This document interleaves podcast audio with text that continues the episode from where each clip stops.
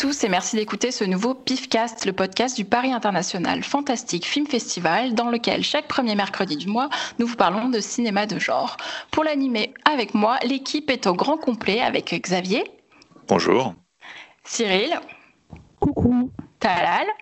Salut Héros. Et Laurent. Yo. Il fallait bien être au complet pour traiter le dossier de ce mois-ci qui est consacré au slasher. Comme toujours, nous avons choisi chacun un film traitant du thème. Euh, mais avant, professeur X, tu nous fais un petit rappel historique concernant le slasher. Avec grand plaisir. Donc, euh, le terme slasher vient du mot anglais slash, je ne parle pas du guitariste, qui veut donc dire couper, tailladé, entaillé.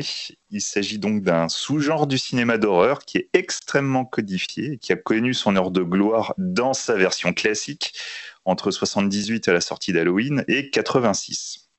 Même si, à noter, il y a eu quand même un très lent déclin du succès qui a été amorcé dès 1982. Bon, les ingrédients, vous les connaissez tous. Hein. un tueur sadique souvent masqué, des armes blanches, un groupe de jeunes victimes, euh, des morts euh, toutes plus originales euh, les unes que les autres. Bref, pour beaucoup, le slasher, c'est un sous-genre bas du front et qu'on pourrait comparer assez légitimement au gonzo dans le porno. Donc dans la réalité, c'est pourtant un sous-genre qui est extrêmement intéressant, la généalogie particulièrement touffue. Euh, bien que tout le monde s'accorde à dire que le film de John Carpenter est le premier slasher, la vérité est quand même un petit peu à nuancer. Euh, en réalité, c'est pas un sous-genre qui est apparu par magie du jour au lendemain, mais c'est la somme de plusieurs éléments dispersés au gré de l'histoire, de la littérature, du théâtre, du cinéma. Par exemple, euh, dès 1932, on peut déjà voir un film qui s'appelle 13 femmes, qui montre déjà des mécaniques qui sont assez familières, avec une tueuse qui cherche à se venger en éliminant ses anciennes camarades de classe qu'il avait maltraitées. Et euh, évidemment, on peut noter en, 1945 la première adaptation de Ils étaient 10 par René Clair, qui est quand même le whodunit par excellence de Agatha Christie et qui va donc nous initier au body count et à la recherche de l'identité du tueur. Cependant, il va falloir attendre 1960 pour voir une première grande étape, on pourrait même appeler ça une première cristallisation des différentes briques qui ont été posées au gré des films qui ont déjà été euh, diffusés. Et euh, du coup, on peut déjà voir le voyeur de Michael Powell qui va ouvrir le bal de l'horreur avec son tueur voyeur qui cherche à nous faire voir par ses yeux on cherche véritablement à nous mettre à la place de ce psychopathe, mais c'est quand même Psychose de Alfred Hitchcock qui va véritablement cristalliser ce qui par la suite va être appelé le, genre du psycho-killer. Non seulement ces deux films vont montrer une autre manière de voir les tueurs, mais Hitchcock va même aller encore plus loin. Il va mettre en place ce qu'on pourrait appeler le meurtre climax. Donc c'est un film Psychose, qui est tiré d'un roman de Robert Bloch. Euh, et, il est très intéressant de voir à quel point la littérature a nourri le cinéma dans les racines du slasher. Par exemple, en Allemagne, le succès immense de l'écrivain euh, anglais Edgar Wallace a généré de nombreuses adaptations cinématographiques dans un genre de, de, de, de film euh, axé sur des criminels et qui donc s'appelle très logiquement le crimi. Et en fait, dans ce type de film, on peut déjà voir une tendance à l'iconisation extrêmement visuelle du méchant. On peut y voir un petit peu l'ancêtre du boogeyman. En Italie, c'est à peu près le même principe. On a les romans policiers à la couverture jaune. Et euh, bah, en fait, toute, cette, euh, toute cette littérature a, créé un courant dans le cinéma qui est donc le giallo, que beaucoup d'entre vous euh, connaissent déjà. Et en fait, ce, ce courant du 7e art a su amener un sens du visuel dans les mises à mort et une complexification psychologique des motivations du tueur. À noter, en 1963, il y a une autre pierre angulaire qui va arriver, une énorme pierre d'ailleurs. Il s'agit donc de Blood Fist de Herschel Gordon Lewis. Donc en fait, le film de, de H.G. Lewis, c'est très simple, c'est directement inspiré du théâtre du Grand Guignol. Et donc pour ceux qui ne connaîtraient pas, le, le Grand Guignol était très célèbre pour les pièces horrifiques, comme par exemple le Laboratoire des hallucinations ces pièces devaient leur succès à des meurtres, des tortures ou des massacres qui étaient réalisés sur scène avec des effets spéciaux rudimentaires, mais quand même déjà impressionnants pour l'époque. C'est cette influence qui a amené Lewis à réaliser le premier film gore, où l'intérêt principal est avant tout la mise à mort des personnages de la manière la plus originale et sadique possible. C'est peut-être une des premières déclinaisons directes de, de psychose. Au début des années 70, là on va revenir dans le giallo, on peut voir que ce, on était quand même très axé dans le whodunit, on était vraiment dans dans l'aspect policier. Et petit à petit, en fait, le giallo va changer de forme et petit à petit devenir plus agressif. Et en fait, cette révolution va commencer déjà à, la voir dans La baie sanglante de Mario Bava, avec une tentative vraiment de revenir à l'essentiel, de simplifier la chose pour plus d'efficacité. Donc ça, c'était en 71, ou tout simplement Torso de Sergio Martino en 73, qui a quand même quelques passages assez hardcore. En 74, là, on a une étape qui est vraiment déterminante, et qui la sortie de Black Christmas. Donc Black Christmas, on en avait déjà parlé dans l'émission, et euh, qui est très souvent considéré comme le véritable premier slasher.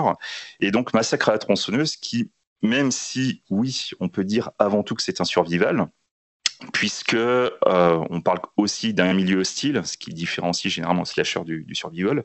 Lui, il a quand même posé pas mal de bases sur le boogeyman, sur le fonctionnement du boogeyman, et c'est surtout aussi son impact sur l'approche du cinéma d'horreur qui va euh, qui va vraiment amener une, nouvelle voie. Donc du coup, à partir de cette année 74, on a beaucoup de films qui vont découler de ces deux œuvres et être définis a posteriori comme des pré-slashers si en réalité on pouvait déjà en trouver un peu avant. Et lentement, en fait, tous ces films vont paver la voie jusqu'à Halloween en 78, qui va être un énorme succès. Et c'est là qu'on va poser définitivement les bases du slasher.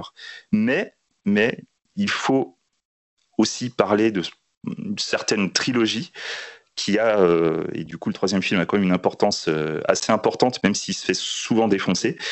Donc on, il faut pas oublier Vendredi 13 en 1980, qui, enfonce le clou. Il va confirmer l'engouement pour ce type de film, et parce que lui aussi, finalement, il va quand même plutôt bien marcher. C'est intéressant Vendredi 13 parce qu'en fait c'est le, vrai enfant finalement de la baie sanglante, puisqu'en fait on va retrouver cette propension à dégraisser, à simplifier la chose au maximum pour ne garder que l'essentiel. Puis finalement, en fait, Vendredi 13 arrive à une forme plus pure en fait de ce nouveau genre qu'on appelle maintenant slasher. Et en fait, en faisant ça, ben, il a réussi à créer une sorte de mécanique copiable et industrialisable à volonté qui permet finalement au studio, bah, dans les années suivantes, d'inonder les salles de différents produits plus ou moins inspirés. À un moment, il y avait quand même des slashers toutes les semaines. C'était un truc assez impressionnant. Faut, pour essayer de faire un parallèle avec, euh, avec l'époque actuelle, dites-vous que l'époque du slasher au début des années 80, c'est à peu près équivalent au film de super-héros actuel, voire même encore plus c'est euh, voilà quoi. Le slasher, c'est un peu le Marvel des années 80 quelque part. en, crade, en tout, en tout, en tout sale. Voilà, en plus sale, en plus intéressant aussi. Bref, du coup, c'est notre jeunesse, donc voilà, à vous. Non, mais euh, merci pour cette intro, euh, Xavier. Justement, comme tu disais, je pense que nous, on est plus de la génération slasher, quoique pas, pas, exactement que Marvel, et qu'on a grandi dans, des bains de sang, dirons-nous. euh, du coup, je voulais savoir, avant de commencer par le premier film euh, de Talal, du coup, euh, quel était, vous, votre premier contact avec le genre slasher? Quel est le premier film que vous, euh, que vous ayez vu du genre? Talal bah Justement, toi, Talal, lequel? Euh, alors moi, ma première approche du slasher, c'est une approche beaucoup plus euh, fantastique, parce que c'est vrai qu'il y, bah, a a deux courants, on va dire. Il y a le côté whodunit plus euh, Scooby-Doo-esque, on va dire, de qui a tué, j'enlève mon masque et on sait finalement que c'est le boucher. Et, moi, mon, premier, d'ailleurs je le dis souvent, c'est mon premier choc, c'est Freddy 3, Dream Warrior, dont on a longuement parlé, et je vous recommande la spéciale Freddy qu'on avait donnée il y a, je sais pas, il y a deux ans à peu près. Euh, qui était vraiment cool. Euh, et c'était euh, vraiment un choc parce que, bah, alors, est-ce que c'est du slasher? Oui, non, oui, je sais pas. C'est peut-être pas dans le sens le plus traditionnel du terme. Justement, le côté Scooby-Doo, c'est peut-être plus, voilà, le fantastique apporte, a commencé à apporter des nuances. Mais cela dit, Halloween aussi était un film fantastique, donc à terme, enfin, à interprétation fantastique. Donc voilà, moi, c'est ce film-là, et c'est un film qui m'a qui m'a marqué, qui m'a traumatisé, et que que j'aime encore profondément aujourd'hui. Laurent, toi, c'était quoi? Euh, alors moi j'ai pas vu le film en entier, on était chez des amis, je devais, je sais pas quel âge j'avais, 10-12 ans peut-être, je sais pas trop. Euh, et euh, les voisins ils avaient Canal, nous on n'avait pas Canal. Et, et c'était un samedi soir où les adultes mangeaient, et puis au bout d'un moment donné on dit aux gosses foutez-vous dans la télé. et, et les voisins avaient Canal, et donc on a mis Canal et il y avait la baie sanglante. Et, et, je suis arrivé à peu près au milieu du film et j'ai vu plusieurs meurtres et j'ai fait what the fuck, il faut absolument que je retrouve ce film et j'ai mis des années, vraiment des années à savoir ce que j'avais vu, quel était ce film, etc. Et, je me suis aperçu plus tard que c'était donc un des, un des, des plus fameux proto-slashers et puis un des meilleurs films d'horreur italiens. T'avais quel âge, t'as dit? Aussi. Je sais pas, 10-12 ans, je pense. Ah. Donc ça m'a bien trop mal parce qu'il y avait quand même la scène de il y avait quand même la scène de sexe avec les deux personnes qui se font empaler. Ah c'est donc ça. Et puis, euh, voilà. Et puis la, scène de, la de décapitation pendant que l'héroïne court dans le jardin avec la faucille là qui m'avait bien traumatisé aussi. Donc euh, ça, je crois que je ne serais pas là euh, aujourd'hui sans ce samedi soir fatal. Cyril. moi je pense que c'était comme tu as un Freddy en, en, VHS, je sais plus lequel, peut-être le sur le 4, mais je sais pas, je regarde des dates après. ça bien ça. Je crois que c'était le 4 ou le 2, je sais plus, un des deux, euh, que j'avais vu au VHS. Et en fait, un pote à moi, on avait certains épisodes, moi j'en avais chopé d'autres et on se les échangeait pour, euh, avec des qualités, mais genre 5 euh, génération. Mais je crois que plus ancien, mais c'est ça, je voulais. Est-ce que c'est un slasher ou est-ce que c'est un thriller? Je me souviens d'un film sur Canal Plus avec une personne qui tuait dans le milieu de la mode et qui tuait des mannequins hommes ou femmes, je sais plus, avec une sorte de d'armes avec des, des, des, pics comme, les, comme des couteaux, mais genre il y en avait comme un gant, comme Freddy, quoi et elle déchirait les personnes et on savait qu'à la fin qui c'était qui faisait ça mais est-ce que c'est un thriller du coup est-ce que c'est un slasher? Sachant qu'il tuait plein de personnes toujours avec la même arme et à la fin on devinait qui c'était euh... ça, me fait plus penser à un Giallo mais euh... c'était américain c'était ricain ce truc là quoi, mais... Hmm. S'il y en a qui l'ont vu sur Canal Plus, en fait, il était orange. Ceux qui savent, euh, ceux qui savent, euh, il y avait les films orange et les films rouges à regarder sur Canal Plus. C'était un des oranges de cette année-là, de ce mois-ci, quoi. Et, je l'avais regardé sans savoir ce que c'était, parce que je voulais, je voulais, voir les films d'horreur qui passaient tous. Donc j'avais regardé ce film-là orange, et je crois que c'est un des premiers, si je me souviens bien. Euh, que j'ai pu voir, voilà quoi. Bon bah une bouteille à la mer, si quelqu'un voit de quoi. Je crois que Pascal, enfin Monsieur Garcin, il a, il a, il a récupéré des vieux magazines Canal Plus et la dernière fois qu'il était passé chez moi, on a, j'avais revu le film et j'ai pas retenu le nom, mais donc je peux lui demander de regarder dans ces magazines. Toi, Xavier? Alors moi, c'est une histoire en deux parties, en fait, puisque c'est euh, à la fois tout comme Laurent, euh, Canal+. Bon, moi, j'avais pas encore 10 ans, euh, et, c'était Halloween, que. Je suis arrivé sur Halloween précisément à la scène où Michael Myers, il a déjà buté un gars, et en fait, il y a encore sa copine à l'étage, et il s'habille en fantôme pour aller la voir. Et, euh, et en fait, j'ai vu, euh, j'ai dû voir peut-être 20 minutes du film. Et comme Laurent, ça m'a marqué, ça m'a vraiment profondément marqué. Et j'ai, pareil, je savais pas ce que c'était ce film. J'ai mis des années avant de retrouver ce que c'était. Et c'est euh, quand j'ai quand j'ai découvert ce qu'était Halloween, ça a été la révélation. Et mais du coup, le vrai premier slasher que j'ai vu euh, Ah, ça sent le dossier. C'est un film. C'est un film en fait que j'avais chopé chez un voisin et j'avais très envie de le voir. Donc pour ceux qui connaissent, il s'agit donc de Hysterical, qui est donc un film de, Chris Bird qui était sorti en 83. Euh, et, donc du coup, c'est un, écrivain euh, qui va euh, qui va arriver sur une île et tout machin. Enfin bon, puis il y a une sorte de malédiction autour d'un phare et une sorte de tueur. On ne sait pas trop si c'est un fantôme ou un vrai tueur. Et en fait, même s'il y a des fantômes, il y a des morts vivants, etc., et que c'est censé être drôle, il y a quand même toute la structure du slasher, y compris le vieux qui sait, qui vient, qui vient tout le temps à vélo pour te pour te, te prévenir qu'il y a un danger et tout. Enfin, j'avais pas encore vu Vendredi 13 à l'époque, donc forcément, voilà quoi. Et euh, voilà, pour ceux qui connaîtraient pas Hysterical, il faut savoir que lorsque les gens, euh, lorsque les gens meurent, euh, ils deviennent tout blafards et la seule phrase qu'ils sont capables de dire, c'est à la limite, je vous emmerde. Voilà. Ah. oui, ça a l'air bien. C'est vrai, c'est véridique. Ah, c'est véridique. Il va me dire, j'ai inventé tout ça en fait. Depuis tout à l'heure, ah, non, non, non, non, non, c'est véridique, c'est véridique, c'est véridique. Donc voilà, quoi, Hysterical, c'est. Waouh. Et toi, Véro? Bah moi, j'ai un peu du mal à, à dater le truc, mais euh, je pense que j'ai vu à peu près en même temps. Alors, je pense pas qu'on puisse dire que c'est un slasher, mais terreur sur la ligne. Mais je pense pas que ce soit un slasher vraiment. Euh, et, euh, et, Halloween. Et je sais plus si j'ai vu l'un et l'autre, voilà. Mais en tout cas, oui, j'ai vu Halloween. j'ai vu Halloween en premier, on va dire. Et après, enfin, c'était pas mal. Non, pas, pas très, pas très jeune. Hein. Je devais avoir déjà 14-15 ans, je pense. Et donc, et... pas été trauma. Oui? Et moi aussi, en fait, je m'aperçois que c'est en deux parties parce que je viens de me rappeler du premier slasher que j'ai vu intégralement ah. à la télé. Et aujourd'hui encore, je trouve hallucinant que le film ait été diffusé comme ça. C'était sur jeudi, avant les. C'était sur M6. moi, c'est comme ça que je les ai vus. Hein. Avant les jeudis de l'angoisse, M6 s'était mis à passer des films d'horreur, je sais plus à quel jour de la semaine. Je crois que c'était le jeudi. Non, c'est le jeudi déjà. Il y avant les jeudis de l'angoisse. C'était avant les jeudis. Ah, avant les jeudis de l'angoisse. Ouais, alors ça devait être le dimanche, ouais.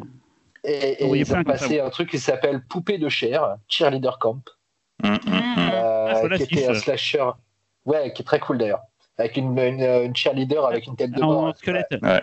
Voilà. Et, euh, et le c'était ultra gore, mais vraiment ultra gore. C'est-à-dire, je me rappelle très bien qu'il y, a, il y a des personnages qui a un mec assez fat et il se prend un coup de hache dans le bide, son bide s'ouvre et toutes ses entrailles tombent et tout. Et ça aussi, ça m'avait bien marqué. J'ai halluciné un petit peu déjà à l'époque. Enfin, à l'époque, ça passait à la télé, on donnait partie de soirée. Mais c'est ça, j'allais dire merci M6 quand même, parce que moi, euh, j'ai quand même vu pas mal de films d'horreur à l'époque euh, grâce à eux. Quoi. Et, j'aimerais bien le revoir. Euh. Non, j'étais pauvre. Nous, on n'était pas riches, mais on mangeait moins pour avoir Canal. C'était le deal. Euh, bon, bah merci. Euh, on commence donc cette sélection avec Talal. Talal, c'est quoi ton film? Oui, alors à la base j'avais choisi un film fantastique. Que finalement je ne ferai pas parce que je me suis dit euh, j'ai découvert ce truc là que, qui avait été recommandé dans notre petit chat Pifcast. Et, dans ce petit chat Pifcast bah, il y avait un film qui, sortait du lot avec je sais plus c'était Laurent ou Xavier qui disait il faut voir ce truc là et effectivement c'était un titre qui, qui, qui, sonnait pas mal parce que j'avais déjà entendu parler du film. C'est Alice Sweet Alice euh, donc en français Communion sanglante, un film de 76 réalisé par Alfred Solé, je dirais. C'est Solé ou Sol? Vous direz quoi? Je crois Solé. Solé, ouais, ouais bah oui, monsieur est d'origine italienne en tout cas. Euh, et donc voilà, c'était donc on est euh, donc deux ans avant Halloween, un film qui pose pas mal des bases, enfin même un peu plus que ça parce que j'ai l'impression, alors on, fera la conclusion après, mais j'ai l'impression qu'il y a pas mal de c'est un film qui a beaucoup de maturité, on va dire, par rapport au genre. Alors peut-être aussi parce qu'il s'assume pas complètement comme un genre euh, slasher. Je sais pas. Peut-être que là-dessus, Xavier, tu auras des anecdotes euh, plus précises que moi. Euh, donc de quoi ça parle? Donc le pitch, donc ça se passe dans les années 60. ça raconte principalement l'histoire de, la jeune Alice. Alors en fait, d'une jeune femme troublée, jeune fille troublée plutôt, parce qu'elle a, à peu près 12-13 ans, qui va se retrouver être la principale suspecte de l'assassinat violent de sa sœur Karen, dont elle était jalouse. Voilà. Et le tout se passe pendant euh, la communion de sa sœur, dans une scène euh, assez marquante. Euh, donc rapidement, Alfred Solé, je, m'attarde un peu sur lui parce que c'est on a quand même l'impression qu'on avait un, grand cinéaste. Hein. Il n'a pas fait beaucoup de films. Donc c'est à la base, donc c'est un, un, américain. Il est dans New Jersey, donc là où se passe Alice with Alice. Et euh, il, il, a fait des études d'architecture, donc ça se voit dans la patte euh, artistique un peu du film. Euh, il a passé son diplôme en Italie, et donc, mais le monsieur, il a toujours rêvé de faire du cinéma, donc euh, il va s'orienter euh, donc naturellement un peu vers ça, en essayant de, se renseigner comment on fait un film. Et apparemment, il arrive à soulever euh, la somme de 25 000 dollars euh, pour réaliser son premier film. Cette somme, il l'a il a réunie grâce à ses copains qui, qui, qui l'aident un peu pour, pour rassembler voilà, un petit peu d'argent par-ci par-là pour, pour assembler cette somme. Et son premier film est un film érotique. Pourquoi? Parce que euh, c'était la mode. En fait, on avait Deep Throat qui était sorti et, et, d'autres à l'époque. C'était une époque où les films érotiques sortaient en salle. Et oui, oui, euh, toi, le jeune qui nous écoute, euh, fut une époque où tu pouvais voir un film de boule tout naturellement en salle. et le, le, film s'appelait donc Deep Sleep, sorti en 72. et alors, ce que Solé raconte en interview, euh, il dit que le film aurait rapporté 12 millions de dollars. Euh, mais bon, comme ça s'est fait un peu en dehors des clous, euh, justement avec le boucher du coin, euh, son, pote qui est enseignant, tout ça, le il a eu des emmerdes. En fait, le film a été, a été interdit. et donc, du coup, il on lui a aussi retiré son argent. Euh, donc voilà. Euh, en 80, parce que donc entre les deux, il sort euh, Alice with Alice, mais en 80, il, il, sort une autre curiosité que je n'ai pas vue non plus, que j'aimerais bien voir, qui s'appelle Tania's Island. C'est une histoire, c'est un triangle amoureux en fait, aussi un film semi-érotique entre un homme, une femme et un gorille. Et il paraît qu'il y a une scène assez mémorable de, du gorille qui fait l'amour hein, justement à, à Tania, l'héroïne. gorille dans la brune. ou dans la burne. Et euh, donc le, le, film il a une autre particularité qui fait qu'on s'en rappelle, c'est qu'il y a trois légendes des effets spéciaux qui ont bossé dessus.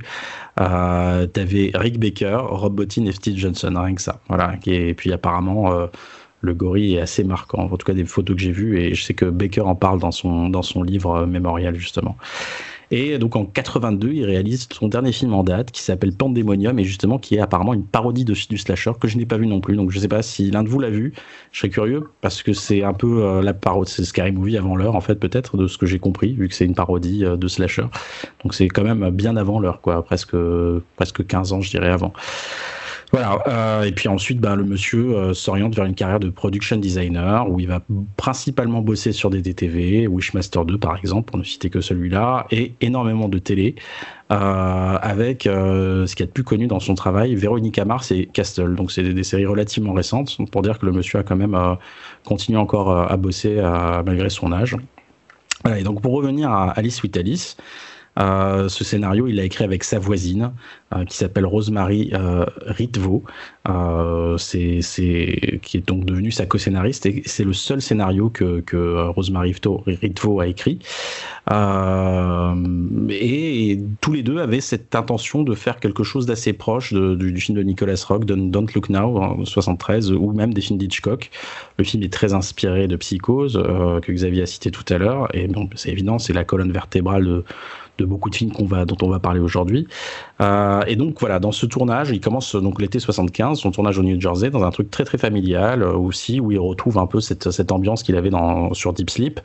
Euh, ou même il crée une vraie proximité avec les comédiens, ou même le casting se fait un peu naturellement. Euh, mais malgré tout, le tournage est quand même très compliqué. Euh, le film a coûté à peu près 315 000 dollars. Euh, et c'est fait avec plusieurs interruptions. Il commençait à tourner, il s'arrêtait de longs moments, il reprenait le tournage. Et euh, le film, je vous rappelais, il est sorti en 60. Euh, alors 76 officiellement, mais je crois qu'il est sorti un peu plus tard. Et, donc voilà, donc apparemment toutes ces interruptions ont fait que le film était de plus en plus compliqué à tel point, ben voilà justement euh, il, enchaînait avec les cadreurs, il s'est retrouvé à tourner avec neuf cadreurs différents à force de changer. il, avait aussi en parallèle euh, les affaires légales de Deep Sleep à régler. Euh, il essayait de, de, sortir le film de, justement de, sa situation. Et il était très Solé était aussi très peu expérimenté parce qu'il était considéré comme un réalisateur de porno parce que son seul film était un porno. Et tous les autres films, bah, tous, les, toutes les autres, tous les autres techniciens, on va dire plus confirmés, le prenaient un peu de haut, notamment c'est un de ses cadreurs euh, il en parle justement aussi une fois dans, l'interview. Il dit que, c'était très compliqué aussi euh, par rapport à ça, et parce qu'il avait aussi une vision euh, qui sortait un peu des clous, et ça se ressent beaucoup dans le film. Voilà. Ensuite, après, suit une, sortie assez compliquée du film, qui, est d'abord récupéré par un premier distributeur, et puis ensuite qui est finalement récupéré par un, ancien distributeur qui s'appelait Allied, Allied Artist et donc, euh, surtout que le distributeur avait pour intérêt surtout de capitaliser sur le succès de la jeune Brooke Shield, qui était, euh, qui était un peu une, étoile montante. Mais bon, ils étaient un peu embarrassés euh, par le titre, euh, qui s'appelait justement Communion, comme je vous le disais tout à l'heure, ou je ne l'ai pas dit, je ne sais plus. Euh, et Communion, en fait, est devenu Alice Sweet Alice, titre que Soleil déteste encore aujourd'hui. Voilà en 81, le film ressort parce que déjà sa première sortie s'est passée un peu en catimini et là il a encore changé de titre, il s'appelait Holy Terror. Donc voilà, ça, ça, fait partie de la genèse de ces films-là qui ont connu plusieurs titres euh, pour essayer de rebooster un peu l'exploitation de, de leur sortie, voilà, ou de leur ressortie. Donc on a un film qui est quand même euh, assez envoûtant. Euh, moi, il m'a plu. Pourquoi j'ai choisi finalement parler de ce film et non pas de Chucky 2 que je, que je voulais défendre bec et ongle? Euh, je me suis dit qu'il y avait quelque chose d'intéressant parce que c'est un film euh, qui a une ambiance, une atmosphère, une mise en scène très particulière.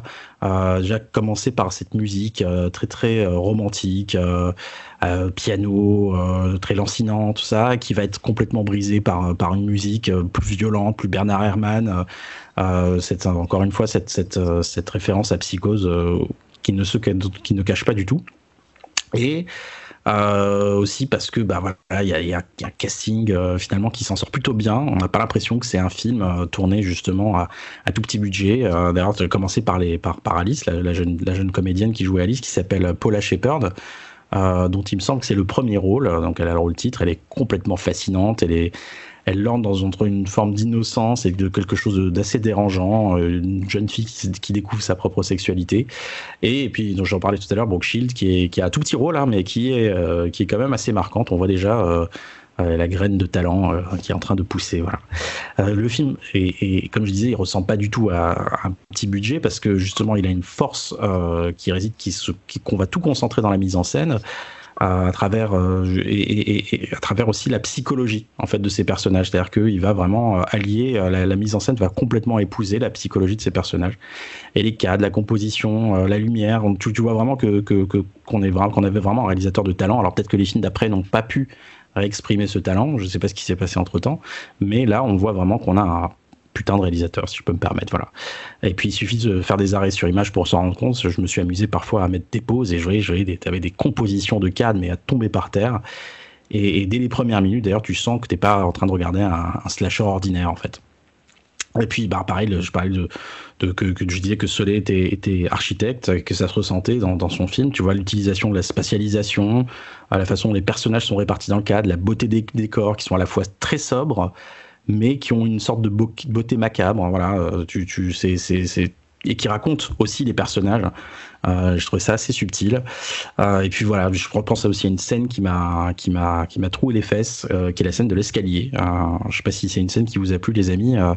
Je l'ai trouvé pareil brutale et belle en même temps. Il y a vraiment un truc qui marche très bien.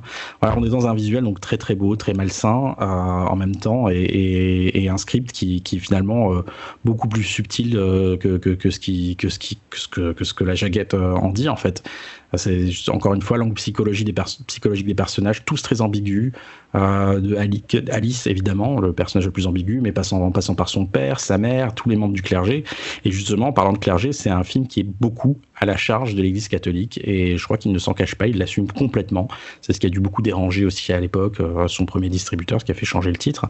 Et sans trop spoiler, je vais pas trop en dire. En fait, euh, on sent vraiment que c'est l'Église qui est à l'origine des troubles psychologiques de tout exactement tous les personnages euh, que, principaux de, cette histoire. Et puis, alors, ne serait-ce que par rapport au personnage d'Alice, qui est très complexe, et les troubles, euh, et pleine de culpabilité euh, parce que justement euh, elle est née hors mariage, sa mère l'a eu l'a eu avant que qu'elle épouse donc son papa et qui justement Karen est préférée donc la, petite sœur est préférée à Alice parce que elle est née grâce à une union. Et, et, les parents voilà qui sont divorcés. Donc on sent aussi que voilà c'est mal vu par les personnages la, tante d'Alice qui, qui, trouve justement que voilà c'est pas euh, ce, il y a quelque chose de pas moral en fait dans cette histoire de divorce et de remariage. Et puis, puis surtout euh, Alice qui découvre en fait euh, sa puberté parce que voilà c'est euh, les débuts de sa puberté et, pareil Solé ne se cache pas de montrer justement les premières pulsions sexuelles de cette jeune fille. C'est justement ce qui est tout dérangeant. Et puis voilà, bah, du coup, le cadre de l'Église est omniprésent. Il, il, ouvre le film, il le cure d'une certaine un film complexe, beaucoup plus sophistiqué que je pense que beaucoup de slashers que, j'ai vus. J'en ai vu aussi pas mal euh, ces derniers jours. Euh, je trouve que c'est un film de la maturité du slasher avant que le slasher commence d'une certaine façon. Et encore une fois, on est deux ans avant Halloween. Voilà. Moi, je trouve que c'est voilà, ça valait le coup d'en parler. J'ai hâte euh, qu'on en discute, voir ce que, ce que vous en avez pensé. Alors, bien sûr, j'aurais aimé vous parler de Chucky 2, mais j'espère que j'aurai l'occasion de le faire. Ah c'était un, un, super choix euh, parce que euh, je trouve que c'est bien que tu aies pris un, film qui, qui, se situe avant euh, la vague l'âge d'or, on va dire, du slasher. Et en plus, enfin, vraiment, moi, été fascinée par ce film. Il est incroyable. J'avais déjà entendu le titre, mais alors j'avais aucune idée de quoi ça parlait, donc je l'ai vu euh, sans du tout, euh, enfin, savoir quoi que ce soit. C'est marrant que tu parlé de Brooke Shield parce qu'en fait, quand je l'ai vu au début dans le générique, j'ai fait ah cool, il y a Brooke Shield. Et à la fin, j'ai revu dans le générique, je fais ah, il y avait Brooke Shield. j'ai même pas reconnu. du coup, je suis revenue, j'ai fait ah oui, en effet. Parce que, bon, Mimi, a toute choupette. Après, j'irai pas jusqu'à dire qu'on le talent à ce moment-là, quand même, parce qu'elle passe son temps à chouiner. Euh, enfin, je sais pas ce que vous en avez pensé les autres, mais bon, on peut pas dire vraiment là que. Bref.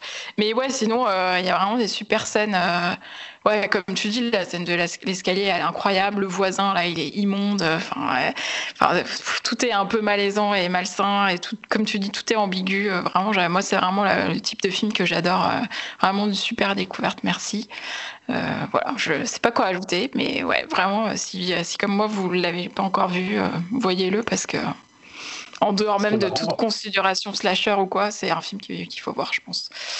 Euh, ce, qui est marrant, ouais, ce qui est marrant dans le film, je trouve, c'est qu'il fait une espèce de, de pont entre des films euh, très soignés, très stylisés, et une espèce de crudité euh, très indé, qu'on retrouve notamment, je trouve, avec le personnage du voisin.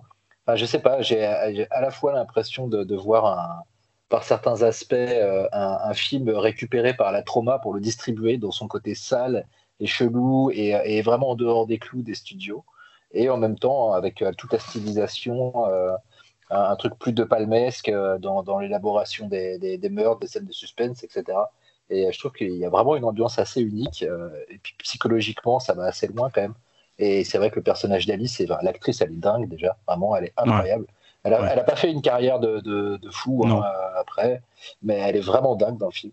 Et après, moi, je suis un tout je, trouve que le, le, le payoff, la, la, révélation, je ne spoilerai pas. C'est une émission où je ne spoilerai pas. Hein, Attention, Challenge accepted. Même, mon propre film. Voilà, mais même mon propre film, je ne spoilerai pas. Non, euh, mais euh, enfin, si. Euh, on, pourrait peut-être spoiler Suite Véro parce que c'est. Suite Zéro Bref. Ah, Suite Véro, ouais. Sub Zéro. Mais, ouais. mais juste, je trouve que le reveal du, du, du tueur est est pas ouf, un peu décevant. Mais ce qui est intéressant, c'est que après le reveal, le film prend quand même le temps de construire la personnalité du tueur. Et, ça, et en fait, ça, monte, ça monte, il y a révélation. Oh, fuck, en fait, c'est pas terrible. Ça redescend. Et du coup, comme on comprend, on, passe du temps après quand même sur le tueur, ça remonte, ça remonte, ça remonte. Et comme s'ils étaient conscients, tu vois, de ce problème et qu'ils se sont dit, mais on va, on va, on va quand même prendre soin de, de résoudre le truc de façon satisfaisante. Et puis, il est quand même annoncé très tôt dans le film par une scène, par, par un, un, plan euh, très, très, très flippant d'ailleurs. Euh, quand les jeunes filles jouent avec le masque. Enfin, je j'en dis pas plus. Et, euh, T'en as déjà trop dit, hein, je trouve. Je pense. Moi, j'étais parti sur la fausse piste, mais bon, bref. Euh, mais c'est pas. Je, je trouve que le film, c'est un peu le chaînon manquant entre entre l'Europe et les États-Unis en fait en, en termes de slasher. Je le trouve assez assez européen, même très italien. je sais pas ce que vous en bah, pensez. De toute manière, tu, tu parlais du fait qu'ils étaient influencés par Nicolas Rugg et excuse-moi si je suis juste par Nicolas Rugg et je trouve que ça sent à fond l'influence de Ne vous retournez pas. Bah de toute façon, ne vous retournez pas. Déjà, tu prends l'impair, euh, voilà quoi, tout est là. Hein. mais, pour, moi, effectivement, c'est entre le. Pour moi, ce film, c'est un giallo qui, qui, aurait été tourné dans la 42e rue, tu vois on pense vachement justement à une Lotter et tout là par rapport aux voisins. Enfin, y a, Exactement. on pense à Basket Case et tout. Effectivement, euh, on, moi j'ai pensé tout le temps. C'est bien quand tu étais là, mais j'ai pensé beaucoup à, à vous ne retournez pas bien sûr l'impair, bien sûr euh, le fait qu'il y a un enfant et puis voilà euh, comme dans les deux films. La photo aussi, elle il y a un grain, il y a une tessiture d'image qui est très proche de ce du film de Nicolas Reg. C'est moins beau, mais il y a vraiment un c'est aussi l'époque qui veut ça, les, années 70 et tout, quoi. Mais voilà. Juste, donc, moi, j'ai trouvé ça intéressant de l'avoir vu. Je suis content. Euh, c'est pas le, après les slashers c'est souvent un peu bébête mais bon c'est pas le, le meilleur slasher que j'ai vu mais c'est loin d'être le pire et c'est vraiment euh, une sorte de chaînon manquant comme vous dites entre l'auteur et le et le et le pur film de d'exploitation euh, bah, du front quoi il y a, y a ce mix des deux je voulais juste parler la vite fait de la musique parce que apparemment elle a son petit culte et j'ai pas trouvé la musique si un, marquante que ça, alors que j'ai vu qu'elle est ressortie récemment chez Waxwork et je me suis dit, tiens, euh, j'ai essayé de faire gaffe pendant le film et j'ai pas été très. Apparemment, il y a un passage musical assez joli, mais globalement, ça m'a pas trop plu. Mais surtout, et c'est un truc qu'on va beaucoup parler dans, différents slashers qu'on va, va, aborder aujourd'hui, c'est forcément le look du tueur, quoi. Et je trouve que le look de ce tueur avec ce visage semi-translucide, il est vraiment flippant, vraiment, vraiment vraiment flippant. Euh, et je trouve c'est une des grandes forces du film, c'est que c'est souvent des fois, des, comme Halloween, on sait tous l'histoire du, masque de, de, enfin de tous ces trucs-là, et les histoires de voilà, le, masque de hockey de Jason et tout. Mais là, vraiment, il y a un côté à la fois humain, parce que c'est un visage humain, ce, masque, mais à la fois euh, hyper dérangeant avec le, sorte de rouge à lèvres et tout. Enfin, j'ai adoré par contre le, design du enfin le design la forme du tueur en tout cas c'est je trouve ça très très, très intéressant je, voudrais juste rebondir sur le coup du masque parce que pour moi, le masque, c'était. Euh, enfin, je me suis demandé si c'était pas tiré de Last House on Dead End Street. Parce que du coup, Last House on Dead End Street, c'est un film bien cradingue, pour ceux qui connaissent, qui était sorti euh, trois ans avant. Euh, c'est quand même bien, bien malaisant. Et je sais pas, moi, je, suis, je lui ai quand même trouvé des petits des petites accointances. Tu vois, effectivement, tu parlais d'Enen Lotter, mais je sais pas, la South on Dead Street, je trouve qu'il y a un truc, hein, vraiment, il y, a, quelque chose. Après, ce que je trouve de, plutôt intéressant dans le film, c'est comme, comme Talal le disait, tout, le truc sur la, sexualité de la jeune fille, et qui est en plus amené de manière assez particulière, parce que la jeune fille qui est censée avoir 12 ans est jouée par une jeune fille de 19 ans. Voilà. Et il y a, des choses que, j'ai trouvé quand même plutôt intéressantes. C'est vrai que c'est assez, dérangeant, mais on revient encore un petit peu à ce côté de Giallo pour le côté psychologique et tout, tout ce que ça peut amener. Euh, c'est euh, enfin, c'est un film que je trouve vraiment pas mal, qui a été d'ailleurs pendant assez longtemps euh, difficile à trouver. Moi, je me souviens que la toute, toute première fois que je l'ai vu, c'était c'était pour Neo. Et je, je, je, je, crois que je l'ai vu un truc genre, il était présenté limite en libre de droit, alors qu'il n'était pas vraiment. Enfin bon, bref, dans une copie dégueulasse, qui limite euh, apportait son charme. Hein. C'était. Euh, je me voilà, là en le revoyant, j'étais limite déçu par la qualité de l'image. Xavier, il faudra dire un truc. Euh, Xavier, faudra dire un truc aussi. Je pense à chacun de nos films, c'est que c'est des films qui ont été mutilés. Alors c'est le cas de dire pour un slasher. Euh, et donc là, je ne sais pas si le film à l'époque, comme il a été montré en VHS en France, il est sorti en VHS bien sûr, s'il a été montré dans une version identique à ce qu'on a pu voir maintenant, c'est-à-dire les copies restaurées qui sortent en Blu-ray. Il y a eu des versions, euh, enfin dans les versions différentes, c'était genre des, le titre qui changeait. Et je crois qu'il y a eu une version, alors je sais plus où, c'était pas la même musique, mais il n'y a pas eu de. Si, si, je crois que la mort du prêtre. Je crois que la mort du prêtre, il y a une version différente qui existe. Spoil là. Donc maintenant vous savez que le prêtre meurt. oui, bon, bah, écoute, hein, on sait qu'on va spoiler. Hein, il n'y a plus de respect. Euh... Hein. Ah, encore que pas moi. Hein, alors là. T'as dit que tu le ferais pas, mais je peux pas laisser passer. Je signale au passage qu'Elise Alice est sortie en DVD avec Mad Movies euh, il y a fort longtemps de cela. Ah, euh, Du coup, Xavier, tu avais quelque chose à ajouter? Ah, bah que pour moi c'est un film que je trouve vraiment super intéressant. On est on est on est dans le, le, pré-slasher, mais il y, a déjà quasi tout dedans. Euh, et, je crois qu'aussi une des, belles qualités du film, c'est aussi d'avoir pris des acteurs qui, c'est un petit peu comme pourrait euh, faire, je sais pas, Gus Van Sant euh, euh, ou, Larry Clark, c'est prendre des acteurs qui n'ont pas d'expérience de, de, jeu pour finalement arriver à quelque chose de très naturel et arriver à sortir quelque chose, quel cas de la jeune fille, de l'héroïne. Et, du coup du voisin, du voisin libidineux dégueulasse qui est, qui est en fait juste qui était le, le videur d'un bar gay et en fait c'est le réel qui a tout prix voulu l'avoir le mec, il a dû jouer dans trois films dans sa vie. Euh, enfin, voilà quoi. Mais il le fait, mais super bien quoi. C'est vraiment. Euh, On a l'impression que c'est un faux bidon hein, qu'il a. C'est tellement c'est exagéré. T'as envie de porter son Marcel. Hein. T'as pas envie de mettre son Marcel sur le. Son Marcel, il est plein de bactéries et tout. Euh. T'as pas envie d'être un chaton sur lui. non, mais, tu, sais, j'ai une anecdote liée à ma, vie personnelle à ce sujet, c'est quand j'ai vu le film. mon chat, que, vous connaissez, que, vous connaissez, tous pour son caractère altier, euh, je l'ai récupéré auprès d'un monsieur euh, qui était aussi très très enveloppé et qui vivait dans un minuscule appartement, euh, c'est-à-dire dans un studio avec plein de petits chats. Et il en avait tué un en s'asseyant dessus sans faire exprès peu de temps avant. et, du coup, quand j'ai vu la scène avec le mec énorme dans son appart dégueulasse avec tous les chats et tout, j'ai eu un flash sur ma vie.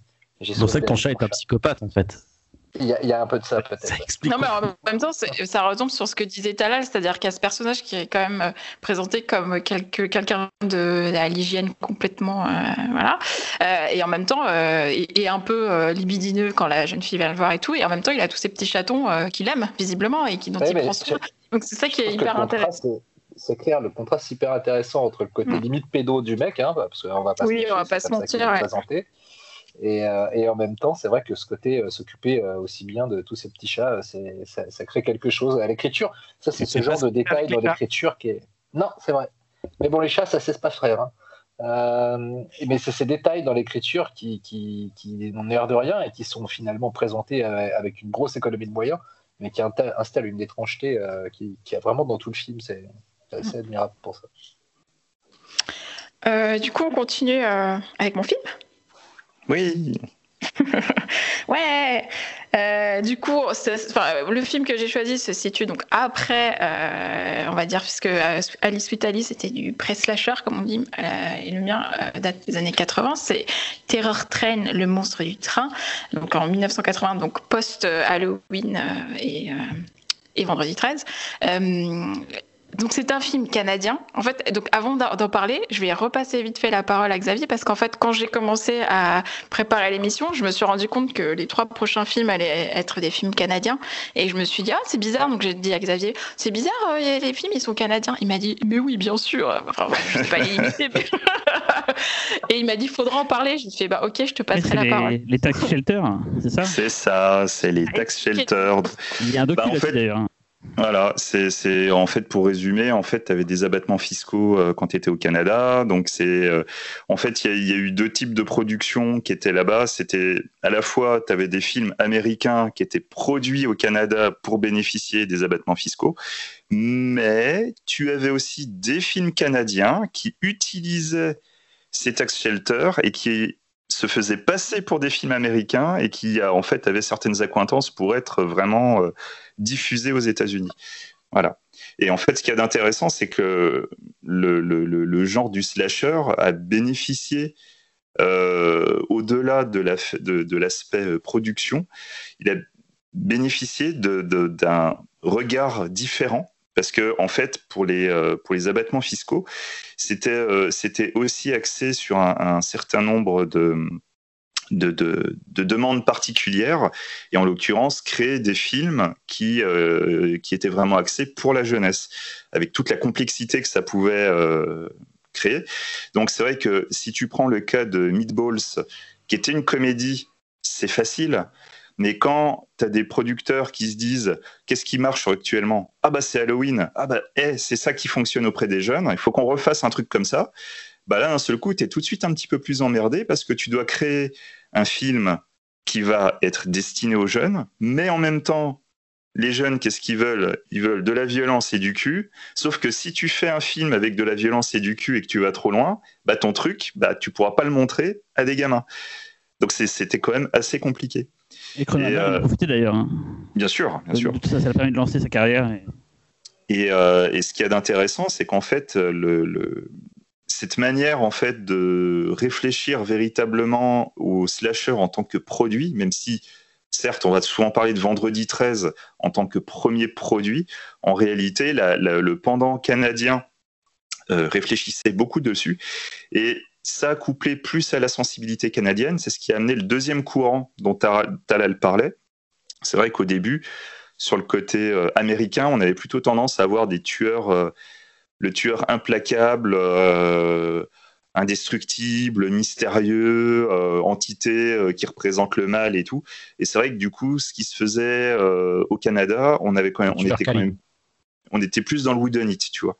J'allais dire le tueur caribou. Presque. Avec l'accent. Caribou. c'est un nom, c'est la Canuck, la Canuck Exploitation, c'est pas comme ça les. Ouais. La Canuck Exploitation, c'est le nom qu'ils ont donné à, cette, à ce, ah ouais, mouvement qu'il y a eu euh, comme la Exploitation, et voilà quoi. Voilà, voilà. Donc le, voilà pourquoi en fait, euh, quand on a souvent l'impression que le slasher c'est un genre américain, en fait non, c'est plus Amérique du Nord en réalité. Merci pour cette précision géographique. Euh, donc mon, mon, train, mon film, c'était un train, alias, oui j'ai un train à prendre, euh, le monstre du train. Euh, donc je commence par le pitch et après je vous parle du film. Donc le pitch en fait, c'est le film en fait commence par une scène qui montre une bande d'étudiants en, euh, en, médecine qui font une blague de très mauvais goût euh, à, un jeune, euh, un jeune premier qui est en première année et qui est un peu le souffre-douleur, qui vont vraiment l'humilier. Et on va voir que ça va vraiment le traumatiser. Et hop, hop, flash forward, trois ans plus tard, toute la bande de farceurs se retrouve pour fêter leur diplôme lors d'une sympathique fête costumée à bord d'un train de nuit. Mais bien évidemment, un tueur masqué s'est glissé parmi les convives. Voilà pour le point de départ. Euh, le film donc a été écrit par un Canadien qui s'appelle T.Y. Drake. C'est pas un, c'est pas un rappeur, hein, mais euh, qui a principalement écrit pour la télévision, donc euh, pas de pas de choses notables. Mais je voulais quand même dire qu'il a aussi réalisé un film qui s'appelle The Keeper, dont le titre en VF est Folie contrôlée. Non mais euh, folie contrôlée, genre il y a un psychopathe modéré dedans. Euh, c'est comme le clair obscur, c'est le, c'est le.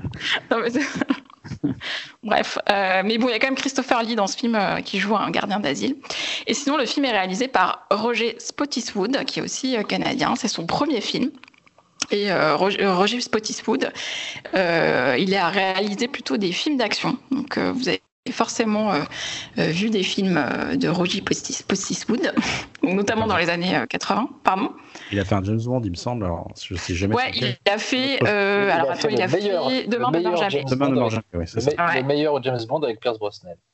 Mais moi, j'avais surtout noté qu'il avait fait Arrête ou ma mère va tirer, parce que ça me paraissait plus important dans sa carrière. Attends, qui l'a vu en salle celui-là Arrête, ou ma mère va tirer. Alors, Cyril lève la main. Dalal aussi, ok. Tu l'as vu en salle celui-là Oui, aussi Xavier. Bah, tu lèves pas la main, comment veux-tu qu'on sache Regarde ta caméra, Xavier, là, t'en vois que la moitié de ton crâne, là. Et sinon, euh, il, a, euh, il a aussi participé à l'écriture de 48 heures, euh, le film de Walter Hill, mais, mais sinon, il est, il est plutôt principalement un réalisateur. On peut pas dire qu'il ait fait quand même. Alors, j'ai pas vu Demain ne meurt jamais, parce que je n'ai vu aucun James Bond, voilà. Mais on peut pas dire qu'il a fait des. Il a hmm fait le. Il a pas fait Dante's Peak, là, avec Pierce Brosnan, c'est pas lui qui a fait ça? Euh, Si, si, c'est lui. Si, c'est lui, ouais. Il a, Ah, surtout il a- fait- il a il pas- a il a surtout pas mal fait- baroudé, hein, Hollywood. Il a surtout fait Attends, mais il a Under pas fait Fire. Il a pas fait ça. Il a, Il a fait Grand film. jour. il a fait Under Fire, oui, avec, euh, avec Nick Nolte et euh, Ed Harris, qui est super. Et, et toi, t'as dit quoi, Sûr, Véro mais Il y a d'autres titres ou euh, parce que Euh, Il a fait un ah oui, il a fait, euh, bah, il a Non, on fait parle de Cœur de Réouche, quand même. Don't Speak, Véro, en anglais. Le, pic de Dante. Don't Speak avec Lita Hamilton. C'est- Ah, mais c'est pas lui, c'est vrai. bah non, c'est pas lui. Non, hein. Pas lui? Non, mais par contre, il, non, il, avait fait un, il avait fait un très grand film, justement, parce que j'entends le chat, qui est donc Turner et Hooch. Voilà. Voilà, c'est ce que je disais. A un chien, c'est ça? Et il a- voilà. et il a, Ah non, c'est Roger Air- Donaldson. C'est Roger Donaldson Oui. Dante's Peak, ouais. Oui, oui, oui, je confonds. il a fait Air America aussi, et puis surtout, surtout ce grand chef-d'œuvre euh, de Schwarzenegger qui s'appelle À l'aube du sixième jour. Oui, oui, voilà. oui, oui. Voilà. Va te faire gros- voilà. Grosse filmo, quand. Euh, au casting euh, du film, on va retrouver Jamie Lee Curtis, donc, qui sort euh, du succès d'Halloween, c'est deux ans après. Elle dit à ce moment-là un petit peu oui à tous les projets, mais elle tombe quand même plutôt bien, donc je ne sais pas si c'est volontaire ou pas. Puisque cette année, elle va aussi faire le bal de l'horreur, aka Prom Night, en fait, qui va être après une franchise. D'ailleurs, si vous n'avez pas vu le bal de l'horreur, c'est vraiment. Enfin, moi, je l'ai découvert aussi là en préparant l'émission, et j'ai vraiment adoré. Enfin, ça sera- un super slasher. On voit Jamie Lee Curtis qui danse hyper bien le disco. Il y a une très longue scène disco qui est vraiment super classe. Et, euh, et en plus, j'ai bien aimé. Alors, je ne fais pas de spoiler, mais il y a un tueur qui est maladroit euh, et pas très à l'aise dans son corps, on va dire. Ça m'a vachement fait rappeler ce qu'on verra, enfin, rappeler ce qu'on verra beaucoup plus tard dans Scream, en fait, avec un, un tueur qui s'en prend plein la gueule, en fait. Que, que cassé la gueule et qui se prend des portes dans C'est la ça, tête. c'est exactement. Euh, et en fait, la même année, elle va aussi jouer dans Fog de John Carpenter. Donc ça va, ça va l'année 80 pour Jamie Lee. Et euh, l'année d'après, elle va jouer dans Déviation mortelle de Richard Franklin, dont nous avons déjà parlé dans cette émission. Euh, ici, elle est vraiment parfaite. Hein? J'ai dit ce qui lui a valu le titre de Scream Queen. Ouais, exactement. Ici, en fait, elle va vraiment être euh, très cool euh, dans son rôle euh, de d'étudiante, parce qu'elle est, elle est, une étudiante plutôt, euh, plutôt cool. Elle, est, a son petit costume de pirate, euh, donc vraiment, elle est parfaite. Même si on sent dans la première scène qu'elle n'était pas complètement d'accord avec la mauvaise farce, mais voilà, elle a quand même ce petit côté encore euh, vierge et, mar- et, bref, vierge. Euh, L'autre point très important dans le casting de ce film, c'est David Copperfield. Oui, le magicien, en fait, qui joue ici un magicien. voilà, The Magician. Il est tout jeune, c'est son premier rôle. Il n'était pas du tout connu à l'époque. Là, il a 24 ans. Il a vraiment un charme magnétique, vraiment. Je trouve qu'il est déjà incroyable. Il crève l'écran.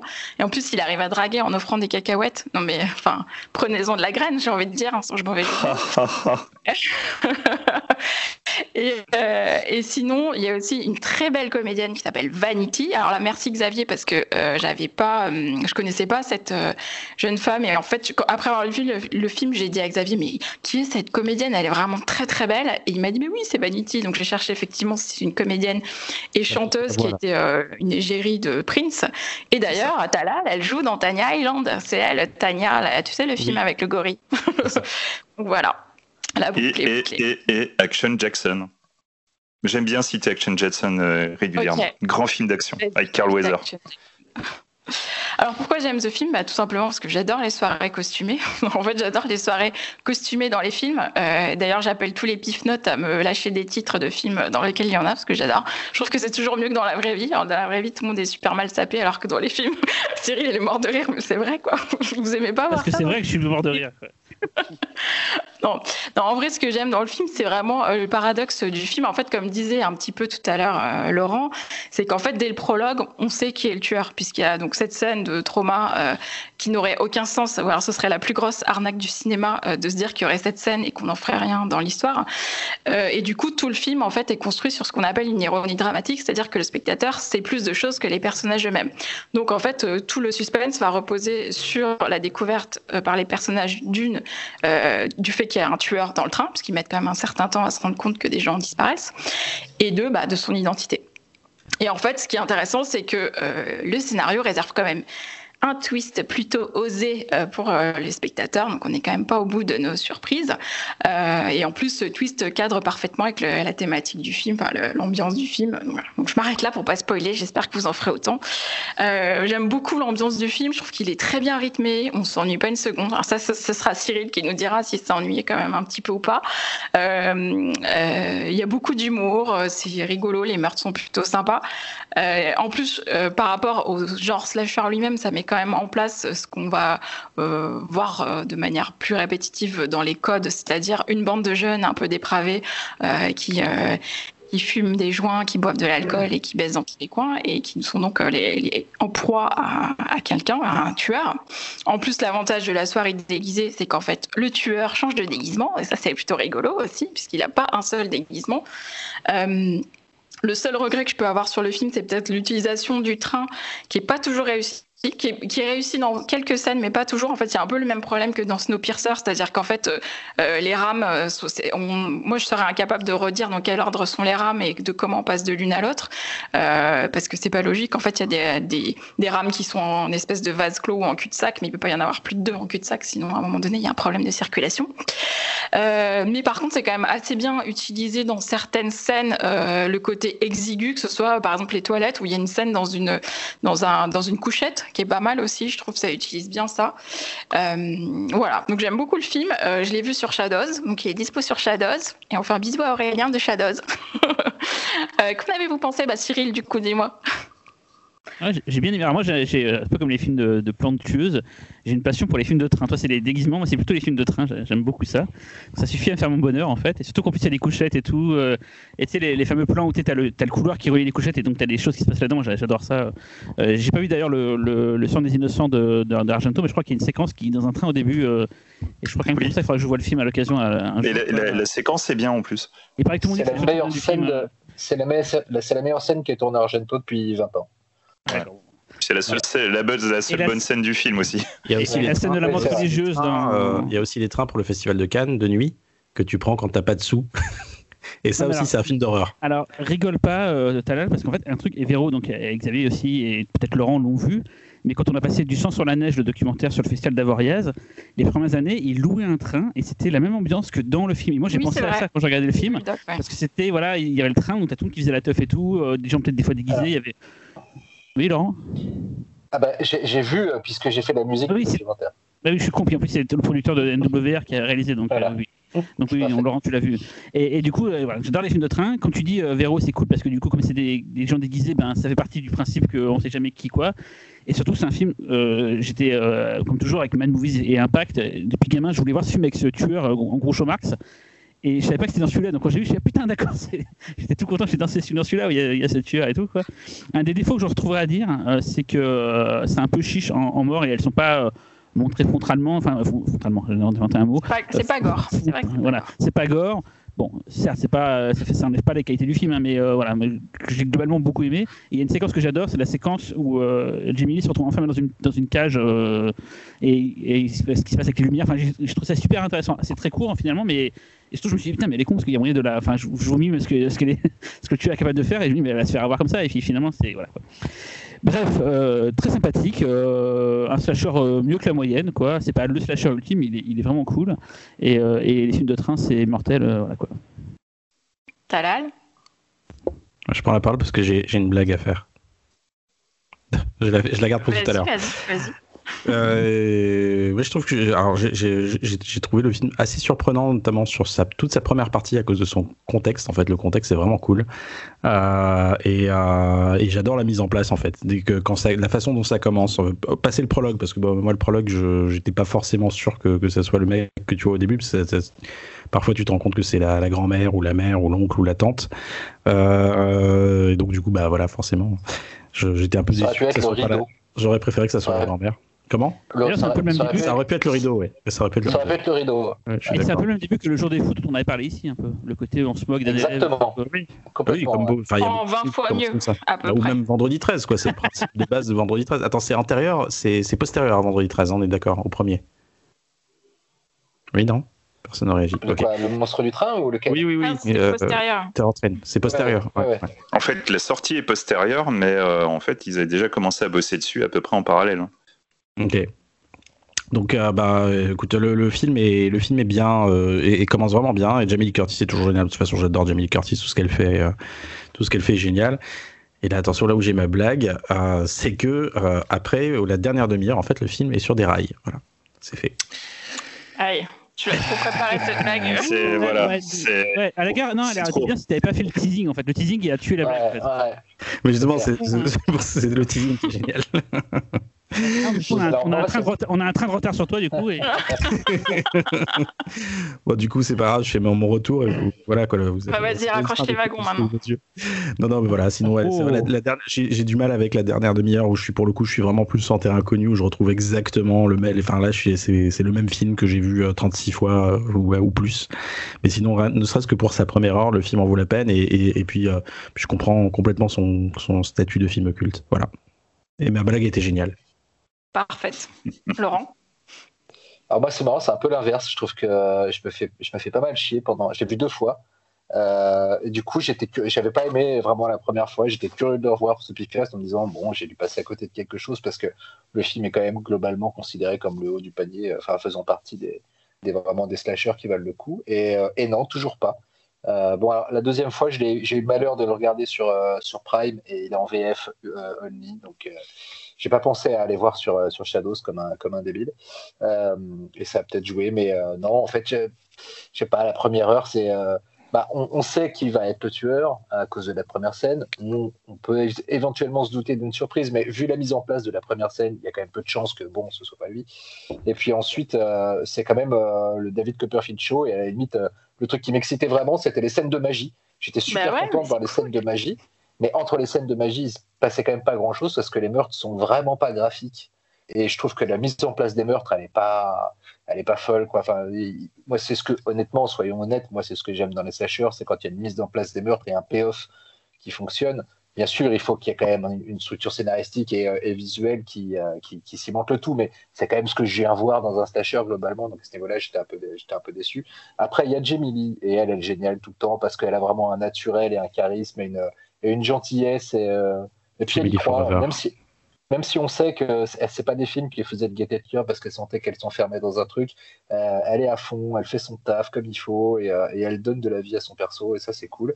Et puis il y a, comme tu disais euh, Cyril, la scène où elle est enfermée. D'un coup, je me suis réveillé pour moi. D'un coup, je me dis putain, la scène est vraiment mortelle. Et, puis aussi la scène dans le wagon-lit avec, avec son mec qui, psychote et tout, qui, est vraiment pas mal. Là où enfin il y, y a une façon d'amener le meurtre. Il y a, une construction euh, suspense, mise en scène avant et tout. Je trouve que ce qu'il n'y a, y a pas dans le film au début, enfin dans la première heure. Euh, et puis j'aime beaucoup l'étrangeté de la révélation du meurtrier parce que euh, on peut le griller assez vite, hein, mais c'est vrai que du coup, ce personnage qu'il crée, je, ne dis pas lequel, car je ne spoil pas aujourd'hui, donne vraiment un truc assez étrange à son personnage. Et toute cette scène de fin, ce dialogue qu'ils ont tous les deux euh, sur la, autour d'une même table en train de discuter, l'acteur a vraiment un truc euh, chelou. Donc moi, c'est vraiment, au contraire de toi, Talal, je trouve que c'est vraiment la dernière demi-heure du film qui, qui me, qui me fait dire que ça aurait pu être excellent si tout ce qu'il y avait eu avant avait été de- à la hauteur. Mais en l'état, euh, je trouve que c'est un film un tiers réussi. Du coup, voilà. Talal? Moi, j'avais une question sur le début du film. Euh, j'ai pas compris en fait la Jamie Lee Curtis parce que elle est de mèche ou pas de mèche? Parce qu'elle est complètement horrifiée et en même temps elle a l'air complètement participative. Elle, voilà, pas, sait pas sait- qu'il y a un corps. Elle sait pas qu'il y a un cadavre. Elle sait Ah. qu'il va y avoir une blague, mais elle sait pas quelle va être la blague. Mais elle voit bien, elle voit bien qu'il y a quelque chose sur lui. Il y, mètre. a un- il y avait un rideau. C'est le rideau. oui, il y a un rideau, la voit clé et le rideau. C'est Ah pour ça on la revoit la scène plus tard dans le film. Oui, mais j'ai pas Et- compris en fait. J'ai pas, j'ai pas pigé. Bon, bon, ok. Et juste pour re- rebondir sur la comparaison avec le jour des fous, moi je préfère le jour des fous parce que les meurtres ils sont cool dans le jour des fous. C'est plus à l'ambiance. Et toi, Voilà, Cyril, c'est tu Euh, Bien crado. Parce que euh, euh, Laurent parlait de le côté bizarre de, le- de- de- de l'acteur euh, et en fait oui, il fait vachement penser à Kylian Murphy, le petit côté euh, un peu androgyne. Et vous voyez ce que je veux dire ou pas? Il, a, il, a, il a ce visage-là un peu, vous voyez le. Euh, moi, il me fait ça- penser à. Mince, j'ai oublié son nom. euh, Je vais retrouver. Mais oui, il est très chelou. Il a, bah, c'est un peu un Kylian Murphy anorexique, mais. euh, mais Ouais, mais il y a un côté, tu vois, un côté, tu vois, euh, euh, entre deux, qui est assez, assez, assez curieux, quoi. Et je trouve qu'il y aura un côté un peu mystérieux, quoi. Voilà. Ah, moi, il me fait penser à Crispin Glover, voilà. Ah ouais, il y a un peu ça Il y a un peu ça, ouais. alors, ouais. Mais en fait, à la base, c'est pas un acteur, hein, c'est un, c'est un drag surtout. D'accord. Dis-toi, Xavier. Et euh, C'est pas ça, Véro, on sait pas ce qu'il veut dire. non, mais en fait, le, le, le, le truc, c'est qu'à la base, il, de- il accompagnait un ami pour, euh, pour l'audition, et en fait, c'est lui qui a été pris, euh, j'imagine, pour son étrangeté.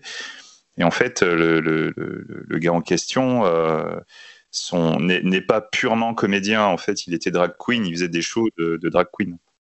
Il a d'ailleurs joué un drag queen euh, dans, dans un film, je crois, au milieu des années 2000. Je me rappelle plus du titre. je En fait, il a, il a, il a arrêté euh, assez rapidement en fait le, le, le- ce genre de film quasi tout de suite après parce que apparemment il avait quand même d'autres euh, d'autres propositions, mais euh, il, a- il appréciait peu de de ne pas pouvoir s'afficher avec euh, avec son mec de l'époque. Et du coup finalement euh, par amour il a préféré euh, renoncer à ça. Mais finalement il s'est remis après au cinéma mais plus dans dans l'indé d'auteur. hein. ouais. Ouais, auteur justement, indé 2007, etc 2007, il a joué un drag queen dans, euh, dans Family Motel, que je n'ai pas vu. voilà. Euh, mais c'est vrai qu'il a- je il me a- rappelais, je, je me rappelais avoir vu euh, des photos de lui dans le film. Je me suis dit, putain, c'est le tueur de, de Terror Train. Voilà. Mais du coup, ouais, c'est, euh, il apporte une étrangeté euh, qui, est, qui est- qui est plutôt bienvenue, je trouve, euh, au personnage. Il a un truc vraiment. je sais pas comment expliquer. Tu sais, ça, il y a justement, si tu veux faire un peu le parallèle avec le, le, le voyeur et psychose, c'est que justement, dans le voyeur et psychose, on va essayer de te faire comprendre le tueur. Et quelque part, on arrive à te montrer que le tueur, il a un côté pitoyable il y a quelque chose qui va te faire de, la peine chez lui, mm, quelque chose que tu vas ressentir. Tu prends Norman Bates, il y a un truc, euh, il y a un truc un peu tragique chez lui qui est un, qui, est un peu touchant quelque part. Et, euh, je trouve que ce côté euh, souffrance tragique, il arrive vraiment à le, transmettre. Donc du coup, pour moi, c'est vraiment un digne descendant de, de, de, de ce type de tueur.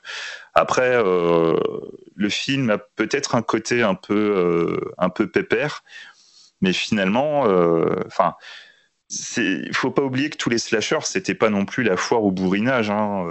Il y, a, il eu effectivement tout un versant de, de où euh, bah, fallait faire plus que les autres. En grande partie grâce à Tom Savini d'ailleurs, mais il y en a d'autres qui essayaient quand même de faire autre chose. Et puis il y en a d'autres qui essayaient d'être des bourrins, mais qui n'ont pas pu le faire. Mais bon, ça, on va en parler plus tard. Mais voilà, moi j'aime bien son rythme un petit peu pépère. euh, j'aime bien l'ambiance euh, dans le train. Après, moi je suis très porté sur les huis clos, donc euh, c'est vrai que j'aime bien cette idée de, massacre dans un endroit où de toute façon tu ne peux pas sortir puisque tu es en mouvement et voilà quoi, t'as pas le choix. Il y, a- quelques meurtres qui sont qui sont quand même plutôt cool quoi, très feutrés. Et du coup, ce côté euh, lent des meurtres, euh, je sais pas, ça apporte vraiment quelque chose de d'un peu glauque. Voilà, je sais pas si vous l'avez ressenti comme ça, mais euh, ça change de, de, de ce que tu peux voir actuellement où toujours il faut que ce soit quelque chose de brutal, euh, avec un coup de violon, il faut que tu sursautes, machin. Là, c'est pas le cas, c'est assez dans la lenteur finalement. Donc euh, voilà. C'est Ouais, un un film que- quoi. Non, c'est Ah, pas TGV. intercité, quoi. Voilà, c'est ça. Mais le voilà, concept, le concept est mortel, hein. vraiment le concept est vraiment Mm. cool. C'est juste que ça va. Enfin bon, voilà, peut-être que ça mériterait un remake, peut-être. Mais c'est marrant parce que le concept, en plus, le scénariste l'a vu à partir d'un rêve. En fait, il a vu, euh, à part, enfin, dans la légende, il a vu Halloween et euh, euh, je crois que c'est Transamerica Express ou enfin un film avec un train, quoi. Et en fait, il, s'est il, il, a fait un rêve qui a mélangé les deux, puis quand il s'est réveillé, il ah tiens, j'ai une idée pour un film. Il y en a qui font des rêves, ils font Terminator, et il y en a qui font des rêves, ils font Terror Train. Voilà. Bah, mais bon, voilà, euh, c'est bien. bien. non, puis autrement, bah, Jamie Curtis, euh, quoi. Jamie Curtis Forever. Donc, euh.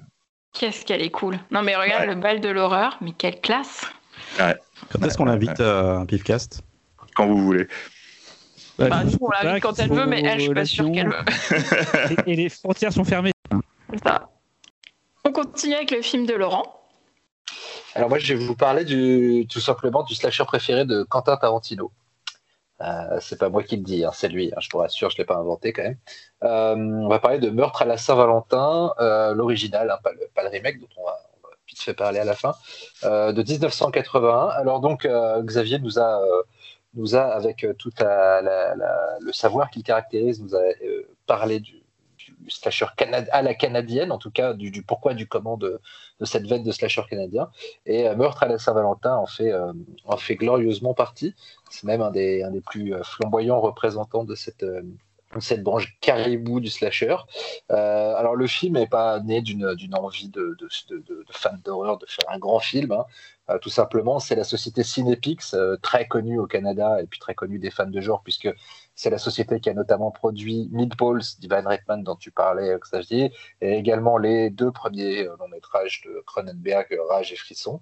Donc euh, la société Cinepix est venue trouver un réalisateur canadien qui s'appelle Georges Mialka, qui à l'époque avait fait un seul film, une, comédie ado euh, sortie, en, sortie en 1980 qui s'appelait euh, Pinball quelque chose. Euh, je vais tout de suite vous retrouver ça car je suis très rapide. Pinball Summer. et, et lui ont dit voilà, on veut faire un slasher parce qu'on a envie de profiter de. enfin, à l'époque, les slashers, les plus gros succès du slasher se basaient tous sur une date dans l'année. On avait Halloween, on avait Black Christmas, pour Noël, on avait, on avait euh, vendredi 13, euh, et donc le but c'était de eux aussi de, se baser sur une date. Donc euh, eux ils se sont dit bah on va prendre la Saint-Valentin, ça n'a pas encore été fait. Et donc l'idée c'est ça, faire un slasher qui se déroule pendant la Saint-Valentin. Vas-y. J'ai à quand le, tueur de la fête des voisins? C'est tout. Bah, cela dit, tu as, le setup hein, euh, parmi, les, parmi les, les gens du, de l'immeuble, qui est le tueur et tout. Putain, viens, on l'écrit. Euh, bref, et, euh, donc voilà, on est vraiment parti sur une idée extrêmement commerciale. D'ailleurs, l'idée du scénario ne vient pas du, scénariste, parce que le, scénariste a été, était un jeune débutant qui s'appelle John Beard, Beard B-E-A-I-R-D. C'est pour ça que je le prononce mal, parce que je ne sais pas comment le prononcer. Euh, et sur une idée originale de, Stephen Miller qui, qui, bossait avec Cinepix à l'époque et qui n'a pas fait grand chose non plus. Donc euh, voilà. Donc on n'est pas dans une, euh, on n'est pas dans une, comment dirais-je, dans un setup de départ de voilà d'envie de, faire du grand cinéma. Georges Mialka, lui en revanche, va, va vraiment mettre du cœur à l'ouvrage, euh, je trouve, mais ça, on va en reparler. Euh, je vous fais un petit résumé de la chose. Euh, donc, le, film se déroule dans, une petite ville minière du Canada qui s'appelle Valentine Bluffs. et la fête de la Saint-Valentin est interdite depuis 20 ans à cause d'un grave accident survenu dans, dans la mine locale de deux superviseurs de la mine qui étaient censés assurer la sécurité de, des mineurs un soir de, un soir de, de, Saint-Valentin, on, a un peu trop fait la teuf et, euh, et il en est euh, résulté un accident qui a, qui a bloqué dans la mine plusieurs mineurs. Euh, et quand enfin les secours ont réussi à, dégager les décombres, on, a, on a découvert un seul survivant devenu fou parce qu'il avait dû recourir au cannibalisme en mangeant les cadavres de ses camarades pour survivre. Et l'année suivante ou deux ans après, je sais plus quand. J'ai entendu manger le kebab de son camarade. non mais ça c'est parce que tu as faim ça. Euh, et, euh, et euh, un ou deux ans après, quand la, ville a voulu à nouveau organiser une fête pour la Saint-Valentin, ce, ce, monsieur perturbé a, a, tué plusieurs personnes, notamment les superviseurs, pour, pour, se venger et a prévenu que il ne devrait plus jamais y avoir de fête de, la Saint-Valentin dans cette ville. Il a été interné et depuis, en revanche, depuis 20 ans, il n'y a plus de, de fête de la Saint-Valentin dans la ville.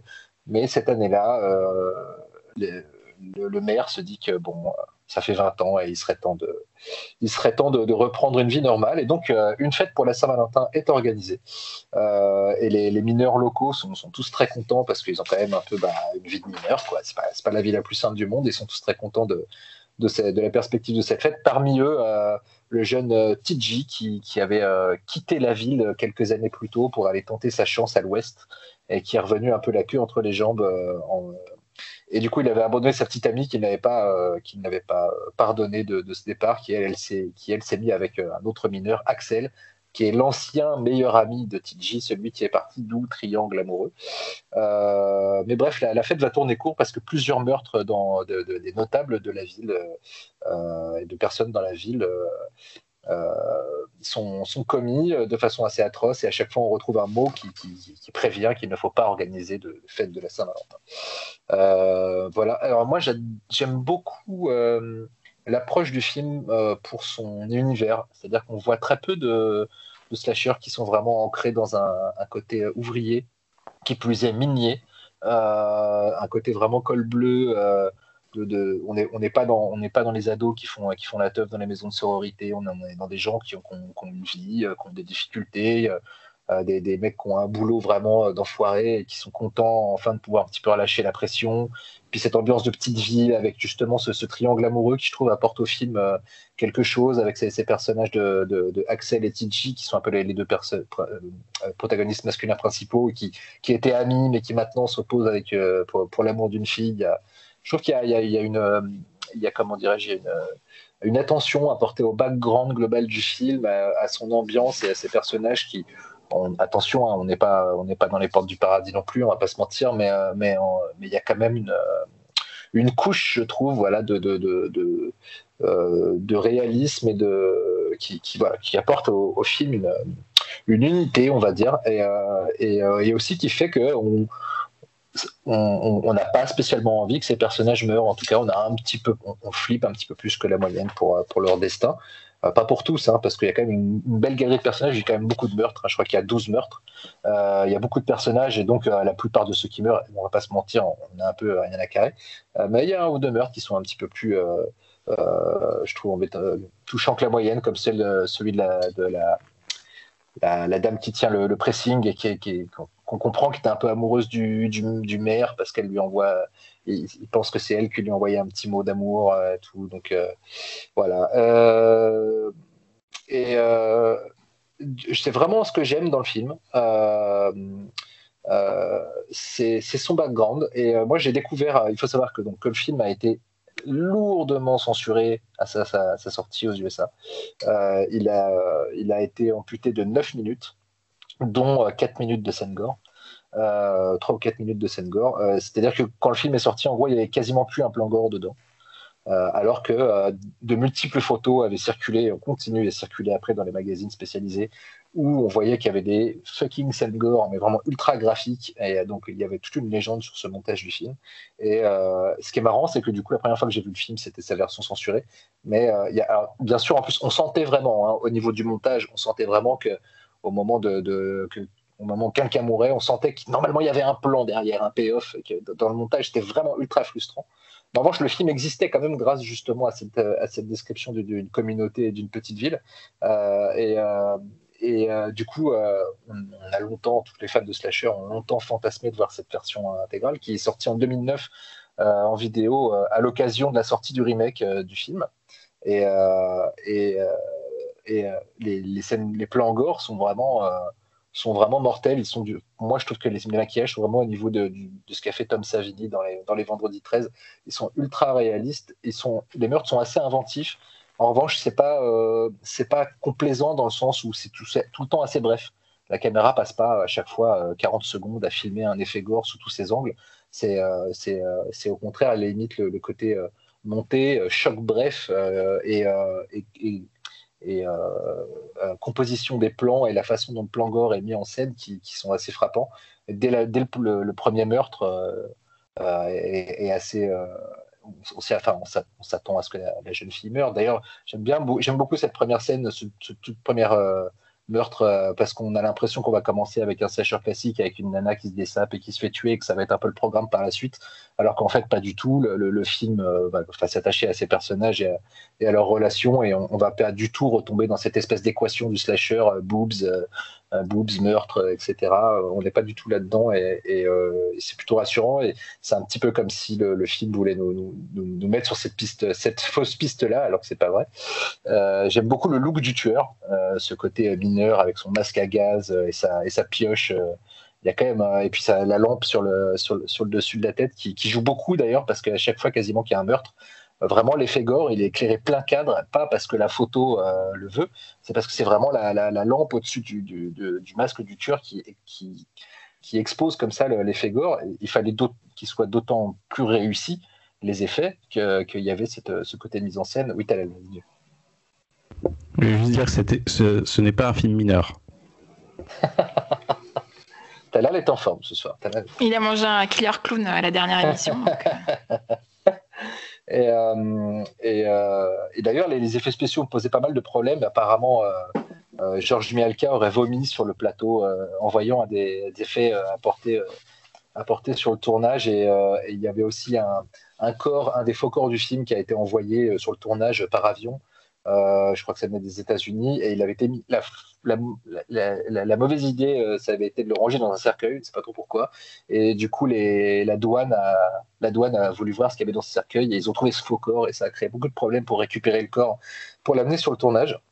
Euh, bref, euh, et, du coup, je trouve que vraiment voir cette version intégrale, c'est vraiment important pour le film parce que au-delà du fait que c'est, on, a aussi ce pourquoi on, est venu voir un slasher, des, meurtres extrêmement réussis et souvent originaux.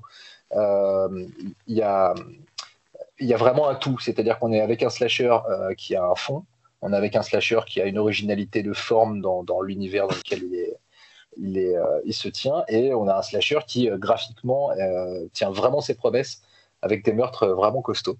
il faut savoir que parmi toutes les coupes qui ont été faites, il y a un meurtre qui n'a jamais été réintégré au film parce que les, les, euh, la pellicule a été définitivement perdue. C'est, euh, ce sont deux personnages euh, qui faisaient l'amour et qui étaient transpercés par une énorme perceuse. Bon, alors après, est-ce que c'est, si grave vu que c'est quand même une, un type de meurtre qu'on a déjà vu plusieurs fois? Dans les Vendredi 13, il y a ça. Dans Vendredi 13, il y a une histoire de lit. Dans, La baie sanglante, dans Vendredi 13. Et, en plus, tu vois le résultat au final. Tu n'as pas la scène, tu as le résultat. Ouais. Mais, et, les effets spéciaux, donc, on, été fait par euh, un, monsieur dont on parle très peu euh, euh, dans, la, dans le dans, on va dire l'univers des effets spéciaux qui s'appelle Thomas Burman, mais qui, qui, est quand même un vétéran. Il a, il, est, il a commencé en étant assistant de Rick Baker sur La planète des singes. et il a fait, il a bossé sur Phantom of the Paradise, Rencontre du troisième type, Le faiseur d'épouvante, hein, quand même, L'invasion des profanateurs, La porte du paradis. après, la, après le film dont je vous parle, Meurtre à la Saint-Valentin, il a fait Halloween 3, Body Double, Les Goonies, Howard, quand même, 58 euh, minutes pour vivre, Last Action Hero, donc énorme filmographie. Euh, et je trouve que sur le film, il, a vraiment fourni un boulot incroyable, d'autant que le budget, le budget était quand même assez confortable pour un slasher de l'époque, il était à 2,3, 2,4 millions de dollars, ce qui était quand même un budget correct. Malheureusement, une certaine partie du budget a disparu euh, avant même le tournage du film, car quand la ville pour le tournage a été choisie, ils ont tourné dans une vraie mine à 800 mètres de fond. Il faut savoir qu'il fallait au minimum une heure pour emmener tout le matos et tous les acteurs au fond de la mine pour pouvoir tourner les scènes. Euh, du coup, la, ville où ils ont tourné était une ville qui, à l'époque souffrait euh, de, la fin, on va dire, de l'ère du, charbon. Euh, d'autant qu'il y avait aussi beaucoup de préoccupations écologiques liées à, ce mode de, à ce mode de, à ce produit énergétique. Et, du coup, la ville était très contente d'accueillir ce tournage et a dépensé 50 000 dollars pour nettoyer les, les, mines, pour les rendre ultra clean pour le tournage. Sauf que, en fait, ce que voulaient l'équipe du tournage, c'était des mines crades dégueu. Et donc, ils ont dû dépenser 75 000 dollars dès qu'ils sont arrivés pour recrader euh, euh, artificiellement la mine. Euh, Ils sont allés au charbon. Du coup, oh là là. on ne l'arrête plus, on ne l'arrête plus. voilà. le film n'a pas été un grand succès quand il est sorti. Ça a été une déception pour la Paramount qui pensait avoir le, type de succès facile à la, à Vendredi 13, puisque si le film a été produit par Cinepix, il a été distribué aux US par Paramount, comme les Vendredi 13, il a rapporté qu'un peu plus de 5 millions de dollars, ce qui fait que Georges Mialka, qui a longtemps voulu faire une suite, puisque euh, une suite euh, est largement possible quand on voit la fin du film, euh, n'a jamais pu convaincre Paramount de, la lancer. C'est seulement au fil des années que le film a, a chopé un côté, culte, déjà pour, pour ses scènes gore invisible et aussi par sa qualité globale par rapport au, à la production du slasher en général, et qui a eu ce, ce remake euh, en 2009 euh, réalisé par euh, un homme dont je trouve qu'il ne faut pas prononcer le nom parce que parce que parce que ces films sont globalement très merdiques. et pourtant, c'est peut-être son meilleur film quand même. Je ne sais pas ce que vous en pensez, mais le remake est pas honteux. Déjà, il est tourné en 3D et les meurtres sont assez fun. Qui est réel du coup Parce que je me plus. C'est Patrick Lucier. Dracula de Moi j'avais bien aimé. Hein, il est canadien lui, non? Ouais, tout à fait. Et, euh, euh, et, il fait souvent des films de merde. Mais il est pas si euh, mal, hein, il est pas si mal le remake. Mais son remake, le remake est pas mal, il faut, il faut l'avouer. et là, la 3D est très fun. T'as vu le remake avant, ouais? ouais. Et voilà, moi je, c'est vraiment un slasher que je continue d'aimer euh, et que je revois à chaque fois avec beaucoup de plaisir parce que parce que j'y trouve quelque chose que je ne trouve pas dans beaucoup de slashers, c'est-à-dire un, monde, un univers où je crois à ce qui se passe. Euh, après, il y a des défauts, notamment je trouve la, révélation de l'identité du tueur qui est qui fait pas à se taper le cul par terre, qui est en plus qui est l'explication de de qui il est, pourquoi il fait ça, et balancé en deux plans et demi vite fait. Et on ne sait pas vraiment en fait. Euh, on, voit le trauma, mais on ne sait pas vraiment après sa logique. Comment il a. Oui, voilà. Et puis en plus, honnêtement, revoir le film quand tu le sais, euh, ça pose quand même des problèmes de continuité sur euh, à un moment donné le personnage il est là et puis là il y a tel meurtre et enfin c'est pas logique d'ailleurs c'était un peu le cas sur le mien aussi on n'en a pas parlé mais c'est vrai ouais. euh, et, et, pour ça j'ai trouvé euh, c'est ce qui manque je trouve au film c'est un, un, un payoff à la fin sur l'identité du tueur qui soit vraiment satisfaisant euh, sinon, euh, pour le reste, vraiment, euh, moi, je, suis assez fan. Il faut savoir que le personnage, qui, l'acteur qui joue, qui joue Axel, qui est un des, un des, deux héros, a une carrière plutôt rigolote, puisque en fait, il est devenu essentiellement réalisateur d'animation. Et il a énormément, énormément bossé sur les, bossé sur les Simpsons, dont il a animé ou réalisé énormément d'épisodes. Euh, tout en continuant à faire l'acteur euh, un petit peu à côté d'ailleurs, euh, qui s'appelle il s'appelle Neil Affleck et il n'a aucun lien de parenté avec Ben Affleck, je crois. voilà. Qu'est-ce que je peux vous dire d'autre?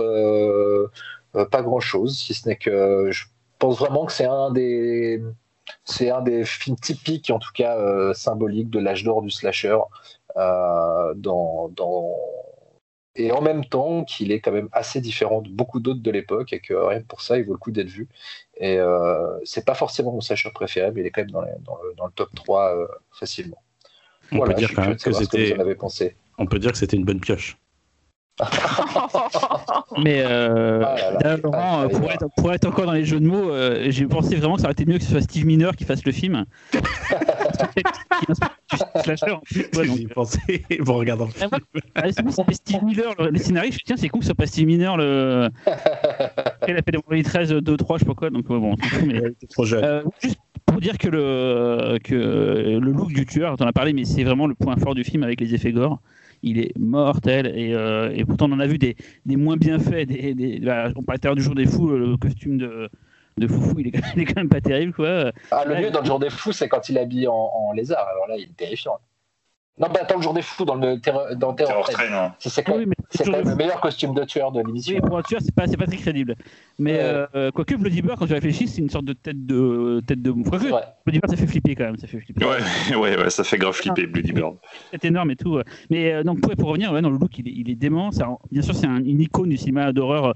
Dans tous les bouquins qui parlent d'horreur, tu as toujours un moment donné, on va parler de, de, de ce film-là et donc de ce tueur-là. Et effectivement, les effets gore m'ont surpris parce qu'il y avait un truc, bon, on n'est pas du genre à critiquer nous parce qu'on a vécu cette époque-là.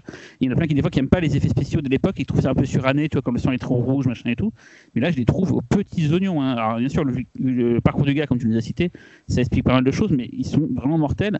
La séquence de la pioche avec l'œil, elle est, elle est vraiment mortelle, quoi. Elle est hyper bien faite et tout. C'est toujours l'art de l'effet avec la, la caméra Bonax et tout. Il y a, Savigny explique beaucoup ça d'ailleurs, que c'est beaucoup. Euh, c'est 60% de mise en scène et 40% de maquillage, quoi. Mais... Et la, mise en scène du meurtre, en plus, elle est cool parce qu'il il n'arrive pas d'ouvrir la porte pour voir si sa blague fonctionne et tout. Euh, on parle bien du même, hein, du vieux, euh, du vieux barman.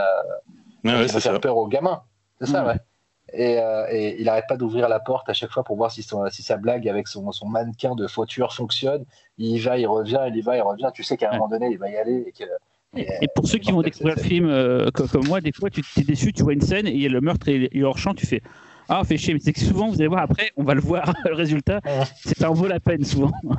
Ouais. Pensez par ça, quoi. Et... Non, vraiment, c'est cool. C'est comme c'est un slasher de base. Que, euh, mm. Quand on sait le résultat, on fait Ok, c'est lui, euh, je m'en fous, quoi, tu vois. Le seul vraiment qui est intéressant dans tout ça, dans tous les films qu'on va parler ce soir, c'est celui qui arrive après où vraiment il y a quelque chose d'intéressant à dire. Mais, euh, mais ouais, ouais, non, c'était euh, c'était vraiment cool de l'avoir vu. Et je sais pas la déception que les gens ont pu le voir à l'époque en uncut et la surprise qui a été de le voir en, directement. Nous, on l'a découvert euh, non censuré. Enfin, moi, je l'ai découvert directement non censuré, donc j'ai eu la bonne version tout de suite. Mais c'était horrible. Enfin, bon, j'ai connu ça par le passé d'avoir des films que j'ai toujours connus, tu vois, non censurés, comme Robocop. Et plus tard, on découvre la version euh, non censuré, c'est cool, mais là vraiment, je me dis, c'est le film perd quand même beaucoup de son intérêt s'il n'y a plus les scènes. Euh, ouais, carrément. Je, vais te dire, moi j'étais ultra déçu. C'est un des premiers DVD Zone 1 que j'ai acheté de ma vie, que j'ai fait venir des USA en commandant sur le net. Et quand il est arrivé, je savais pas parce qu'à l'époque, tu avais moins de, de, de, de, possibilités de te renseigner sur les montages qu'il y avait sur les DVD à l'étranger, etc. Et quand il est arrivé et que j'ai vu que c'était la version Uncut, j'étais vénère.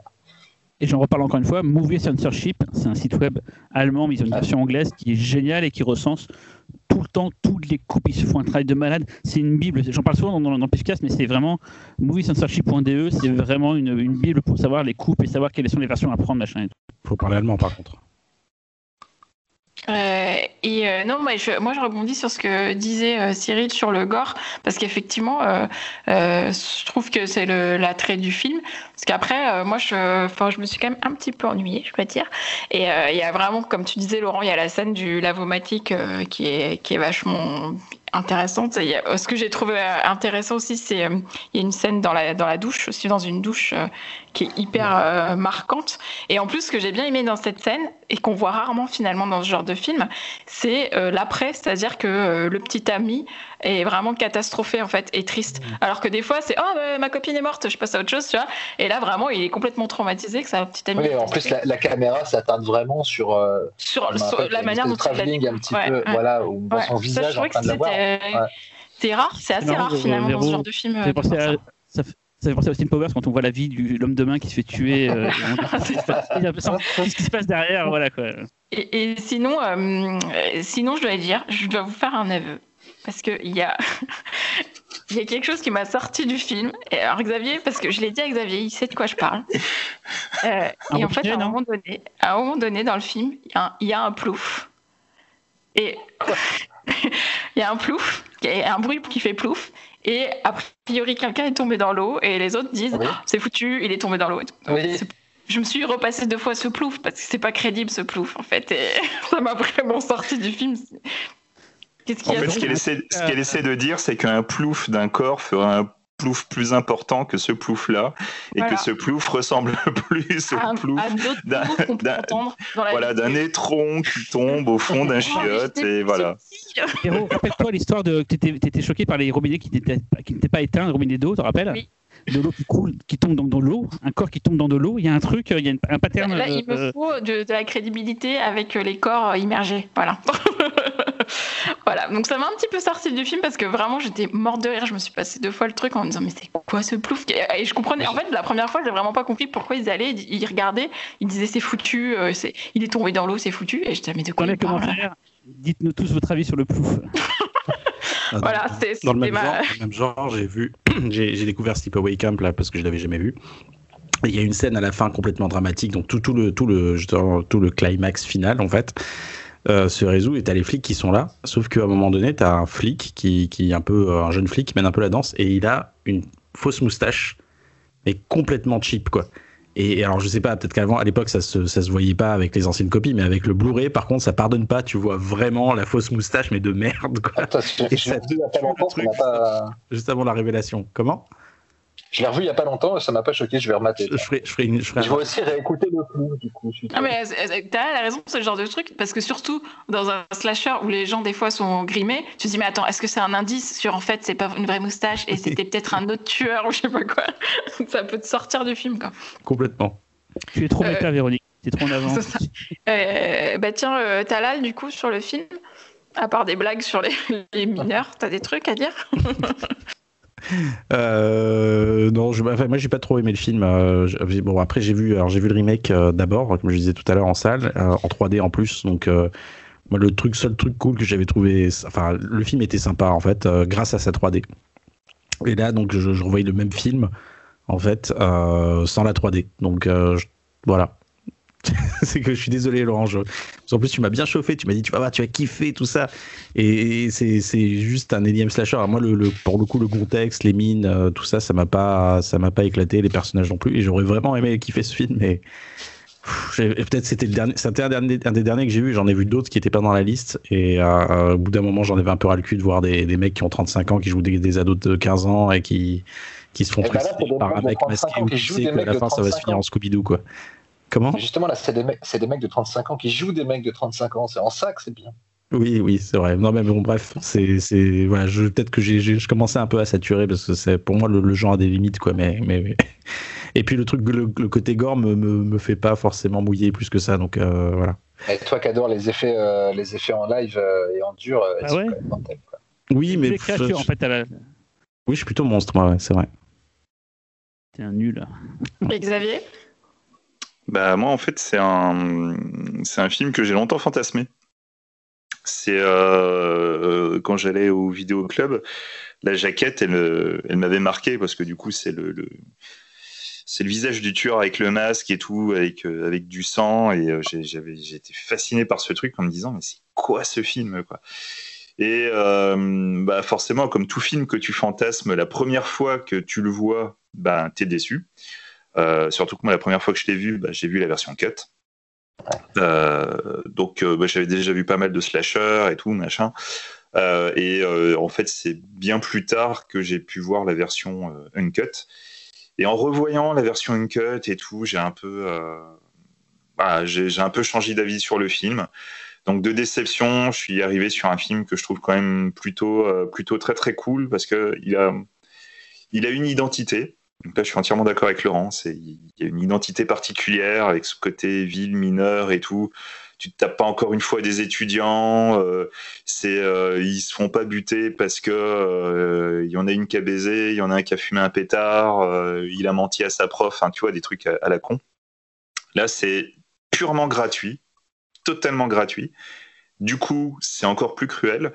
Et, euh, justement, cette idée de cruauté euh, que je trouve assez planante euh, tout, au long du film, je trouve qu'elle se ressent vachement plus dans la version uncut. Parce que la version uncut, c'est pas juste des plans gore, c'est ça qu'il faut comprendre. C'est aussi la, la, manière de montrer ces plans gore. C'est on va te montrer un corps à un moment, je ne dis pas quelle est la victime, et ce corps, en fait, dans la version uncut, dans la version uncut, tu vois, tu vois très très rapidement qui a, qui a le corps, tu as à peine le temps de voir, mais dans la version uncut, non seulement tu vois le corps, mais en plus, il bouge d'une certaine manière qui est vraiment dégueulasse, quoi. Et ouais, c'est on, pas tant. On parle tous du même meurtre. Euh, dans voilà. Et c'est pas tant l'effet spécial qui, qui, qui, crée ça, c'est le tout, c'est la réalisation, machin. Et en fait, il y a plein de meurtres comme ça. C'est un petit détail en plus que tu as dans le côté uncut, au-delà du gore, qui rend le truc malsain et malaisant. Quoi. Euh, voilà, il y a un personnage pareil, il va, il va se faire. Euh, un personnage qui est mort, son corps est attaché à une corde, et en fait, quand le corps va tomber d'un coup, en fait, le choc va littéralement lui couper la tête et ça va, on, on, va, on va encore avoir de la cruauté dans, dans la découverte d'un cadavre. Enfin, voilà, le, a... le, bruitage, le bruitage dans cette scène est particulièrement crado. C'est ça, c'est ça. Donc voilà, c'est. Mais tu disais qu'il y voilà. avait pas de trauma à la con, tout ça. Si, à la fin, ça se résout par un, un mini flashback à la con et tu dis, enfin, euh, je sais oui, pas, mais il est naze. genre, il est traumatisé oui, mais... par je sais pas quoi encore. Oui mais, oui, mais il est naze. Il a amené en trois plombs et demi pour dire, putain, il faut expliquer pourquoi c'est lui le tueur Mais alors après, peut-être qu'ils l'ont décidé un peu au dernier moment parce qu'il faut savoir que sur le tournage, personne ne savait hein. qui était le tueur. C'est-à-dire qu'ils voulaient pas que le tournage a été entouré de secrets. Déjà, le scénario, donc comme j'ai dit, ne s'appelait pas euh, My Bloody Valentine, mais The Secret. Euh, pour, pour ne pas révéler que le film se déroulait durant la Saint-Valentin. Alors qu'il y a des décos partout euh, dans la ville, mais bon. Voilà. durant le tournage, durant le tournage, aucun personnage, aucun acteur ne savait qui était le tueur. Euh, et l'acteur qui était le tueur euh, l'a appris assez tard. Alors peut-être qu'ils l'ont finalement décidé euh, un peu tard et qu'il y a eu des réécritures entre temps, en, cours de tournage, j'en sais rien. Mais, le fait est que le fait est que moi c'est vraiment la déception du film, c'est que j'aurais préféré à la limite qu'ils partent un petit peu comme le film de Véro sur l'identité évidente à laquelle on s'attend, qui, qui, serait expliquée par le, le, trauma originel qui déclenche tous les meurtres. J'aurais limite préféré ça finalement plutôt que d'avoir une espèce de twist qui pour le coup euh, arrive un petit peu comme un cheveu sur la soupe. Le vrai twist, c'est que le, tueur à la fin, c'est le tueur du film de Cyril, dont on parlera plus tard. Parce qu'il y a un indice à la fin qui le fait, qui le fait penser. Il fait un rire un peu diabolique. Ah oui, c'est vrai. Ouais. Quand il s'en va. D'ailleurs, si on parle de la fin, la est-ce que vous avez quand même remarqué que c'est un des rares slashers qui a une chanson rien qu'à lui en générique et qu'elle est quand même super cool. Je, l'ai laissé euh, en mode je dansais dans ma chambre et tout. Ah, elle est mortelle la chanson. Ah, c'est une chanson euh, type, euh, type, non non non c'est pas du non non c'est pas du RDFM c'est une chanson pop un peu à la à la Bacharach tu vois un peu à la chanson de fin de, de Rambo c'est un peu le même délire du premier Rambo et c'est vraiment une chanson dramatique qui, qui explique le sort de cette ville et de ces mineurs, les pauvres, euh, il y, a des meurtres, ils n'ont pas de chance et tout. Euh, elle est super belle la chanson. Et d'ailleurs, le réalisateur, le, le, le, comment dire, le compositeur l'a composé un petit peu vite fait parce que les producteurs lui ont dit au dernier moment euh, Putain, il nous faudrait une chanson pour faire un hit à la fin et tout, quand même, t'as pas un truc. Et le gars a fait ça vite fait. Et, et puis finalement, comme le film n'a pas marché, le, le compositeur ne veut pas sortir la BO. Euh, parce qu'il estime qu'il n'y a pas un, assez gros public, alors qu'il y a quand même plein de fans de slasher qui n'arrêtent pas de réclamer la, sortie de la BO. elle n'est jamais sortie sur aucun support. Et, euh, moi, j'adore cette chanson. Euh, du coup, on peut passer au film de Xavier Ouais. Bah, vous allez voir, en fait, c'est. Ah. moi, en fait, je, je passe. Je suis la véritable continuité de Laurent en à peu près tout. Donc vous allez voir, c'est intéressant. Donc moi, mon film, c'est euh, Happy Birthday, souhaiter ne jamais être invité, euh, plus connu euh, sous le titre Happy Birthday to Me. Est-ce que tu peux dire le titre canadien, s'il te plaît, Xavier? Fais-moi plaisir. S'il te plaît, oui. je ne l'ai pas, donc je ne peux pas vous le dire. Ça s'appelle, ça s'appelle Joyeux Mois anniversaire. Mais oui, ah oui, c'est vrai, Joyeux Mois anniversaire. C'est vrai, c'est vrai, c'est vrai, c'est vrai. Merci les Canadiens. Et donc du coup, euh, bah, Happy Birthday to Me, c'est un film que moi j'avais découvert euh, assez tôt. En fait, ça fait vraiment partie des premiers slashers que j'ai vus. Euh, du coup, après m'être tapé Hysterical, imaginez le choc quand je me tape Happy Birthday to Me, on est quand même aux antipodes. c'est un film qui m'a beaucoup marqué à l'époque et j'adore le slasher. J'en ai vraiment maté beaucoup. C'est vrai que lui, il a une, une vibe particulière qui, euh, voilà, qui pour moi, à mes yeux, l'a toujours sorti du lot. Alors après, euh, voilà, quoi, c'est, euh, bah, c'est quand, on est quand même dans quelque chose d'un petit peu différent. bah, déjà, d'entrée de jeu, si je vous fais le, si je vous pitch un peu la chose, nous avons donc Virginia, qui est donc une, une jeune étudiante à la Crawford Academy, euh, et, en fait, elle fait partie d'un petit groupe de personnes, donc le, top 10. C'est un, petit groupe euh, composé de jeunes riches, même très riches étudiants de l'université. C'est littéralement un groupe de jeunes snobs, euh, c'est l'élite. Voilà. Et en fait, ce groupe va très rapidement être la proie d'un tueur qui va les décimer les uns après les autres.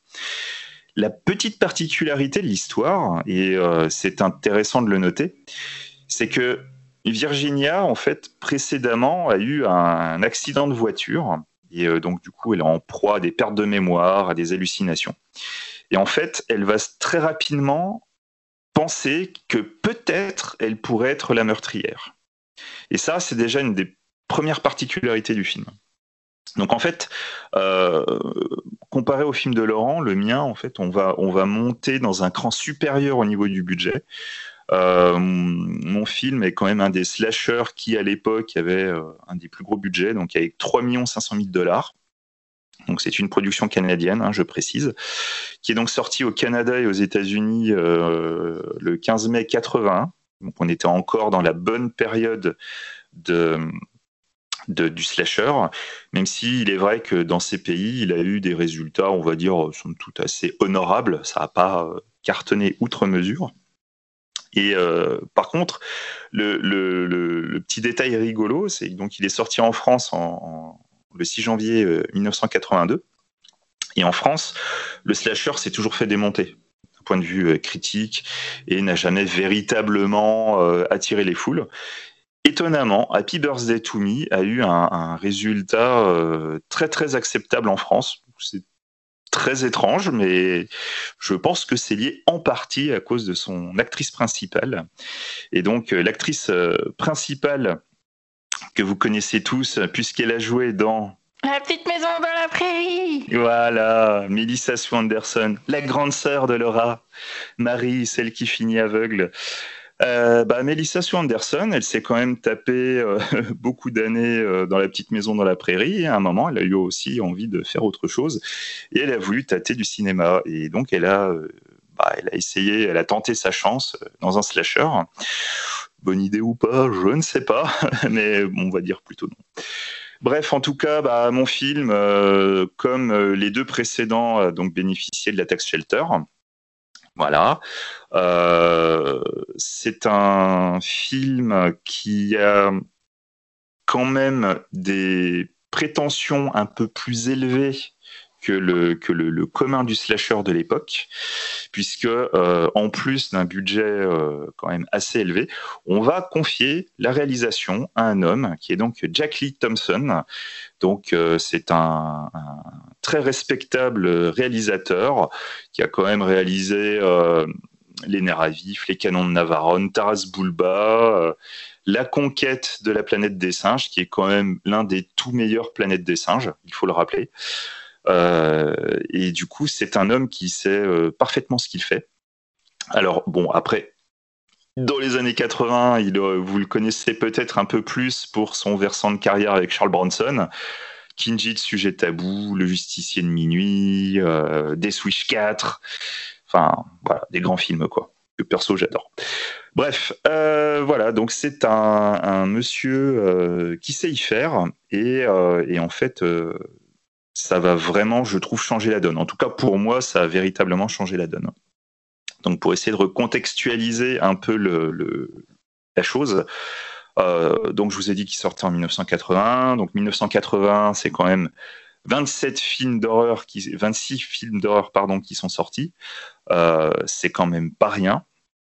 Et euh, bah, comme je l'avais précisé au, début de l'émission, avec des, qualités euh, plus ou moins variées.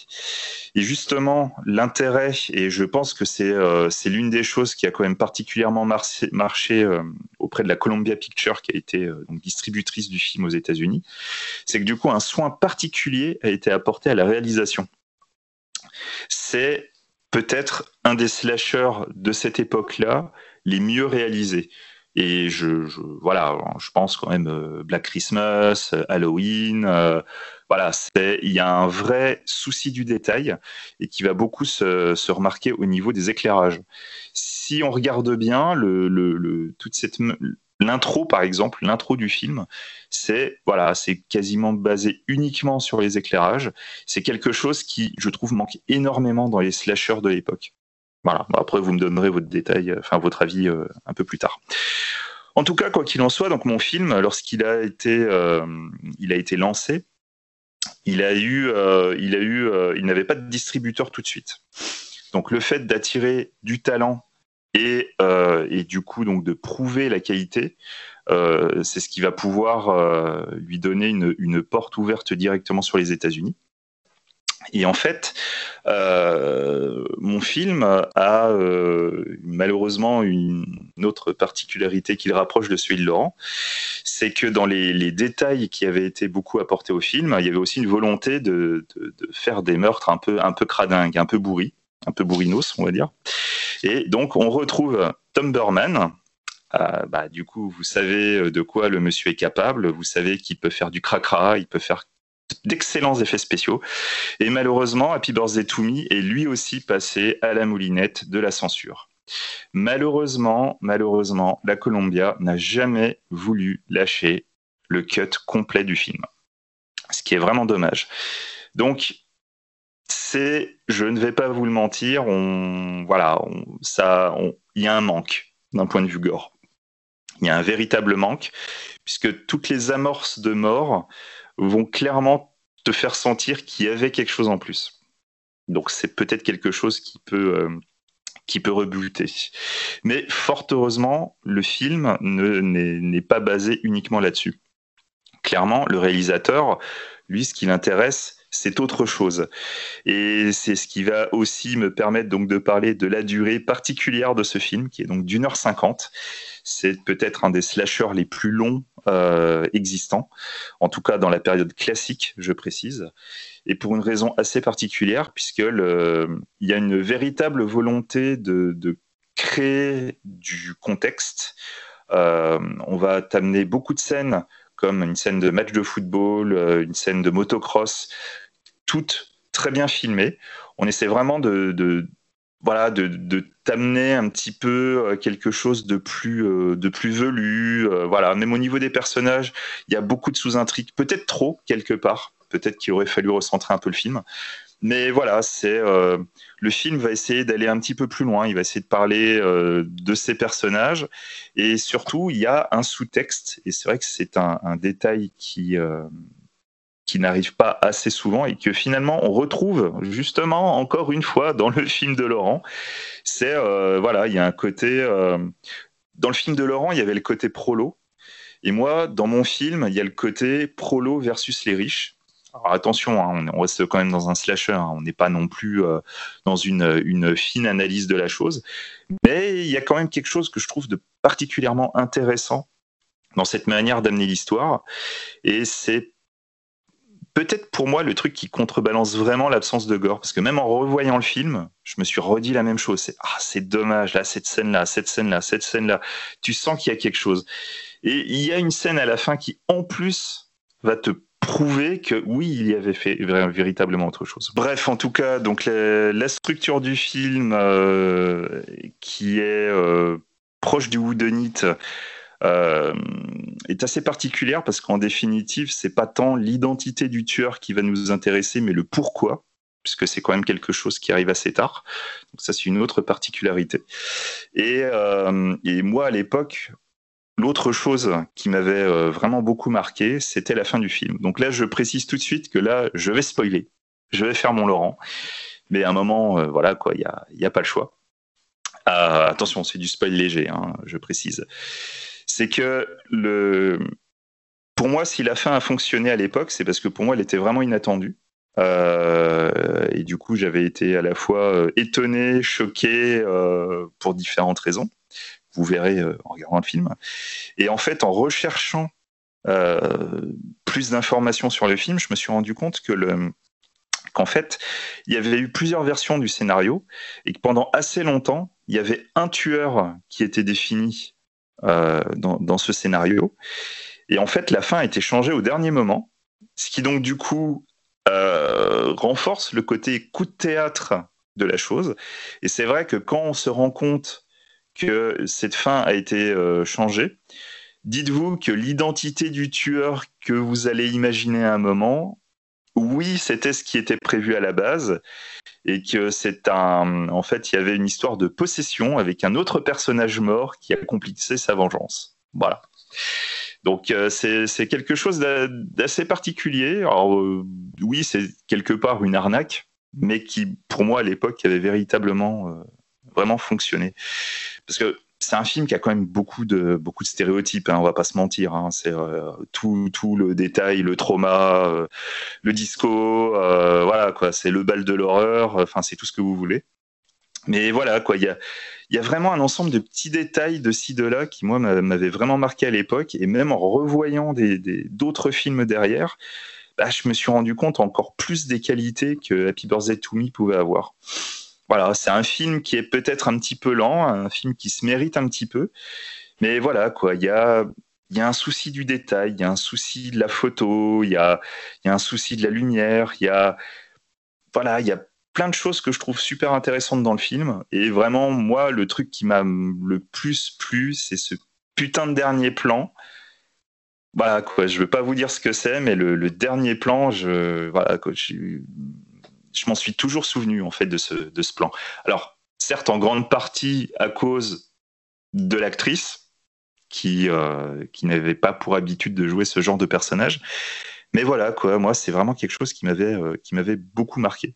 Alors après, euh, d'un point d'un point de vue un peu plus général sur le genre du slasher, c'est un film qui est très souvent oublié alors que moi je trouve qu'il a quand même une certaine importance. C'est un film qui a eu, euh, tu peux tu peux retrouver des références plus tard. Par exemple, dans Bloody Bird, il y a une scène dans Bloody Bird, euh, une des scènes finales de Bloody Bird, c'est littéralement la scène finale de Happy Birthday to Me, euh, qui est tout aussi bien et tout aussi cradingue dans les deux cas. Et, et en plus, il y a un petit détail particulier qui, pour moi, en fait, amène une sorte de une petite progression au fur et à mesure. C'est qu'en fait, il y a un personnage qui va avoir une, euh, des velléités de cinéma, un personnage qui fait des effets spéciaux. Et en fait, entre cette manière de, parler du slasher, euh, quelque part, des fois, en, forçant tellement le trait qu'il y a une sorte de, second degré qui s'en dégage un peu, finalement, je trouve quand même un début de point commun Enfin, il y a même beaucoup de points communs avec un autre film qui s'appelle Weekend de Terror, donc c'est April's Fool's Day, qui, euh, qui était une, tentative de renouveler le genre par euh, le réalisateur de Terreur sur la ligne, justement, si je me souviens bien. Et cette volonté de, renouveler le genre euh, en parlant du cinéma, en parlant du slasher, toujours avec du second degré, mais tout est beaucoup plus appuyé dans Weekend de Terreur. Finalement, il y a une sorte de chemin qui a été, qui a été tracé et qui, pour moi, fait partie des bases du travail de Kevin Williamson qui amènera ensuite à la création du néo-slasher. Alors là-dedans, on pourrait aussi rajouter éventuellement un petit Jason 6 hein, euh, pour la forme.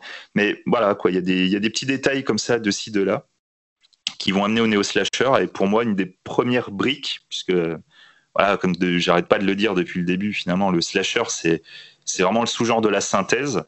Bah, c'est un sous-genre vivant qui continue en fait sa synthèse au fur et à mesure et voilà, quoi. C'est, je pense que déjà Happy Birthday to Me amorçait finalement le néo-slasher quelque part. Alors après, hein, vous êtes peut-être pas d'accord avec moi, mais euh, voilà, vous me direz après.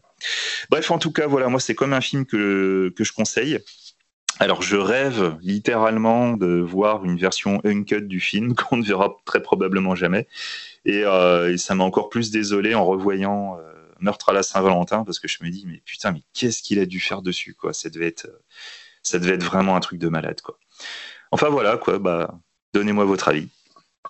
Ouais donc juste euh, j'ai vraiment adoré ce film là parce qu'en fait il est il est sur des rails au début et vraiment en mode bon bah tu l'as vu mille fois ce film là et c'est cette petite particularité que tu as dit euh, Xavier sur la lutte des classes on va dire même si c'est euh, c'est ça qui m'a vraiment je me suis dit ah c'est mortel comme idée quoi. C'est vraiment le euh, enfin, quand on sait ça, quand les passages arrivent et tout, je me putain, c'est vachement intelligent. Enfin, je vois ce que, je veux dire. Enfin, c'est ça plus, plus malin que d'habitude et tout, quoi. Et, ça m'a vraiment plu. Puis tout le côté, euh, tu vois, alors on m'avait dit, tu verras, c'est très Scooby-Doo, donc je me suis un, un truc euh, avec des rebondissements et tout. J'ai pas été déçu. c'est encore même mieux que ce que ah, j'avais imaginé. Ah, tu peux pas. C'est le plus Scooby-Doo de tous nos films. Hein. Ouais, mais il est vachement bien pour ça parce que c'est pas Scooby-Doo euh, Chipos. Et par contre, j'ai fantasmé, mais je jure, j'ai fantasmé ce film pendant des années à cause de sa, son affiche où un mec se faire tuer avec une brochette avec de la viande qui lui arrive dans la bouche. Ça, euh, Je rêvais de voir ce film parce que je suis un fan de barbecue, quoi. Je me dis, putain, il faut que je vois ce film-là. Et finalement, la séquence de la brochette est assez anecdotique dans le film, surtout que j'imagine, bah, comme tu disais tout à l'heure, qu'elle a été coupée, donc on a, on n'a pas vraiment, on voit vraiment ce qui se passe, on voit juste le résultat, quoi. Et voilà, donc je suis un peu déçu pour la, pour la brochette. Je n'ai pas jamais vu la petite maison dans la prairie, donc je savais pas que c'était l'actrice. Euh... Non, non, j'ai jamais vu. On les, les refait une tête de. non, j'ai jamais vu cette série. Je vois ce que c'est, mais j'ai jamais vu, quoi. Du coup, je spécial, alors, euh, exprès pour toi. Et, et sais-tu quel est le lien entre la petite, l'autre lien entre la petite maison dans la prairie et le slasher?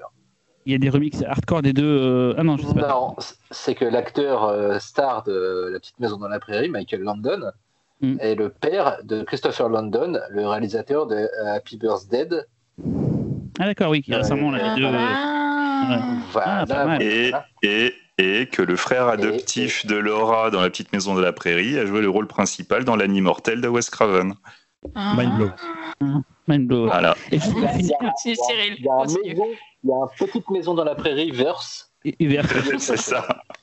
Et pour finir sur la mise en scène, donc euh, là, Xavier, tu nous expliquais le parcours du réalisateur et effectivement, qui est plutôt un crack. Et c'est vrai que c'est une des rares fois où je me suis dit, récemment, avec tous les stagiaires qu'on a vus, je me suis dit, tiens, c'est beau. Tu vois, je me suis fait la remarque, surtout les éclairages passés dans la pénombre, il y a juste un truc qui éclaire. je me suis dit, tiens, ils sont, ils sont quand même fait chier pour, euh, pour faire un beau film. Tu vois, et je me suis fait la remarque. Euh, bon, après, il y a un passage un peu à la, à la Jackie Chan quand elle a l'accident de bagnole.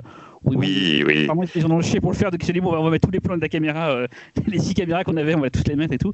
je me suis dit, tiens, ça fait très Jackie Chan à la fin le, quand il saute dans le, dans le premier polystory, quoi. Mais voilà, donc c'était voilà, une très très bonne surprise. bon, un peu déçu pour le côté barbecue, mais rattrapé par le par les idées complètement folles du, scénario finalement pour la fin. Quoi.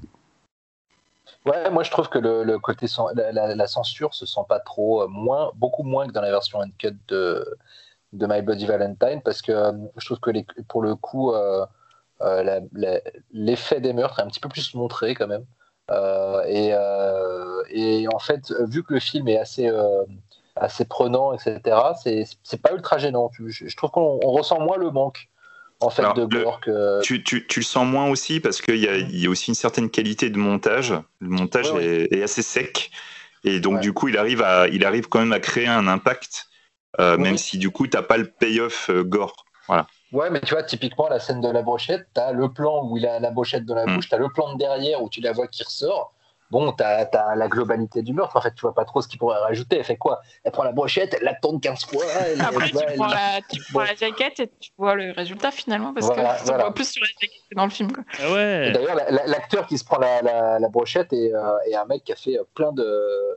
Ouais, Blue Steel. Il, euh. voilà, il a fait plein de, de, de second rôles dans, absolument dans des gros films hein, même. Hein. Mais euh, moi, je, je, alors déjà, ça se voit tout de suite que c'est un réalisateur chevronné qui a fait le film dès le début, tu le sens.